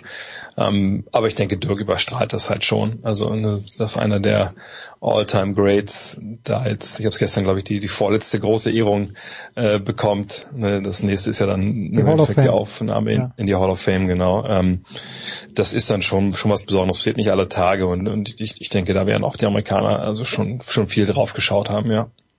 Ist denn die äh, Basketball Hall of Fame, ist das Prozedere das gleiche, dass das von den, gibt es da auch eine Writers Association, so wie ich es im Baseball kenne, oder ist da, gibt es da andere Kriterien, wie man in diese Hall of Fame reinkommt? Ja, da gibt's ja verschiedene Komitees, aber ja, also vor allem halt Journalisten und ehemalige bilden da halt so diese Jury, aber sag mir meine Arbeit ein bisschen kenne, so ich, ich will auch nicht mal hin und ich denke dann, wenn Dirk da aufgenommen wird, und das wird ja direkt passieren, wenn er fünf Jahre aus dem Spiel draußen ist, dann, dann werde ich sicherlich auch versuchen, damit hinzu, mal hinzufahren und mir das mal anzuschauen. Ähm, aber so diese Auswahlkriterien, die sie sich da mal überlegt haben, die sind ja eigentlich nicht mehr wirklich zeitgemäß. Aber trotzdem ist es natürlich die größte Ehre, die man so als, als Basketballer da ähm, erreichen kann. Und bei Dirk gibt's ja einfach auch gar keine, keine Zweifel? Beweggründe, irgendwie zu denken, dass er, dass er da vielleicht nicht reingehören würde, sondern ne, für Leute wie Dirk Nowitzki ist die Hall of Fame ja eigentlich gemacht. Ähm, von daher, das wird, glaube ich, nochmal, das wird das letzte große Event sein, sagen wir mal so sportlich, wo wir ihn dann äh, wirklich noch feiern können. Und da muss ich sagen, freue ich mich auch schon drauf, weil da ist es dann nochmal ein bisschen mehr als jetzt nur im Anführungszeichen, dass das Trikot unter die Hallendecke gezogen wurde.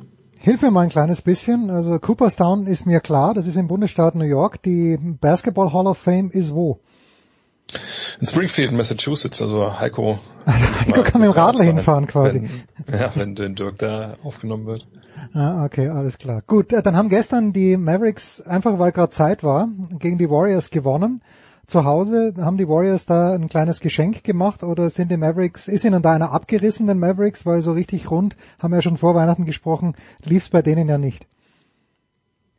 Ja, aber vor allem äh, lief es jetzt auch nicht rum bei den Warriors an dem ja. Tag. Ne? Also ich meine, klar, ich kann schon sagen, wenn du sowas erlebst und die allermeisten, oder eigentlich sogar alle, glaube ich, ne, die momentan, na nicht alle, aber die allermeisten, die bei den Mavs natürlich spielen, gerade die in der Rotation sind, die haben ja auch mit Dirk noch gespielt. So für die wird mhm. das natürlich schon nochmal so ein gewisser Schub vielleicht gewesen sein.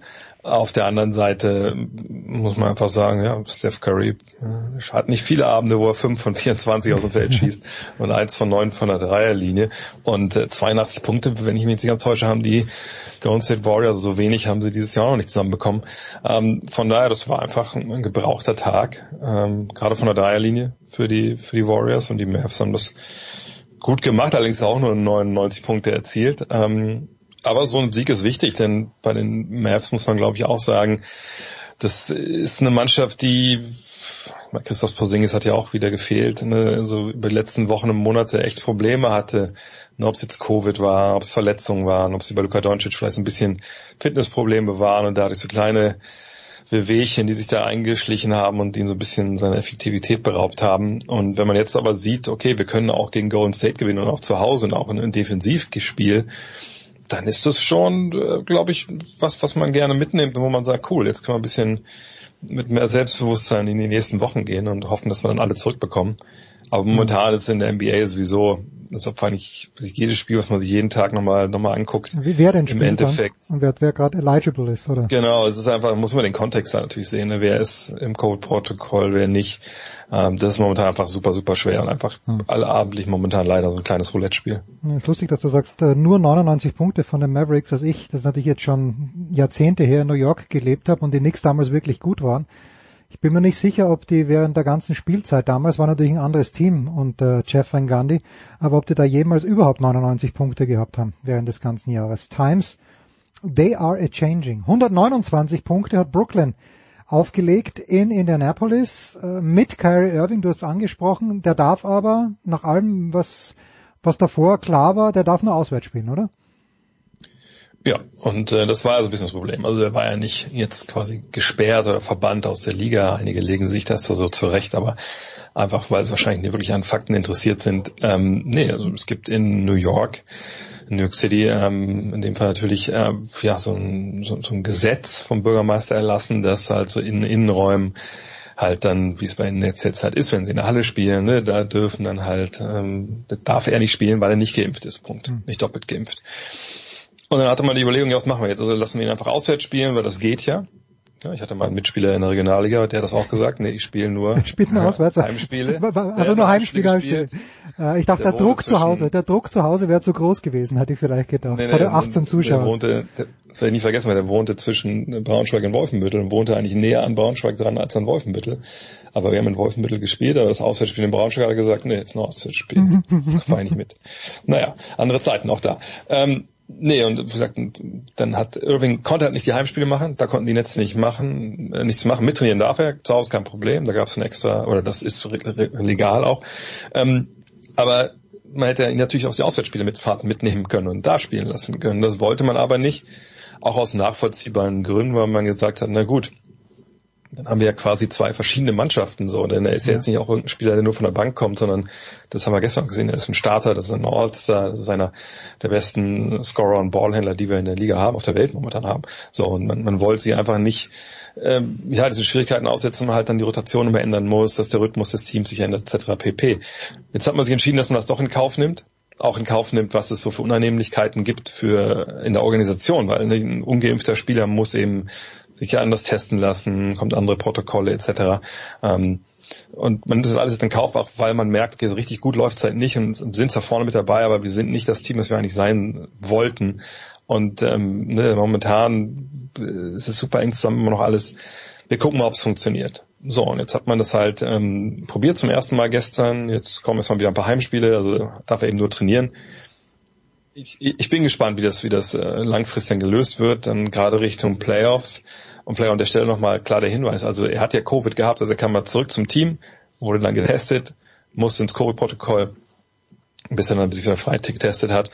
Aber das gilt jetzt nicht als, ne, wenn du genesen bist in New York, dann darfst du trotzdem nicht in Heimspielen spielen, sondern du musst mindestens zweimal geimpft sein. Und solange es diese Regel gibt, kann er die Heimspiele nicht äh, absolvieren. Und wenn das im Mai oder Mitte April, Mai, Juni, vielleicht sogar in NBA Finals immer noch so ist, dann kann er die Heimspiele auch nicht spielen. Also da bin ich sehr gespannt, inwiefern sich das dann bis dahin noch regelt.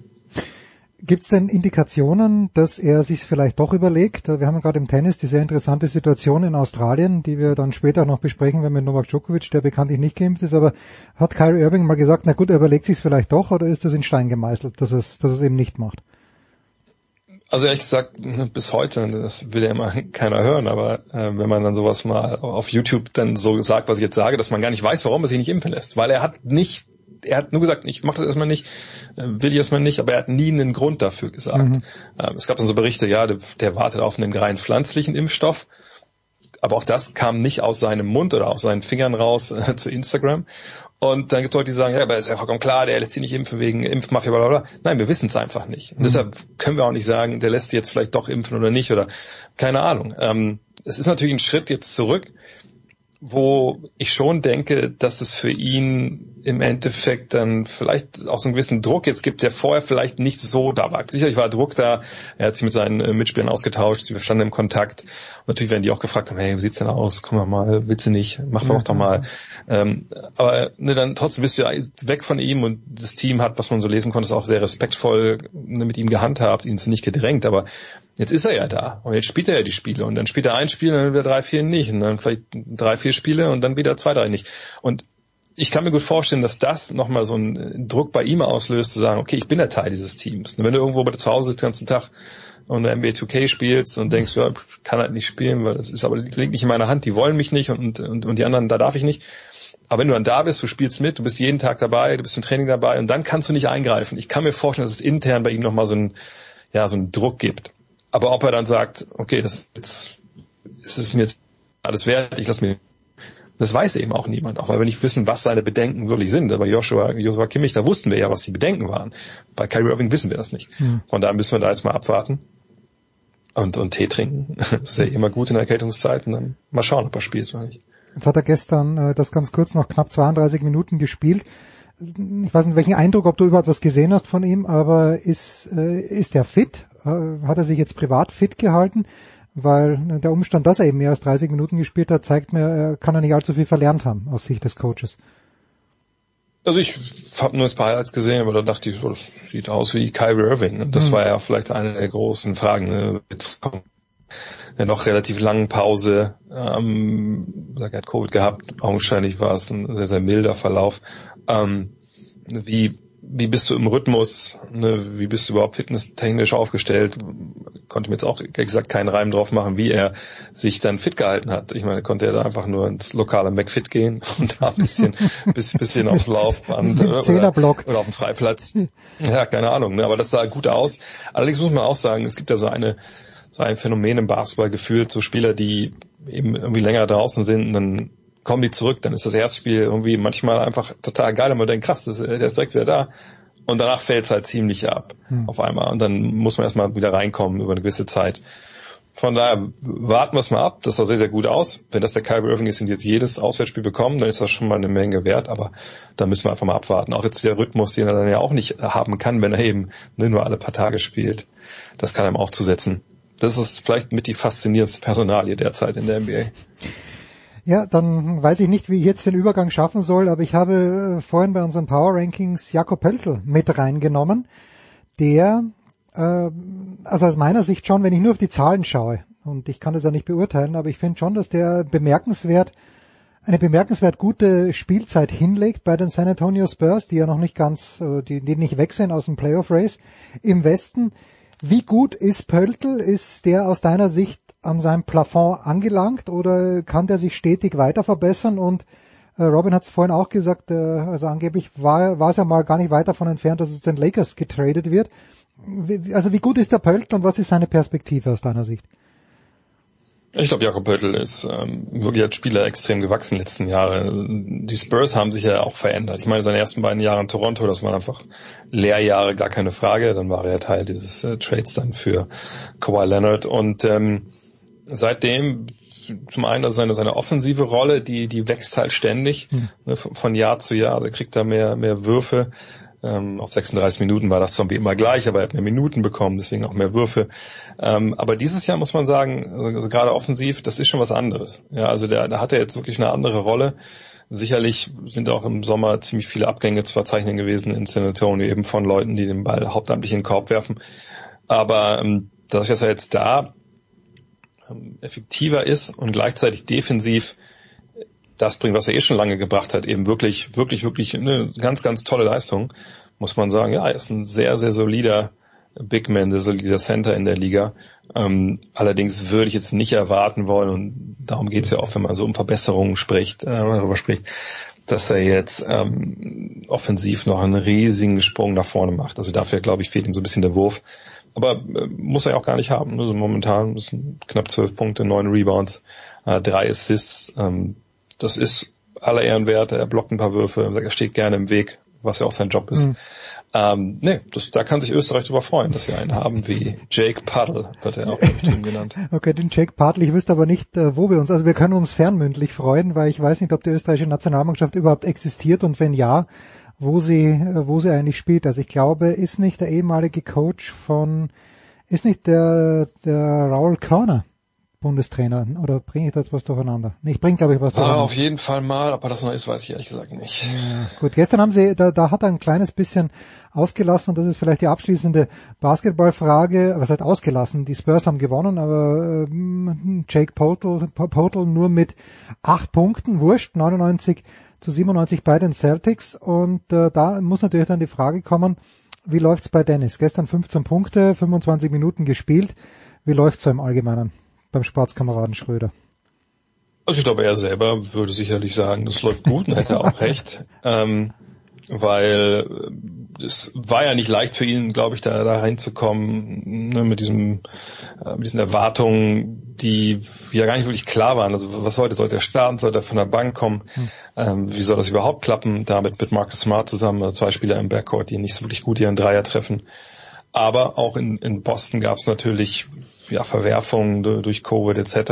Und Dennis war eigentlich immer da, wenn er gebraucht wurde. Ne? Wenn, als sie ihn als Scorer gebraucht haben, früh in der Saison, da hat er abgeliefert, hat er sogar mal 38 Punkte in einem Spiel gemacht. Dann, als ein bisschen weniger gefragt war, da war auch selber raus wegen Covid jetzt zuletzt, ähm, da hat er ein bisschen weniger gemacht. Hauptsache das Team gewinnt irgendwie. Jetzt ist er seit zwei Spielen wieder da. Und ähm, er hat ja, einfach eine richtig gute Rolle, gibt dem Team offensiv natürlich vor allem das, ähm, was ja alle erwartet haben, den Speed, äh, Playmaking. Die Frage ist so ein bisschen, bleibt er in, äh, in Boston? Und das ist jetzt so ein, so ein Umstand, finde ich, das ist ein bisschen schade, äh, obwohl, naja, andererseits. Ist er, ist er Trade-Kandidat, entschuldige, kann er ja, getradet werden? Genau. Ja, okay wenn wir zurückerinnern, ich meine, klar hatte er die, seine Zukunft bei den Lakers selber in der Hand erst. Ne? Er hat diesen Vertrag abgelehnt. Ne? Ist ja auch mittlerweile weitgehend bekannt, wie viel Geld er da verloren hat. Keine Frage. So, dann kommt er in den Free Agent Markt, wo er, er sagt, eigentlich ja alles selber bestimmen kann. Aber die Angebote sind nicht da, weil eben die, diese, ja, die Arbeitsplätze auf der Ponga-Position für ihn nicht da sind. Oder wenn sie da sind, sind sie nur für einen kleinen Tarif da oder eben noch nicht mal das. Und dann kommt er dazu, dass er nach Boston geht. Das waren zu 5,9 Millionen und jetzt dieses Finanzsystem der NBA immer eine Besonderheit äh, parat hält, dass egal wie gut er jetzt spielt, ne, wenn bei den Celtics sich jetzt, wenn da nicht Leute entlassen werden oder so, dann haben die nächstes Jahr kein Geld, hm. um, um ihn unter Vertrag zu nehmen, um ihn zu bezahlen, wie er das natürlich verdienen würde für die Leistung, die er bringt. Und das muss man vielleicht erklären. Also es gibt äh, die sogenannte Bird-Rechte, das heißt, ins Unreine gesprochen, ganz klar, also stark vereinfacht, wenn ein Spieler gewisse Zeit bei einem Team ist ne, oder getradet wird, dann äh, hat dieses Team die Bird-Recht. Das heißt, wenn dann so ein Spieler Free Agent wird, der Vertrag läuft aus, dann kann ich ihn unter Vertrag nehmen, nicht mit dem Geld, was ich noch unter dem Salary Cap frei hätte, sondern selbst wenn ich über dem Salary Cap schon bin, wenn ich mehr Geld ausgeben würde, als ich eigentlich darf, kann ich dem trotzdem seinen Maximalvertrag geben, weil ich diese Bird-Rechte habe. Aber genau diese Rechte haben die Celtics halt nicht, weil sie ihn als Free Agent jetzt für, für ein Jahr für kleines Geld geholt haben. Das heißt, es gibt dann, wenn du um Salary Cap liegst, das liegen sie, gibt es einen klaren Steigerungssatz ähm, ne, an Geld, was du ihm bezahlen kannst. Das ist viel zu wenig für das, was er eigentlich leistet. So. Ja.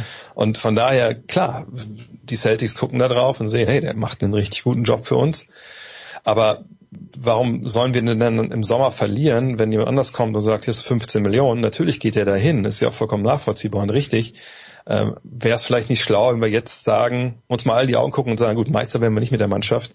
Äh, lass uns doch einfach Dennis abgeben für irgendeine Gegenleistung, die uns eventuell ein bisschen helfen kann. Ist immer noch besser als nichts. Also sollen sie wohl denken und sie sollen wohl auch Angebote haben.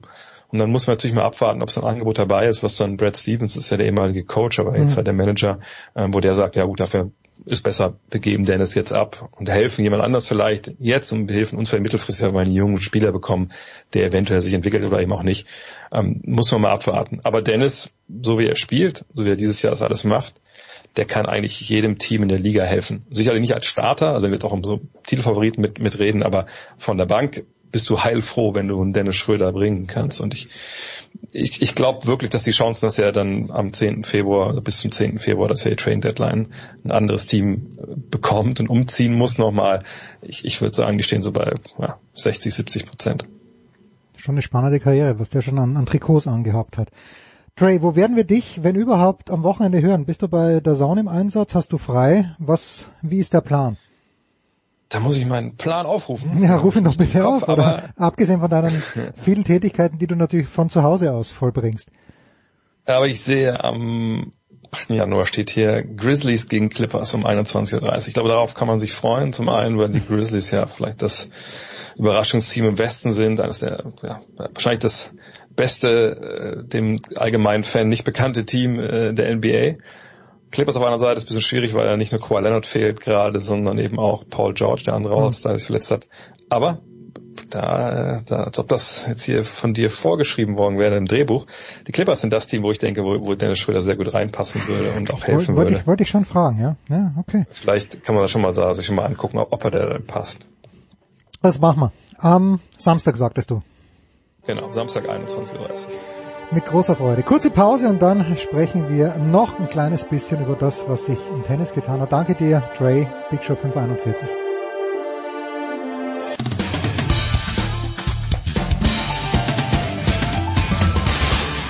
Hi, this is Pat Rafter and you're listening to Sport Radio 360.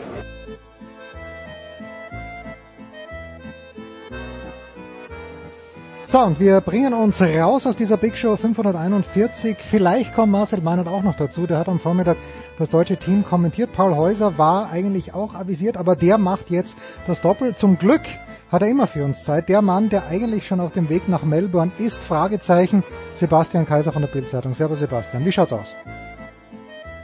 Hallihallo, ja, tatsächlich so, äh, mitten in den Vorbereitungen. Äh, am Mittwoch wäre ich ja eh geflogen, aber äh, jetzt kam heute schon der Marschbefehl, mit möglichst sofort fliegen und äh, das ist natürlich jetzt in der heutigen Zeit ein bisschen schwierig, alles mit möglichst sofort. Aber äh, wenn jetzt normale Zeiten wären, dann müsste ich auch nicht jetzt sofort fliegen, weil dann wäre Novak Djokovic ganz normal in Melbourne. Aber äh, jetzt ist es halt so, dass man ja noch äh, einen Test vorneweg braucht und man muss noch ein bestimmtes oder zwei bestimmte Formulare ausfüllen. Also das ist alles nicht so einfach und äh, da ist tatsächlich das Hotel finden und das Flugumbuchen das geringste Übel und deswegen fliege ich dann am Sonnabend runter. Und du hattest ja, äh, weil du nach Peking weiterfliegst, nochmal genau was. Du musstest noch was anderes auch, auch leisten. Weil du, du ja, das ist kompliziert, weil ich ja praktisch so eine kleine Weltreise mache vom jetzt vom Sonnabend, also 9. Januar bis hin zum äh, 24. Januar, wenn ich wieder in Berlin, äh, 24. Februar, mhm. wenn ich in Berlin lande. Ähm, das ist schlicht und einfach äh, so, dass ich von Melbourne aus nach Peking zu Olympia fliege und man da nicht äh, direkt rein darf nach China, sondern man muss Peking als ersten äh, Flughafen in China haben. Man darf also in China nicht zwischenlanden und demzufolge muss man einen Flug finden, den es offiziell gar nicht gibt, nämlich einen sogenannten Charterflug, wo nur Olympia-Teilnehmer hm. drinne sind. Äh, und ja, und dafür braucht man dann auch zwei PCR-Tests vorher und die müssen eben, das war übrigens vor Tokio auch so, und die müssen aber dann auch von äh, bestimmten äh, Labors sein, die vom IOC oder beziehungsweise von den chinesischen Organisatoren ange, äh, anerkannt sind. Und äh, ja, mit Hilfe des australischen NOK habe ich das dann jetzt auch gelöst. Schön, schön. Da äh, hast du eine ganz, ganz große Reise vor dir. Wir werden dich ungefähr jede Woche quälen, also ich vor allen Dingen und, und wahrscheinlich in Peking täglich. Äh, zum Sportlichen zum Sportlichen ganz schnell. Ich habe ja vorhin äh, Alexander Zverev als Nummer eins in den äh, deutschsprachigen Power Rankings dieser Woche ausgerufen, nicht ahnend, dass er gegen Felix Auger aliasim verlieren würde, aber so schnell geht's eben. Die Deutschen hatten keine Chance mehr vor dem Spiel gegen die Kanadier, eben aufgrund dieser Konstellation, dass sie gegen Großbritannien schon verloren hatten. Ja, dein Resümee vom, vom ATP Cup, äh, Sebastian, aus deutscher Sicht, bitte. Ja, im Grunde genommen hat Sascha das vorhin äh, in der Pressekonferenz sehr gut äh, erklärt. Ähm, ihm hat heute schlicht und einfach in den ersten zwei Sätzen oder anderthalb Sätzen ähm, die Motivation gefehlt, weil es eben, mhm. wie du gerade gesagt hast, um nichts mehr ging, dass die äh, ausgeschieden sind. Das haben sie eben äh, kurz vorm ersten Match mitbekommen, als die Briten den Match-Tiebreak im Doppel gewonnen hatten und damit war klar, dass Deutschland raus ist. Und das hat natürlich auch nochmal, wenn du kurz vor deinem eigenen äh, Match, in dem Fall äh, äh Jan-Lennart Struff, ähm, noch so diesen, ja, diesen Schlag auf den Kopf bekommst, auf den Hinterkopf und dann merkst, du kannst jetzt spielen, wie du willst, ähm, es nutzt nichts mehr, dann ist das natürlich auch nochmal ein bisschen demoralisierend so. Und äh, deswegen, ähm, ja, letztendlich hat äh, Zverev zwei, äh, muss man sagen, richtig gute Matches gespielt. Also da war ich überrascht, wie gut er schon drauf ist. Ähm, das war auch dann phasenweise heute, als er dann so ein bisschen im Spiel war gegen äh, Auger Aliassim, ähm, hat er auch seine guten Phasen gehabt, aber letztendlich ist das dann wirklich eine Kopfsache gewesen, dass er eben dann A, gegen den äh, sowieso es sich meist schwer tut, ne, siehe Wimbledon, Achtelfinale raus und jetzt auch auf, auf Hartplatz in Sydney äh, gegen ihn verloren. Aber wie gesagt, da ging es um nichts mehr. Deswegen bewerte ich das Spiel heute gar nicht so sehr und äh, halte mich da eher an den ersten beiden Spielen äh, fest, wo man ja sagen muss, dass Zverev auch schon viel, viel schlechtere Starts in ein Jahr hatte. Wir erinnern uns alle an den ATP Cup, wo er seinen Vater voll nölte, wo er äh, drei Spiele grottenschlecht gespielt hat ähm, und wo er auch selbst damals so hart mit sich ins Gericht gegangen ist, wie, glaube ich, selten davor und danach. Also äh, das war wirklich äh, da schon eine absolute Steigerung in diesem Jahr, glaube ich. So gut habe ich ihn in den ersten beiden Spielen eines Jahres noch nie gesehen. Und ja, und Strophi weiß selbst, das hat er davon auch gesagt, dass er eben äh, Kutze gespielt hat, gerade in dem ersten Spiel äh, gegen Evans, das war eben für ihn selbst unerklärlich und da hat er, das hat er so nicht gesagt, aber ich glaube, da hat er sich auch ein bisschen geschämt dafür.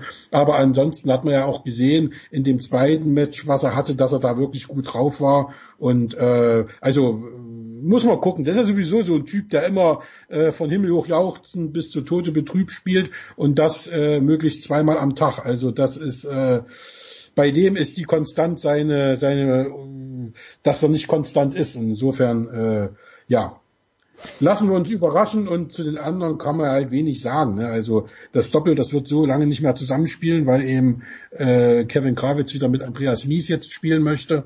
Und ähm, solange dann äh, Andreas Mies auch gesund bleibt, wird das auch, denke ich, das deutsche Vorzeigedoppel sein und alles andere muss man halt sehen, wie es dann weitergeht. Ja, ist halt ein bisschen schade, äh, weil es mit Pützi, äh, sie haben zwar verloren, gegen die Amerikaner und das nicht so nicht so knapp. Jetzt spielen sie gerade as we speak gegen die Kanadier, allerdings nicht gegen die Einsaufstellung mit Chapovala von Roger Aliasim, sondern gegen Schnur, Schur und gegen Diaz. Äh, ja. Pützi hat einen guten Partner und Krawitz und Mies sind auch wieder vereint. Äh, ansonsten, wer es übersehen hat, also die Kanadier sind weitergekommen, die spielen jetzt gegen Russland. Ich glaube, das ist in der Nacht von Freitag auf Samstag und das erste Halbfinale ist Spanien gegen Polen, das in der Nacht von Donnerstag auf Freitag bei Sky. Ich glaube, es geht um drei Uhr früh los, wenn ich es richtig mitbekommen habe. 13 Uhr Ortszeit in Sydney. So, das Thema du jour.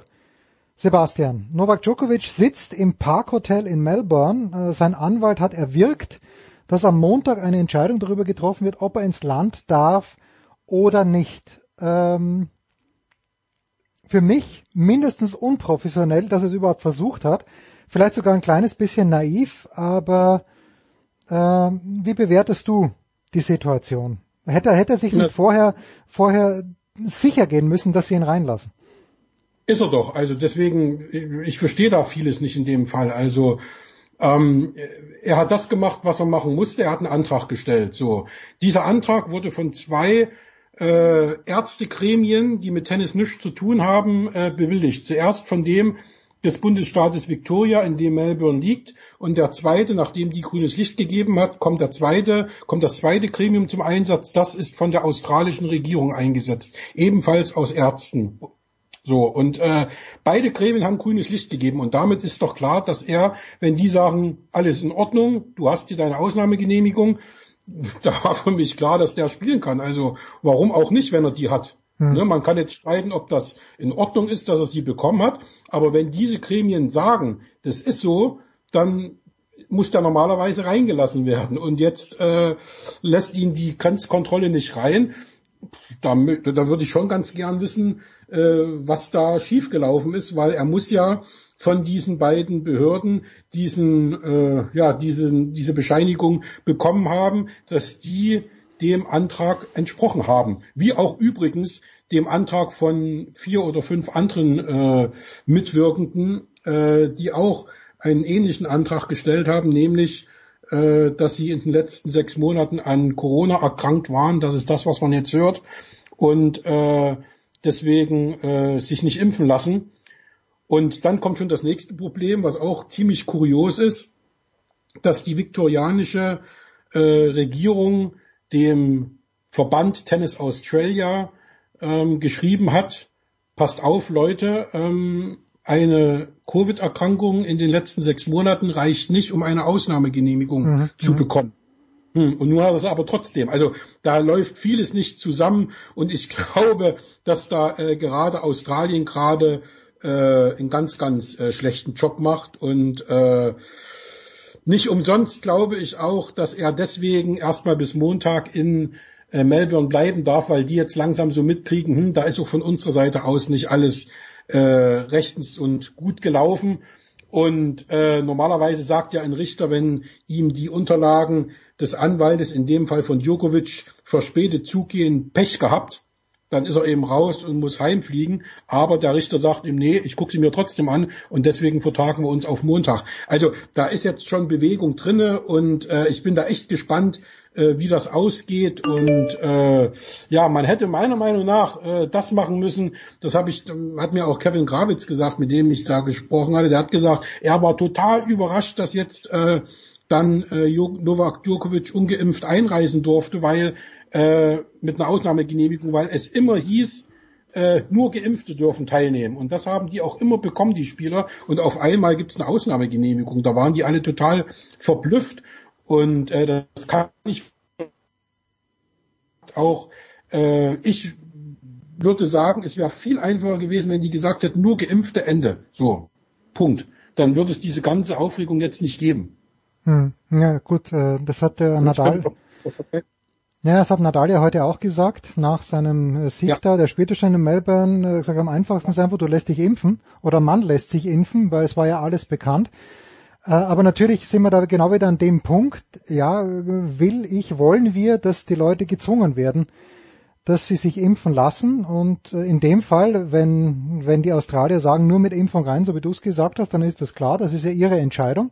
Genauso wird es ja sein in Indian Wells und in Miami. Auch die Amerikaner werden ja. sagen, nur Geimpfte dürfen rein, außer, außer es gibt auch da ähm, Ausnahmegenehmigungen und daran äh, hätte er sich halt halten müssen. Jetzt ist natürlich die Geschichte oder sollen. Auf der anderen Seite gebe ich dir natürlich recht, wenn die ihm gesagt haben, du kannst kommen, äh, und dann heißt es aber, er hat das falsche Visum beantragt, das, das, das kommt mir auch ein bisschen komisch vor. Weil jemand das wie Djokovic, bitte. Ja. Na, das kommt mir auch vor. Es kann natürlich sein. Ich meine, wir haben alle schon mal ein Visum in unserem Leben beantragt und wir wissen ja, dass Fragen gestellt werden, äh, sei es über Krankheiten, sei es über Waffen und Gewalttätigkeiten und so weiter und so fort. Und man weiß ja, dass man dann immer Nein ankreuzen muss. Und vielleicht hat, kann ich mir nur so erklären, vielleicht hat er das auch gemacht in der alten Macht der Gewohnheit und äh, hat eben diese eine neue Frage, hatten Sie schon mal Corona äh, übersehen und hat auch mit Nein angekreuzt. Mhm. Und dann kommt er an den Grenz, an die Grenzkontrolle, an die Einreise und der guckt da drauf auf das Papier, der Beamte, und sagt, hm, Keule, hier hast du geschrieben, du hast noch nie Corona gehabt, jetzt habe ich aber hier von dir eine Ausnahmegenehmigung, weil du Corona hattest. Ja, warten nun. So, das ist das Einzige, was ich mir erklären kann. Eine herrliche Theorie, aber warum nicht? Ja, kann natürlich sein. Es ist ja, alles ein bisschen.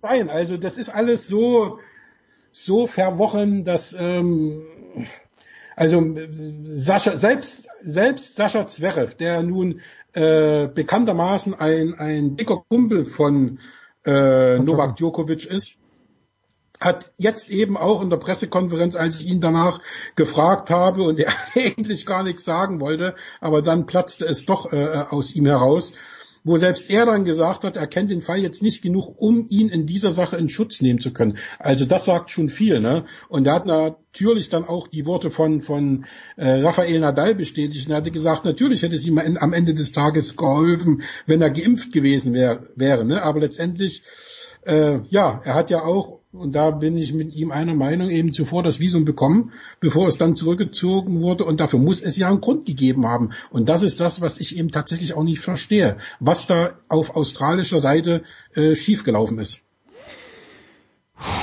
Es ist ganz, ganz schwierig und ich glaube, ähm, ich, ich würde es gern sehen oder mich würde es nur interessieren, die, wenn er denn diese Ausnahmegenehmigung, also wenn er doch spielen könnte, Djokovic, bis Dienstag muss es ja, glaube ich, entschieden sein und dann hat aber ja, der Richter... Wollen Sie es entschieden haben, sagen wir mal so. Ja, aber Dienstag muss er dann, muss er feststellen, ob er spielen darf oder nicht. Und ich glaube, da hat der Richter gesagt, naja, äh, drängen lasse ich mich nicht, nicht, dass hier der Schwanz mit dem Hund wedelt. Und, ja, sensationeller Spruch. Für ja, mich schon der Jahres. Ja, und nicht umgekehrt. Aber, und Sebastian, endlich, endlich was Positives. Auch an diesem heutigen Tag. Deine persönliche Lieblingsspielerin, Sophia Cannon, ist zurück und sie hat gewonnen. Beim Turnier in Melbourne ist es gewesen. Äh, oder war es in Adelaide? Nein, ich glaube, es war in Melbourne. Ähm, jedenfalls gegen Ayla Tomljanovic in drei Sätzen, die Australian Open Siegerin von 2020. Äh, wie wirst du mit ihr feiern? Ähm, das werden wir nächste Woche sehen, wenn wir essen gehen.